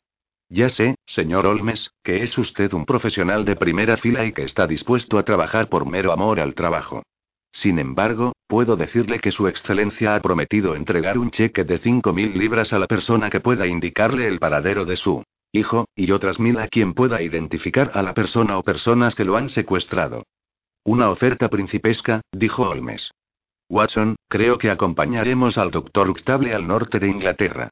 Y ahora, doctor Uxtable, en cuanto se haya terminado la leche, le agradecería que nos contara lo que ha ocurrido, cuándo ocurrió, cómo ocurrió y, por último, qué tiene que ver en ello el doctor Thornycroft Uxtable, del Colegio Priori, cerca de Macleton, y por qué viene a solicitar mis humildes servicios tres días después del suceso, como se deduce del estado de su barba.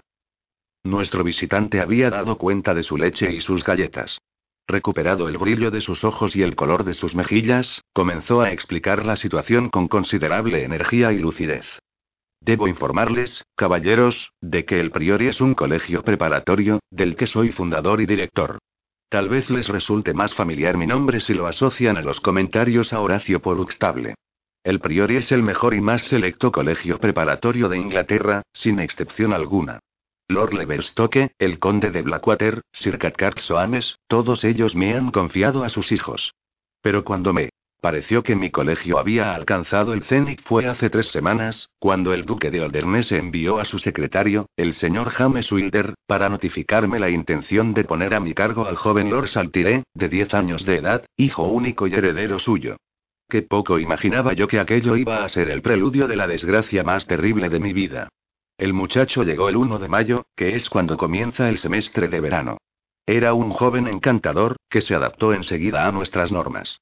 Debo decirle, espero no estar cometiendo una indiscreción, pero en un caso como este es absurdo andarse con medias verdades, que el chico no era muy feliz en su casa. Es un secreto a voces que la vida matrimonial del duque no ha sido muy apacible y acabó desembocando en una separación por mutuo acuerdo. La duquesa se ha establecido en el sur de Francia. Esto ocurrió hace muy poco, y se sabe que las simpatías del muchacho estaban del lado de la madre. Cuando ella se marchó de la mansión Aldernase, el chico se quedó muy deprimido, y por eso decidió el duque enviarlo a mi colegio. A los 15 días se había adaptado por completo y parecía absolutamente feliz. Con nosotros. Se le vio por última vez la noche del 13 de mayo, es decir, la noche del lunes pasado. Su cuarto está en el segundo piso y para llegar a él hay que pasar por otra habitación más grande, en la que duermen dos alumnos. Estos muchachos no vieron ni oyeron nada, de manera que es imposible que el joven Saltiré pasara por allí. La ventana de su cuarto estaba abierta y hay una hiedra bastante sólida que llega hasta el suelo. No encontramos pisadas abajo, pero no cabe duda de que esta es la única salida posible. Su ausencia se descubrió a las 7 de la mañana del martes. Se notaba que, había dormido en su cama. Antes de marcharse se había vestido del todo, con el uniforme escolar de chaqueta negra, estilo Eton, y pantalones gris oscuro. No se advertían señales de que hubiera entrado alguien en su habitación y estamos seguros de que si hubiera habido gritos o forcejeos se habrían oído, porque Calder, el mayor de los dos muchachos que duermen en la habitación interior, tiene el sueño muy ligero. Cuando descubrimos la desaparición de Lord Saltiré, pasé lista inmediatamente a todo el personal del colegio. Alumnos, profesores y servicio. Y entonces nos dimos cuenta de que Lord Saltiré no se había fugado solo. Faltaba también Eidenger, el profesor de alemán. Su habitación está también en el segundo piso, al otro extremo del edificio, pero dando a la misma fachada que la de Lord Saltiré. También había dormido en su cama. Pero al parecer se había marchado a medio vestir, porque su camisa y sus calcetines estaban tirados en el suelo. No cabe duda de que bajó descolgándose por la hiedra, porque encontramos pisadas suyas abajo en el césped. Junto a este césped hay un pequeño cobertizo donde guardaba su bicicleta, que también ha desaparecido. Llevaba con nosotros dos años, y había llegado con las mejores referencias. Pero era un tipo callado y poco simpático, que no se llevaba muy bien ni con los alumnos ni con los profesores. No se pudo encontrar ni rastro de los fugitivos, y hoy, jueves, sabemos tan poco como el martes. Naturalmente, fuimos de inmediato a preguntar a la mansión Oldernese. Se encuentra a solo unas millas de distancia, y pensamos que un repentino ataque de nostalgia le habría hecho volver con su padre. Pero allí no sabía nada de él. El duque está excitadísimo, y en cuanto a mí, ya han visto ustedes el estado de postración nerviosa al que me han reducido la incertidumbre y la responsabilidad. Señor Olmes, si alguna vez se ha empleado usted a fondo, le suplico que lo haga ahora, porque nunca en su vida encontrará un caso que más lo merezca. Sherlock Holmes había escuchado con el mayor interés el relato del afligido director de escuela. Sus cejas fruncidas y el profundo surco que había entre ellas demostraban que no era preciso insistirle para que concentrase toda su atención en un problema que, aparte de las enormes sumas que en él se barajaban, tenía forzosamente que atraerle, dada su afición a lo enigmático. Y lo extraño. Sacó su cuaderno de notas y garabateó en él algunas anotaciones. Ha sido una torpeza por su parte no acudir a mí antes, dijo en tono severo. Me obliga a iniciar mi investigación con una grave desventaja. Es impensable, por ejemplo, que esa hiedra y ese césped no le revelaran nada a un observador experto. No ha sido culpa mía, señor Olmes. Su excelencia estaba empeñado en evitar a toda costa un escándalo público. Le asustaba que sus desgracias familiares quedaran expuestas a la vista de todos. Siente horror por ese tipo de cosas. ¿Pero se ha realizado alguna investigación oficial? Sí, señor, pero sin ningún resultado. Al principio pareció que se había encontrado una pista, ya que alguien declaró haber visto a un hombre joven y un niño saliendo de una estación cercana en uno de los primeros trenes. Pero anoche supimos que se había seguido la pista de la pareja hasta Liverpool, y se ha comprobado que no tienen nada que ver con el asunto. Entonces fue cuando, desesperado, defraudado y tras una noche sin dormir, decidí tomar el primer tren y venir directamente a verle. Supongo que la investigación sobre el terreno aflojaría mientras se seguía esa pista falsa. Se interrumpió por completo. Con lo cual se han perdido tres días. No se podía haber manejado peor el asunto. Eso me parece a mí, lo reconozco. Sin embargo, debería poderse resolver el problema. Tendré mucho gusto en echarle un vistazo.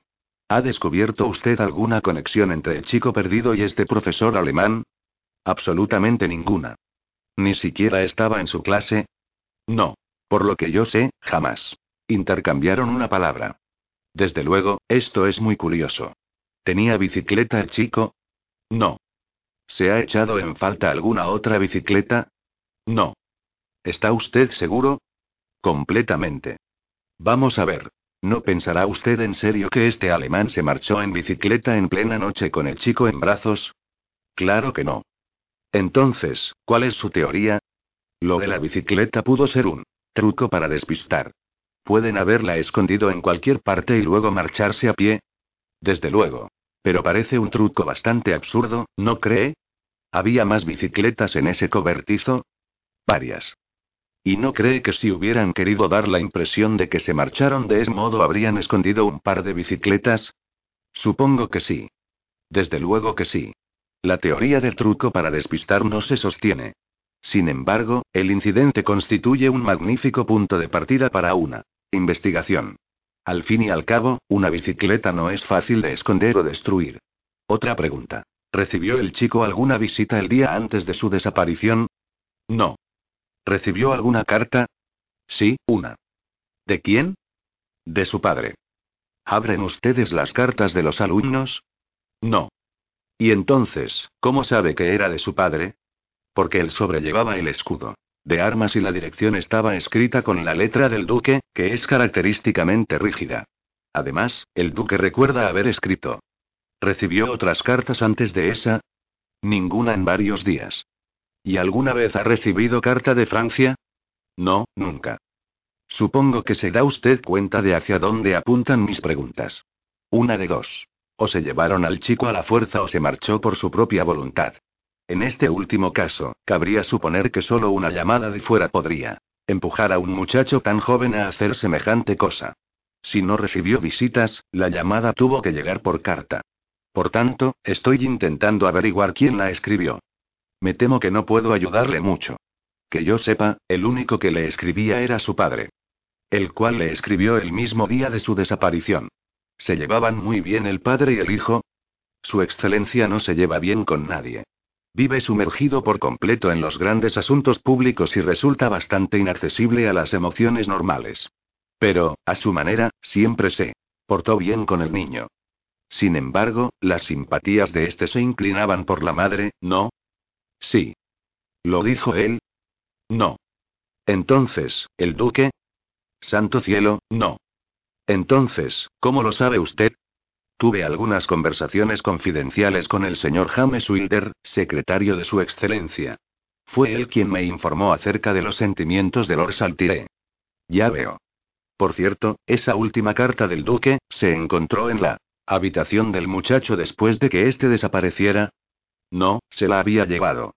Creo, señor Olmes, que deberíamos ponernos en camino hacia la estación de Houston. Pediré un coche. Dentro de un cuarto de hora estaremos a su servicio. Y si va usted a telegrafiar, señor Uxtable, convendría que la gente de por allí creyera que las investigaciones aún siguen centradas en Liverpool, o donde quiera que conduzca esa pista falsa. De ese modo, yo podré trabajar tranquilamente en las puertas de su establecimiento, y tal vez el rastro no esté tan borrado como para que no podamos olfatearlo dos viejos sabuesos como Watson y yo. Aquella noche la pasamos en la fría y vigorizante atmósfera de la región de Peac, donde se encuentra el famoso colegio del Dr. Uxtable. Ya había oscurecido cuando llegamos. Sobre la mesa del vestíbulo había una tarjeta, y el mayordomo susurró algo al oído del director, que se volvió hacia nosotros con la alegría reflejada en todos sus macizos rasgos. El duque está aquí. Dijo. El duque y el señor Wilder están en mi despacho. Vengan, caballeros, y los presentaré.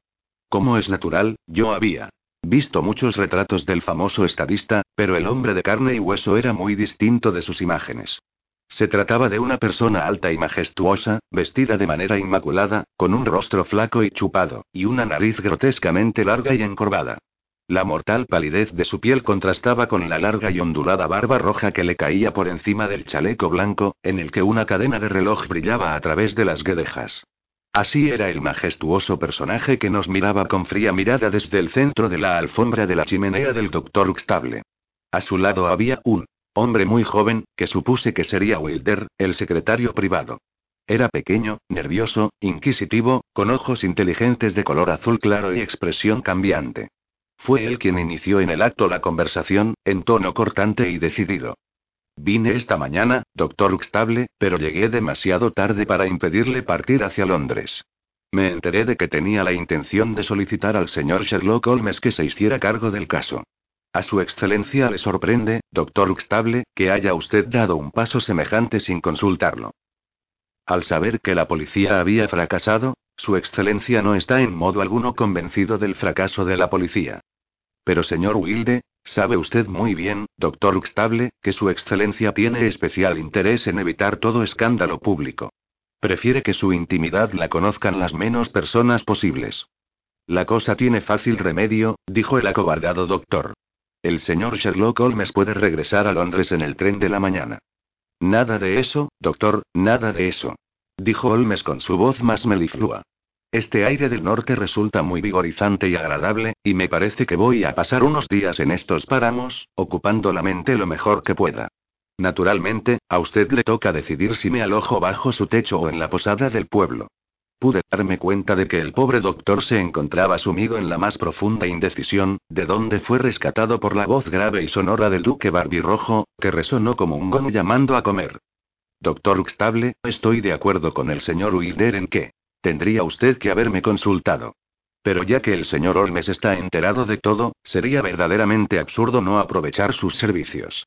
En lugar de ir a la posada, señor Olmes, me agradaría mucho que se quedara conmigo en la mansión Oldernese. Gracias, Excelencia. Pero, a efectos de la investigación, creo que será más juicioso que me quede en el escenario del misterio. Como desee, señor Olmes. Por supuesto, cualquier información que el señor Wilder o yo podamos proporcionarle está a su disposición. Lo más probable es que tenga que ir a visitarlos a la mansión, dijo Holmes.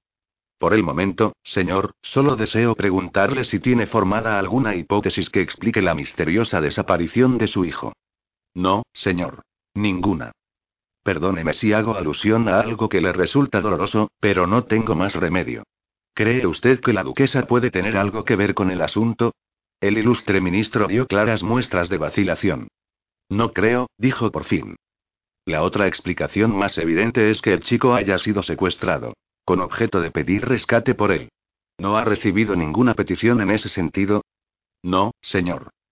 Una pregunta más, Excelencia. Tengo entendido que escribió usted a su hijo el día mismo del incidente. No. Le escribí el día antes. Eso es. ¿Pero él recibió la carta ese día? Sí. ¿Había algo en su carta que pueda haberlo trastornado o inducido a dar ese paso? No, señor, claro que no. ¿Echó usted mismo la carta al correo? La contestación del aristócrata quedó interrumpida por el secretario, que intervino algo acalorado. Su excelencia no tiene por costumbre llevar personalmente las cartas al correo, dijo. La carta se dejó con las demás en la mesa del despacho, y yo mismo las eché al buzón. ¿Está usted seguro de haber echado esta carta? Sí. Me fijé en ella. ¿Cuántas cartas escribió su excelencia aquel día? Veinte o treinta, dijo el duque. Mantengo mucha correspondencia. Pero, ¿no le parece esto un poco irrelevante? No del todo, respondió Holmes. Por mi parte, prosiguió el duque, he aconsejado a la policía que dirija su atención hacia el sur de Francia. Ya he dicho que no creo que la duquesa haya incitado un acto tan monstruoso, pero el chico tenía ideas muy equivocadas, y es posible que haya huido para irse con ella, inducido y ayudado por ese alemán. Bien, doctor Uxtable, nos volvemos a la mansión. Me di cuenta de que a Holmes aún le habría gustado hacer algunas preguntas más, pero el brusco comportamiento del noble daba a entender que la entrevista había terminado. Era evidente que aquello de discutir sus intimidades familiares con un extraño le resultaba absolutamente aborrecible a su exquisito carácter aristocrático, y que temía que cualquier nueva pregunta arrojara una desagradable luz sobre los rincones discretamente oscurecidos de su historia ducal. En cuanto el aristócrata y su secretario se marcharon, mi amigo se lanzó de inmediato a la investigación, con su vehemencia habitual. Examinamos minuciosamente la habitación del muchacho, que no nos proporcionó información alguna, aparte de dejarnos convencidos de que solo pudo haber escapado por la ventana. Tampoco la habitación y los objetos personales del profesor alemán nos ofrecieron ninguna pista nueva. En este caso, un tallo de hiedra había cedido bajo su peso, y a la luz de la linterna pudimos ver en el césped la huella dejada por sus talones al bajar al suelo. Aquella marca solitaria en el bien cortado césped constituía el único testimonio material de la inexplicable fuga nocturna. Sherlock Holmes salió del colegio solo y no regresó hasta después de las once. Se había hecho con un mapa militar de la zona y lo trajo a mi cuarto, lo extendió sobre la cama, colgó encima una lámpara y se puso a fumar mientras lo examinaba, señalando de cuando en cuando los puntos de interés con la humeante boquilla de ámbar de su pipa. Cada vez me gusta más este caso, Watson, dijo. Decididamente, presenta aspectos muy interesantes. En esta fase inicial, quiero que se fije en estos detalles geográficos, que pueden tener mucha importancia para nuestra investigación. Mire este mapa. Este cuadrado oscuro es el colegio Priori. V a marcarlo con un alfiler. Y esta hoy línea es la carretera principal. Ya ve que corre de este a oeste, pasando frente a la escuela, y que en ninguna de las dos direcciones existe una desviación en más de una milla. Si los dos fugitivos se marcharon por carretera, tuvo que ser por esta carretera. Exacto. Por una curiosa y afortunada casualidad, podemos saber hasta cierto punto lo que pasó por esta carretera durante la noche de autos. Aquí, donde señalo con la pipa, había un policía rural de servicio desde las 12 hasta las 6. Como puede ver, se trata del primer cruce que existe por el lado este. El guardia declara que no se movió de supuesto ni un instante, y está seguro de que ni el hombre ni el niño pudieron pasar por allí sin que él los viera. He hablado esta noche con el policía en cuestión, y me ha parecido una persona de absoluta confianza. Con eso queda descartado este camino. Pasemos a ocuparnos del otro. Aquí hay una fonda, el toro rojo, cuya propietaria estaba enferma. Había hecho llamar al médico de Macleton, pero este no llegó hasta por la mañana, porque estaba ocupado con otro caso. La gente de la fonda pasó toda la noche en vela, aguardando su llegada, y parece que en todo momento había alguien vigilando la carretera. También ellos han declarado que no pasó nadie. Si hemos de creer en su declaración, podemos descartar también el lado oeste, y estamos en condiciones de asegurar que los fugitivos no utilizaron para nada la carretera. ¿Y la bicicleta, qué? Objeté. Eso es. Ahora llegaremos a la bicicleta. Continuemos nuestro razonamiento. Si estas personas no se marcharon por la carretera, tuvieron que ir campo a través, hacia el norte o hacia el sur del colegio. De eso no cabe duda. Consideremos las dos posibilidades. Al sur del colegio, como puede ver, hay una gran extensión de tierra cultivable, dividida en campos pequeños, separados por tapias de piedra. Por ahí hay que reconocer que la bicicleta no sirve para nada. Podemos descartar la idea. Veamos ahora el terreno que hay al norte. Aquí tenemos una arboleda, señalada en el mapa como Rajet más allá de la cual comienza un extenso páramo, Lower Hillmore, que se prolonga unas 10 millas con una pendiente gradual hacia arriba. Aquí, a un lado de esta desolación, está la mansión Oldernase, a 10 millas de distancia por carretera, pero solo a 6 atravesando el páramo. Toda esta llanura es tremendamente árida. Hay unos pocos granjeros que tienen arrendadas pequeñas parcelas en el páramo, donde crían ovejas y vacas. Exceptuándolos a ellos, los únicos habitantes que uno encuentra hasta llegar a la carretera de Chesterfield son chorlitos y zarapitos. Aquí, como ve, hay una iglesia, unas pocas granjas y otra posada. Más allá comienzan a empinarse las montañas. Así pues, nuestra investigación debe dirigirse hacia aquí, hacia el norte. ¿Y la bicicleta, qué? Insistí. Ya va, ya va. Dijo Holmes con impaciencia. Un buen ciclista no necesita carreteras. Hay muchos senderos que atraviesan el páramo, y esa noche había luna llena. Caramba. ¿Qué pasa? Alguien llamaba frenéticamente a la puerta, y un instante después el doctor Uxtable había entrado en la habitación. Traía en la mano una gorra azul de bicicleta, con una insignia blanca en lo alto. Al fin tenemos una pista. exclamó. Gracias al cielo, por fin hemos encontrado el rastro del pobre chico. Esta es su gorra. ¿Dónde la encontraron? En el carromato de unos gitanos que habían acampado en el páramo. Se marcharon el martes. Hoy los localizó la policía, que registró la caravana y encontró esto. ¿Qué explicación dieron? Evasivas y mentiras, dicen que la encontraron en el páramo el martes por la mañana. Los muy canallas saben dónde está el chico. Gracias a Dios, están a buen recaudo, guardados bajo siete llaves. El miedo a la justicia o la bolsa del duque acabarán por hacerles soltar todo lo que saben. De momento, no está mal, dijo Holmes cuando el doctor salió por fin de la habitación.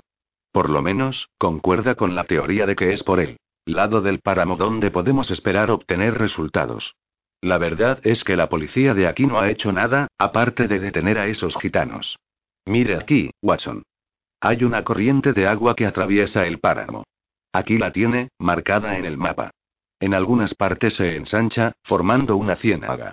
Con este tiempo tan seco sería inútil buscar huellas en cualquier otro sitio. Pero aquí sí que es posible que haya quedado algún rastro. Vendré a despertarlo mañana temprano y veremos si entre usted y yo podemos arrojar alguna luz sobre este misterio. Apenas había amanecido cuando me desperté, descubriendo junto a mi cama la figura alta y delgada de Olmes. Estaba completamente vestido y, al parecer, ya había salido. Ya he visto el césped y el cobertizo de las bicicletas, dijo. También he dado un paseo por la arboleda de Radget Shaw. Y ahora, Watson, tenemos servido chocolate en el cuarto de al lado. Debo rogarle que se dé prisa, porque nos aguarda un gran día. Le brillaban los ojos y tenía las mejillas coloreadas por la excitación con la que un maestro artesano contempla la tarea preparada ante él. Aquel Olmes activo y despierto era un hombre muy diferente del soñador pálido e introspectivo de Baker Street. Al mirar su elástica figura, que irradiaba energía nerviosa, tuve la sensación de que, en efecto, nos aguardaba un día agotador. Y sin embargo, comenzó con una terrible decepción. Nos adentramos llenos de esperanza en la turba color canela del páramo, surcada por millares de senderos de ovejas, hasta llegar a la ancha franja de color verde claro correspondiente a la ciénaga que se extendía entre nosotros y el Indudablemente, si el muchacho se Hubiera dirigido a su casa, habría pasado por allí, y no habría podido pasar sin dejar huellas. Pero no se veía ni rastro de él ni del alemán. Mi amigo recorrió los bordes de la ciénaga con expresión abatida, inspeccionando con ansiedad cada mancha de barro en el musgo que cubría el suelo. Abundaban las huellas de ovejas, y varias millas más abajo encontramos también huellas de vacas. Nada más. Chasco número uno, dijo Holmes, mirando con expresión abatida la ondulante extensión de páramo. Allí abajo hay otra ciénaga, con un estrecho cuello entre las dos. Caramba, caramba, caramba. ¿Qué tenemos aquí? Habíamos llegado a un corto y negro tramo de sendero, en cuyo centro, perfectamente impresa sobre la tierra húmeda, se veía la huella de una bicicleta. ¡Hurra! exclamé. Ya lo tenemos. Pero Holmes estaba sacudiendo la cabeza y su expresión, más que de alegría, era de desconcierto y curiosidad. Una bicicleta, desde luego, pero no la bicicleta, dijo. Conozco a la perfección 42 huellas de neumáticos diferentes. Esta, ¿cómo puede? Ver, es de un Dunlop con un parche en la parte de fuera. La bicicleta de Heidegger llevaba neumáticos Palmer, que dejan una huella con franjas longitudinales. Abelin, el profesor de matemáticas, estaba seguro de eso. Por tanto, no son las huellas de Heidegger. ¿Las del niño, entonces? Podría ser, si pudiéramos demostrar que disponía de una bicicleta. Pero en este aspecto hemos fracasado por completo. Esta huella, como puede usted ver, la ha dejado un ciclista que venía desde la zona del colegio. O que iba hacia allí. No, no, querido Watson. La impresión más profunda es, naturalmente, la de la rueda de atrás, que es donde se apoya el peso del cuerpo. Fíjese en que en varios puntos ha pasado por encima de la huella de la rueda delantera, que es menos profunda, borrándola. No cabe duda de que venía del colegio 706. Puede que esto tenga relación con nuestra investigación y puede que no, pero lo primero que vamos a hacer es seguir esta huella hacia atrás. Así lo hicimos, pero a los pocos cientos de metros salimos de la zona pantanosa del páramo y perdimos la pista. Recorrimos el sendero en dirección inversa y encontramos otro punto por donde lo atravesaba un arroyo. Allí volvimos a descubrir las huellas de la bicicleta, aunque casi borradas por las pezuñas de las vacas. Más allá no se veía ni rastro, pero el sendero penetraba en el bosque de Radget situado detrás del colegio. De este bosque tenía que haber salido la bicicleta. Holmes se sentó sobre una piedra y apoyó la barbilla en las manos. Antes de que volviera a moverse, yo ya me había fumado dos cigarrillos. Bien, bien, dijo por fin. Desde luego, entra dentro de lo posible que un hombre astuto cambie los neumáticos de su bicicleta para dejar huellas diferentes. Un delincuente al que se le ocurriera esto sería un hombre con el que me sentiría orgulloso de medirme. Dejaremos pendiente esta cuestión y volveremos a nuestra ciénaga, porque hemos dejado mucho sin explorar. Continuamos nuestra sistemática inspección de las orillas de la zona cenagosa del páramo, y nuestra perseverancia no tardó en verse magníficamente recompensada. Un sendero embarrado cruzaba la parte baja de la ciénaga. Al acercarnos a él, Holmes dejó escapar un grito de alegría. En su mismo centro se veía una huella, que parecía un fino haz de cables de telégrafo. Era el neumático Palmer. Aquí sí que tenemos a Heidegger. exclamó Holmes, radiante de júbilo. Parece, Watson, que mi razonamiento ha estado bastante acertado. Le felicito. Pero aún nos queda mucho camino por andar. Haga el favor de salirse del sendero. Y ahora, sigamos la pista. Me temo que no nos llevará muy lejos. Sin embargo, según avanzábamos, descubrimos que en aquella parte del páramo abundaban las zonas blandas, y aunque perdíamos la pista con frecuencia, siempre conseguíamos encontrarla de nuevo. ¿Se fija usted, dijo Holmes, en que el ciclista está apretando la marcha de manera inequívoca? No cabe ninguna duda. Fíjese aquí, donde las dos huellas se ven con claridad. Están las dos igual de marcadas. Eso solo puede significar que el ciclista está doblado sobre el manillar, como en una carrera de velocidad. Por Júpiter. Se ha caído. Un manchón de forma irregular cubría algunos metros de sendero. Más allá había unas pocas pisadas y luego reaparecían los neumáticos. Un patinazo de costado, aventuré. Holmes recogió una rama aplastada de tojo en flor. Observé horrorizado que las flores amarillas estaban todas manchadas de sangre. También en el sendero y entre los brezos se veían manchas de sangre coagulada. Mala cosa. Dijo Holmes. Mala cosa. Apártese, Watson. No quiero pisadas innecesarias. ¿Qué sacamos de aquí? Cayó herido, se levantó, volvió a montar y siguió su camino. Pero no se ve ninguna otra huella. Sí, por aquí ha pasado ganado. ¿No le habrá corneado un toro? Imposible. Pero no se ve ninguna otra clase de huellas. Sigamos adelante, Watson. Ahora que tenemos manchas de sangre además de las huellas de neumáticos, no es posible que se nos escape. No tuvimos que buscar mucho. Las huellas de la bicicleta empezaron a describir fantásticas curvas sobre el sendero húmedo y brillante. De pronto, al mirar hacia adelante, distinguí un brillo metálico entre los espesos arbustos, de donde sacamos una bicicleta, con neumáticos Palmer, un pedal doblado y toda la parte delantera espantosamente manchada y embadurnada de sangre. Por el otro lado, de los arbustos asomaba un zapato. Dimos corriendo la vuelta al matorral y allí encontramos al desdichado ciclista. Era un hombre alto, con barba poblada y gafas, uno de cuyos cristales se había desprendido. La causa de su muerte había sido un terrible golpe en la cabeza que le había aplastado el cráneo. El hecho de que hubiera sido capaz de seguir adelante después de recibir semejante herida decía mucho de la vitalidad y el valor de aquel hombre. Llevaba zapatos, pero no calcetines, y bajo su chaqueta desabrochada se veía una camisa de noche. Sin duda alguna, se trataba del profesor alemán. Holmes dio la vuelta al cuerpo con respeto y lo examinó con gran atención. Después permaneció bastante tiempo sentado, sumido en profundas reflexiones, y de su frente arrugada pude deducir que, en su opinión, aquel macabro descubrimiento no nos había hecho avanzar gran cosa en nuestra investigación. Es un poco difícil decir qué hacer ahora, Watson, dijo por fin. Si fuera por mí, seguiríamos adelante con nuestra investigación, porque ya hemos perdido tanto tiempo que no podemos perder ni una hora más.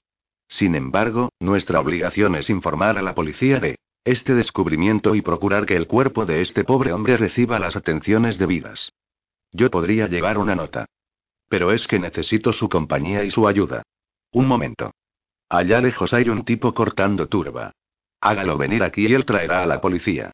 Fui a buscar al campesino y Olmes lo envió, muerto del susto, con una nota para el doctor Uxtable. Y ahora, Watson, dijo, esta mañana hemos encontrado dos pistas. Una, la de la bicicleta con los neumáticos Palmer, que ya hemos visto a dónde lleva. Otra, la de la bicicleta con el neumático Dunlop parcheado. Antes de ponernos a investigar esa, hagamos balance de lo que sabemos para tratar de sacarle el máximo partido y poder separar lo esencial de lo accidental. En primer lugar, quiero que quede bien claro para usted que el muchacho se marchó, sin duda alguna, por su propia voluntad. Se descolgó por la ventana y se largó, solo o acompañado. De eso no cabe la menor duda. Asentí con la cabeza. Muy bien, pasemos ahora a este desdichado profesor alemán. El chico estaba completamente vestido cuando huyó. Pero el alemán salió sin calcetines. Está claro que tuvo que actuar con mucha precipitación. No cabe duda. ¿Por qué salió? Porque presenció la fuga del chico desde la ventana de su dormitorio. Porque quería alcanzarlo y hacerle volver. Montó en su bicicleta, salió en persecución del muchacho y, persiguiéndolo, encontró la muerte. Eso parece. Ahora llegamos a la parte crítica de mi argumentación. Lo natural es que un hombre que persigue a un niño eche a correr detrás de él. Sabe que podrá alcanzarlo. Pero este alemán no actúa así, sino que coge su bicicleta. Me han dicho que era un excelente ciclista. No habría hecho eso de no haber visto que el chico disponía de algún medio de escape rápido. La otra bicicleta. Continuamos con nuestra reconstrucción. Encuentra la muerte a cinco millas del colegio, no de un tiro, fíjese, que eso tal vez podría haberlo hecho un muchacho, sino de un golpe salvaje, asestado por un brazo vigoroso. Así pues, el muchacho iba acompañado en su huida. Y la huida fue rápida, ya que un consumado ciclista necesitó cinco millas para alcanzarlos. Sin embargo, examinamos el terreno en torno al lugar de la tragedia y ¿qué encontramos? Nada más que unas cuantas pisadas de vaca. Eché un buen vistazo alrededor, y no hay ningún sendero en 50 metros. El crimen no pudo cometerlo otro ciclista. Y tampoco hay pisadas humanas. Olmes. Exclamé. Esto es imposible. Admirable. Dijo él. Un comentario de lo más esclarecedor. Es imposible tal como yo lo expongo, y por tanto debo haber cometido algún error en mi exposición. Sin embargo, usted ha visto lo mismo que yo. ¿Es capaz de sugerir dónde está el fallo? ¿No podría haberse roto el cráneo al caerse? ¿En una ciénaga, Watson? No se me ocurre otra cosa. Va. Peores problemas hemos resuelto. Por lo menos, disponemos de material abundante, siempre que sepamos utilizarlo. En marcha, pues, y puesto que el Palmer ya no da más de sí, veamos lo que puede ofrecernos el Dunlop con el parche. Encontramos la pista y la seguimos durante un buen trecho. Pero enseguida el páramo empezó a elevarse, formando una larga curva cubierta de brezo, y dejamos atrás la corriente de agua. En aquel terreno, las huellas ya no podían ayudarnos más. En el punto donde vimos las últimas señales de neumáticos Dunlop, estas lo mismo habrían podido dirigirse a la mansión Oldernase, cuyas señoriales torres se alzaban a varias millas de distancia por nuestra izquierda, que a una aldea de casas bajas y grises situada frente a nosotros y que indicaba la situación de la carretera de Chesterfield. Al acercarnos a la destartalada y cochambrosa posada, sobre cuya puerta se veía la figura de un gallo de pelea, Holmes soltó un súbito gemido y se agarró a mi hombro para no caer. Había Sufrido una de esas violentas torceduras de tobillo que le dejan a uno incapacitado. Cojeando con dificultad, llegó hasta la puerta, donde un hombre moreno, achaparrado y entrado en años, fumaba una pipa de arcilla negra. ¿Cómo está usted, señor Reuben Ayes? dijo Holmes. ¿Quién es usted y cómo conoce también mi nombre? replicó el campesino, con un brillo receloso en sus astutos ojos. Bueno, está escrito en el letrero que tiene sobre su cabeza. Y se nota cuando un hombre es el dueño de la casa. Supongo que no tendrá usted en sus establos nada parecido a un coche. No, no lo tengo. Apenas puedo apoyar el pie en el suelo. Pues no lo apoye en el suelo. Entonces no podré andar. Pues salte. Los modales del señor Reuben Ayes no tenían nada de graciosos, pero Olme se lo tomó con un buen humor admirable. Mire, amigo, dijo. Me encuentro en un apuro algo ridículo y no me importa cómo salir de él. A mí tampoco, dijo el huraño posadero. Se trata de un asunto muy importante. Le pagaría un soberano si me dejara una bicicleta. El posadero aguzó el oído. ¿Dónde quiere ir usted? A la mansión Oldernese. Supongo que son amigos del duque, dijo el posadero, observando con mirada irónica nuestras ropas manchadas de barro. Holmes se echó a reír alegremente. En cualquier caso, se alegrará de vernos. ¿Por qué? Porque le traemos noticias de su hijo desaparecido. ¿Cómo? ¿Le siguen ustedes la pista? Se han tenido noticias suyas en Liverpool y esperan encontrarlo de un momento a otro. De nuevo se produjo un rápido cambio en el rostro macizo y sin afeitar. Sus modales se hicieron de pronto más simpáticos. Tengo menos motivos que casi nadie para desearle buena suerte al duque, dijo, porque en otro tiempo fui su jefe de cocheras y se portó muy mal conmigo. Me echó a la calle sin un certificado, fiándose de la palabra de un tratante de piensos mentiroso. Pero me alegra saber que se ha localizado al joven señor en Liverpool, y les ayudaré a llevar la noticia a la mansión. Se lo agradezco, dijo Holmes. Pero primero comeremos algo. Luego me traerá usted la bicicleta. No tengo bicicleta. Holmes le enseñó un soberano. Le digo que no tengo, hombre. Les prestaré dos caballos para llegar a la mansión. Fue asombrosa la rapidez con que aquel tobillo torcido se curó en cuanto nos quedamos solos en la cocina embaldosada. Estaba a punto de anochecer y no habíamos probado bocado desde primeras horas de la mañana, de manera que dedicamos un buen rato a la comida. Holmes estaba sumido en sus pensamientos, y un par de veces se acercó a la ventana para mirar con gran interés hacia afuera. Daba a un patio mugriento, en cuyo rincón más alejado había una herrería, donde trabajaba un muchacho muy sucio. Al otro lado estaban los establos. Holmes acababa de sentarse después de una de estas excursiones, cuando de pronto saltó de la silla, lanzando una ruidosa exclamación. Por el cielo, Watson, creo que ya lo tengo. Sí, sí, tiene que ser así. Watson, ¿recuerda usted haber visto hoy huellas de vaca? Sí, bastantes. ¿Dónde? Bueno, por todas partes. Las había en la ciénaga, y también en el sendero, y también cerca de donde murió el pobre Eidenger. Exacto. Y ahora, Watson, ¿cuántas vacas ha visto usted en el páramo? No recuerdo haber visto ninguna. Qué raro, Watson, que hayamos visto huellas de vaca por todo nuestro recorrido, pero ni una sola vaca en todo el páramo. ¿No le parece muy raro, Watson? Sí, es raro. Ahora, Watson, haga un esfuerzo. Intente recordar.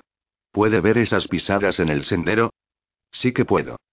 Y no recuerda, Watson, que a veces las pisadas eran así. Colocó una serie de miguitas de pan de esdier, Y otras veces así. Y muy de cuando en cuando así. ¿Se acuerda de eso? No, no me acuerdo. Pues yo sí. Podría jurarlo. No obstante, podemos volver cuando queramos a comprobarlo. He estado más ciego que un topo al no darme cuenta. Antes. ¿Y de qué se ha dado cuenta? De lo extraordinaria que es esa vaca, que tan pronto anda al paso como al trote como al galope. Por San Jorge, Watson, que una treta como esa no ha podido salir del cerebro de un tabernero rural. Parece que el terreno está despejado, con excepción de ese chico de la herrería. Escurrámonos fuera, a ver qué encontramos. En el destartalado establo había dos caballos de pelo áspero y alborotado. Holmes levantó la pata trasera de uno de ellos y se echó a reír en voz alta. Zapatos viejos, pero recién. Calzados. Herraduras viejas, pero clavos nuevos. Este caso merece pasar a la historia. Acerquémonos a la herrería. El muchacho seguía trabajando sin fijarse en nosotros. Vi que la mirada de Holmes pasaba como un rayo de derecha a izquierda, revisando los fragmentos de hierro y madera que había desparramados por el suelo. Pero de pronto oímos pasos detrás de nosotros y apareció el propietario, con las pobladas cejas fruncidas sobre sus feroces ojos y sus morenas facciones retorcidas por la ira. Llevaba en la mano una garrota corta con puño metálico y avanzaba de manera tan amenazadora, que me alegré de palpar el revólver en mi bolsillo. Condenados espías. Gritó el hombre. ¿Qué están haciendo aquí? Caramba, señor Reuben Ayes. Dijo Holmes muy tranquilo. Cualquiera pensaría que tiene usted miedo de que descubramos algo. El hombre se dominó con un violento esfuerzo y su crispada boca se aflojó en una risa falsa, aún más amenazadora que su ceño. Pueden ustedes descubrir lo que quieran en mi herrería, dijo. Pero mire, señor, no me gusta que la gente ande fisgando por mi casa sin mi permiso, así que, cuanto antes paguen ustedes su cuenta y se larguen de aquí, más contento quedaré. Muy bien, señor Ayes, no teníamos intención de molestar, dijo Holmes. Hemos estado echando un vistazo a sus caballos. Pero me parece que, después de todo, iremos andando. Creo que no está muy lejos. No hay más que dos millas hasta las puertas de la mansión. Por la carretera de la izquierda. No nos quitó de encima sus ojos huraños hasta que salimos de su establecimiento. No llegamos muy lejos por la carretera, ya que Holmes se Detuvo en cuanto la curva nos ocultó de la vista del posadero. Como dicen los niños, en esa posada se estaba caliente, caliente, dijo. A cada paso que doy alejándome de ella, me siento más frío. No, no. De aquí yo no me marcho. Estoy convencido, dije yo, de que ese Reuben Ayes lo sabe todo. En mi vida he visto un bandido al que se le note tanto. Vaya. Esa impresión le dio, ¿eh? Y además, tenemos los caballos, y tenemos la herrería. Sí, señor, un sitio muy interesante este gallo de pelea. Creo que deberíamos echarle otro vistazo sin molestar a nadie. Detrás de nosotros se extendía una prolongada ladera, salpicada de peñascos de caliza gris. Habíamos salido de la carretera y empezábamos a subir la cuesta cuando, al mirar en dirección a la mansión Aldernase, vi un ciclista que se acercaba a toda velocidad. Agáchese, Watson. exclamó Holmes, posando una pesada mano sobre mi hombro. Apenas nos había dado tiempo a ocultarnos cuando el ciclista pasó como un rayo ante nosotros. En medio de una turbulenta nube de polvo pude vislumbrar un rostro pálido y agitado, con la boca abierta y los ojos mirando enloquecidos hacia adelante. Era como una extraña caricatura del impecable James Wilder que habíamos conocido la noche anterior. El secretario del duque. exclamó Holmes. Vamos, Watson, a ver qué hace. Nos escabullimos de roca en roca y en pocos momentos alcanzamos una posición desde la que podíamos divisar la puerta delantera de la posada.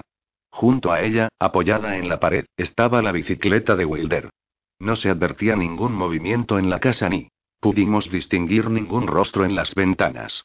Poco a poco, el crepúsculo fue avanzando y el sol hundiéndose tras las altas torres de Aldernese Hall. Entonces, en la oscuridad, vimos que en el patio de la posada se encendían los dos faroles laterales de un carricoche y poco después oímos el repicar de los cascos, mientras el coche salía a la carretera y se alejaba a galope tendido en dirección a Chesterfield. ¿Qué piensa usted de esto, Watson? susurró Holmes.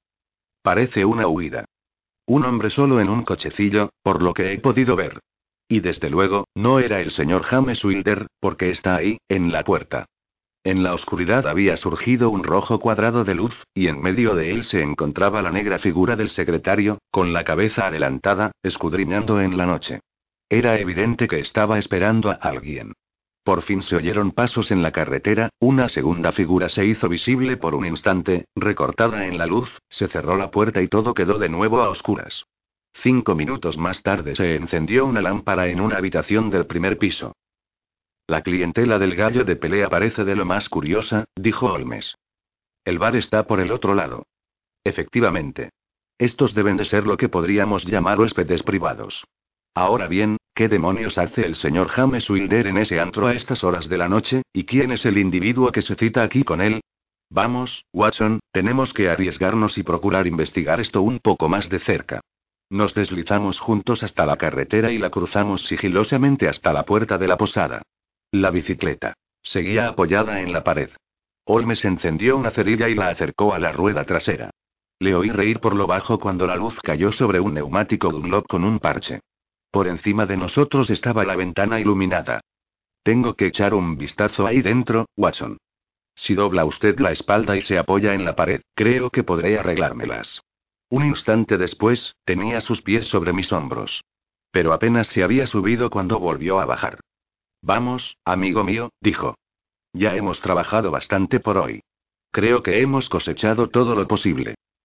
Hay un largo trayecto hasta el colegio, y cuanto antes nos pongamos en marcha, mejor. Durante la penosa caminata a través del páramo, Olmes apenas si abrió la boca. Tampoco quiso entrar en el colegio cuando llegamos a él, sino que seguimos hasta la estación de Macleton, desde donde Olmes envió varios telegramas. Aquella noche, ya tarde, le oí consolar al doctor Uxtable, abrumado por la trágica muerte de su profesor, y más tarde entró en mi habitación, tan despierto y vigoroso como cuando salimos por la mañana. Todo va bien, amigo mío, dijo. Le prometo que antes de mañana por la tarde habremos dado con la solución del misterio. A las once de la mañana del día siguiente, mi amigo y yo avanzábamos por la famosa avenida de los Tejos de Oldernesse Hall. Nos franquearon el magnífico portal isabelino y nos hicieron pasar al despacho de su excelencia. Allí encontramos al señor James Wilder, serio y cortés, pero todavía con algunas huellas del terrible espanto de la noche anterior acechando en su mirada furtiva y sus facciones temblorosas. ¿Vienen ustedes a ver a su excelencia? Lo siento, pero el caso es que el duque no se encuentra nada bien. Le han trastornado muchísimo las trágicas noticias. Ayer por la tarde recibimos un telegrama del doctor Uxtable informándonos de lo que ustedes habían descubierto. Tengo que ver al duque, señor Wilder. Es que está en su habitación. Entonces, tendré que ir a su habitación. Creo que está en la cama. Pues lo veré en la cama. La actitud fría e inexorable de Holmes convenció al secretario de que era inútil discutir con él. Muy bien, señor Holmes. Le diré que están ustedes aquí. Tras media hora de espera, apareció el gran personaje. Su rostro estaba más cadavérico que nunca, tenía los hombros hundidos y, en conjunto, parecía un hombre mucho más viejo que el de la mañana anterior. Nos saludó con señorial cortesía y se sentó ante su escritorio, con su barba roja cayéndole sobre la mesa. ¿Y bien, señor Olmes? dijo. Pero los ojos de mi amigo estaban clavados en el secretario, que permanecía de pie junto al sillón de su jefe. Creo, Excelencia, que hablaría con más libertad si no estuviera presente el señor Wilder. El aludido palideció un poco más y dirigió a Holmes una mirada malévola. Si su Excelencia lo desea, sí, sí, será mejor que se retire. Y ahora, señor Holmes, ¿qué tiene usted que decir? Mi amigo aguardó hasta que la puerta se hubo cerrado tras la salida del secretario. El caso es, Excelencia, que mi compañero el doctor Watson y yo recibimos del doctor Uxtable la Seguridad de que se había ofrecido una recompensa, y me gustaría oírlo confirmado por su propia boca. Desde luego, señor Olmes. Si no estoy mal informado, ascendía a cinco mil libras para la persona que le diga dónde se encuentra su hijo. Exacto. Y otras mil para quien identifique a la persona o personas que lo tienen retenido. Exacto. Y sin duda, en este último apartado están incluidos no solo los que se lo llevaron, sino también los que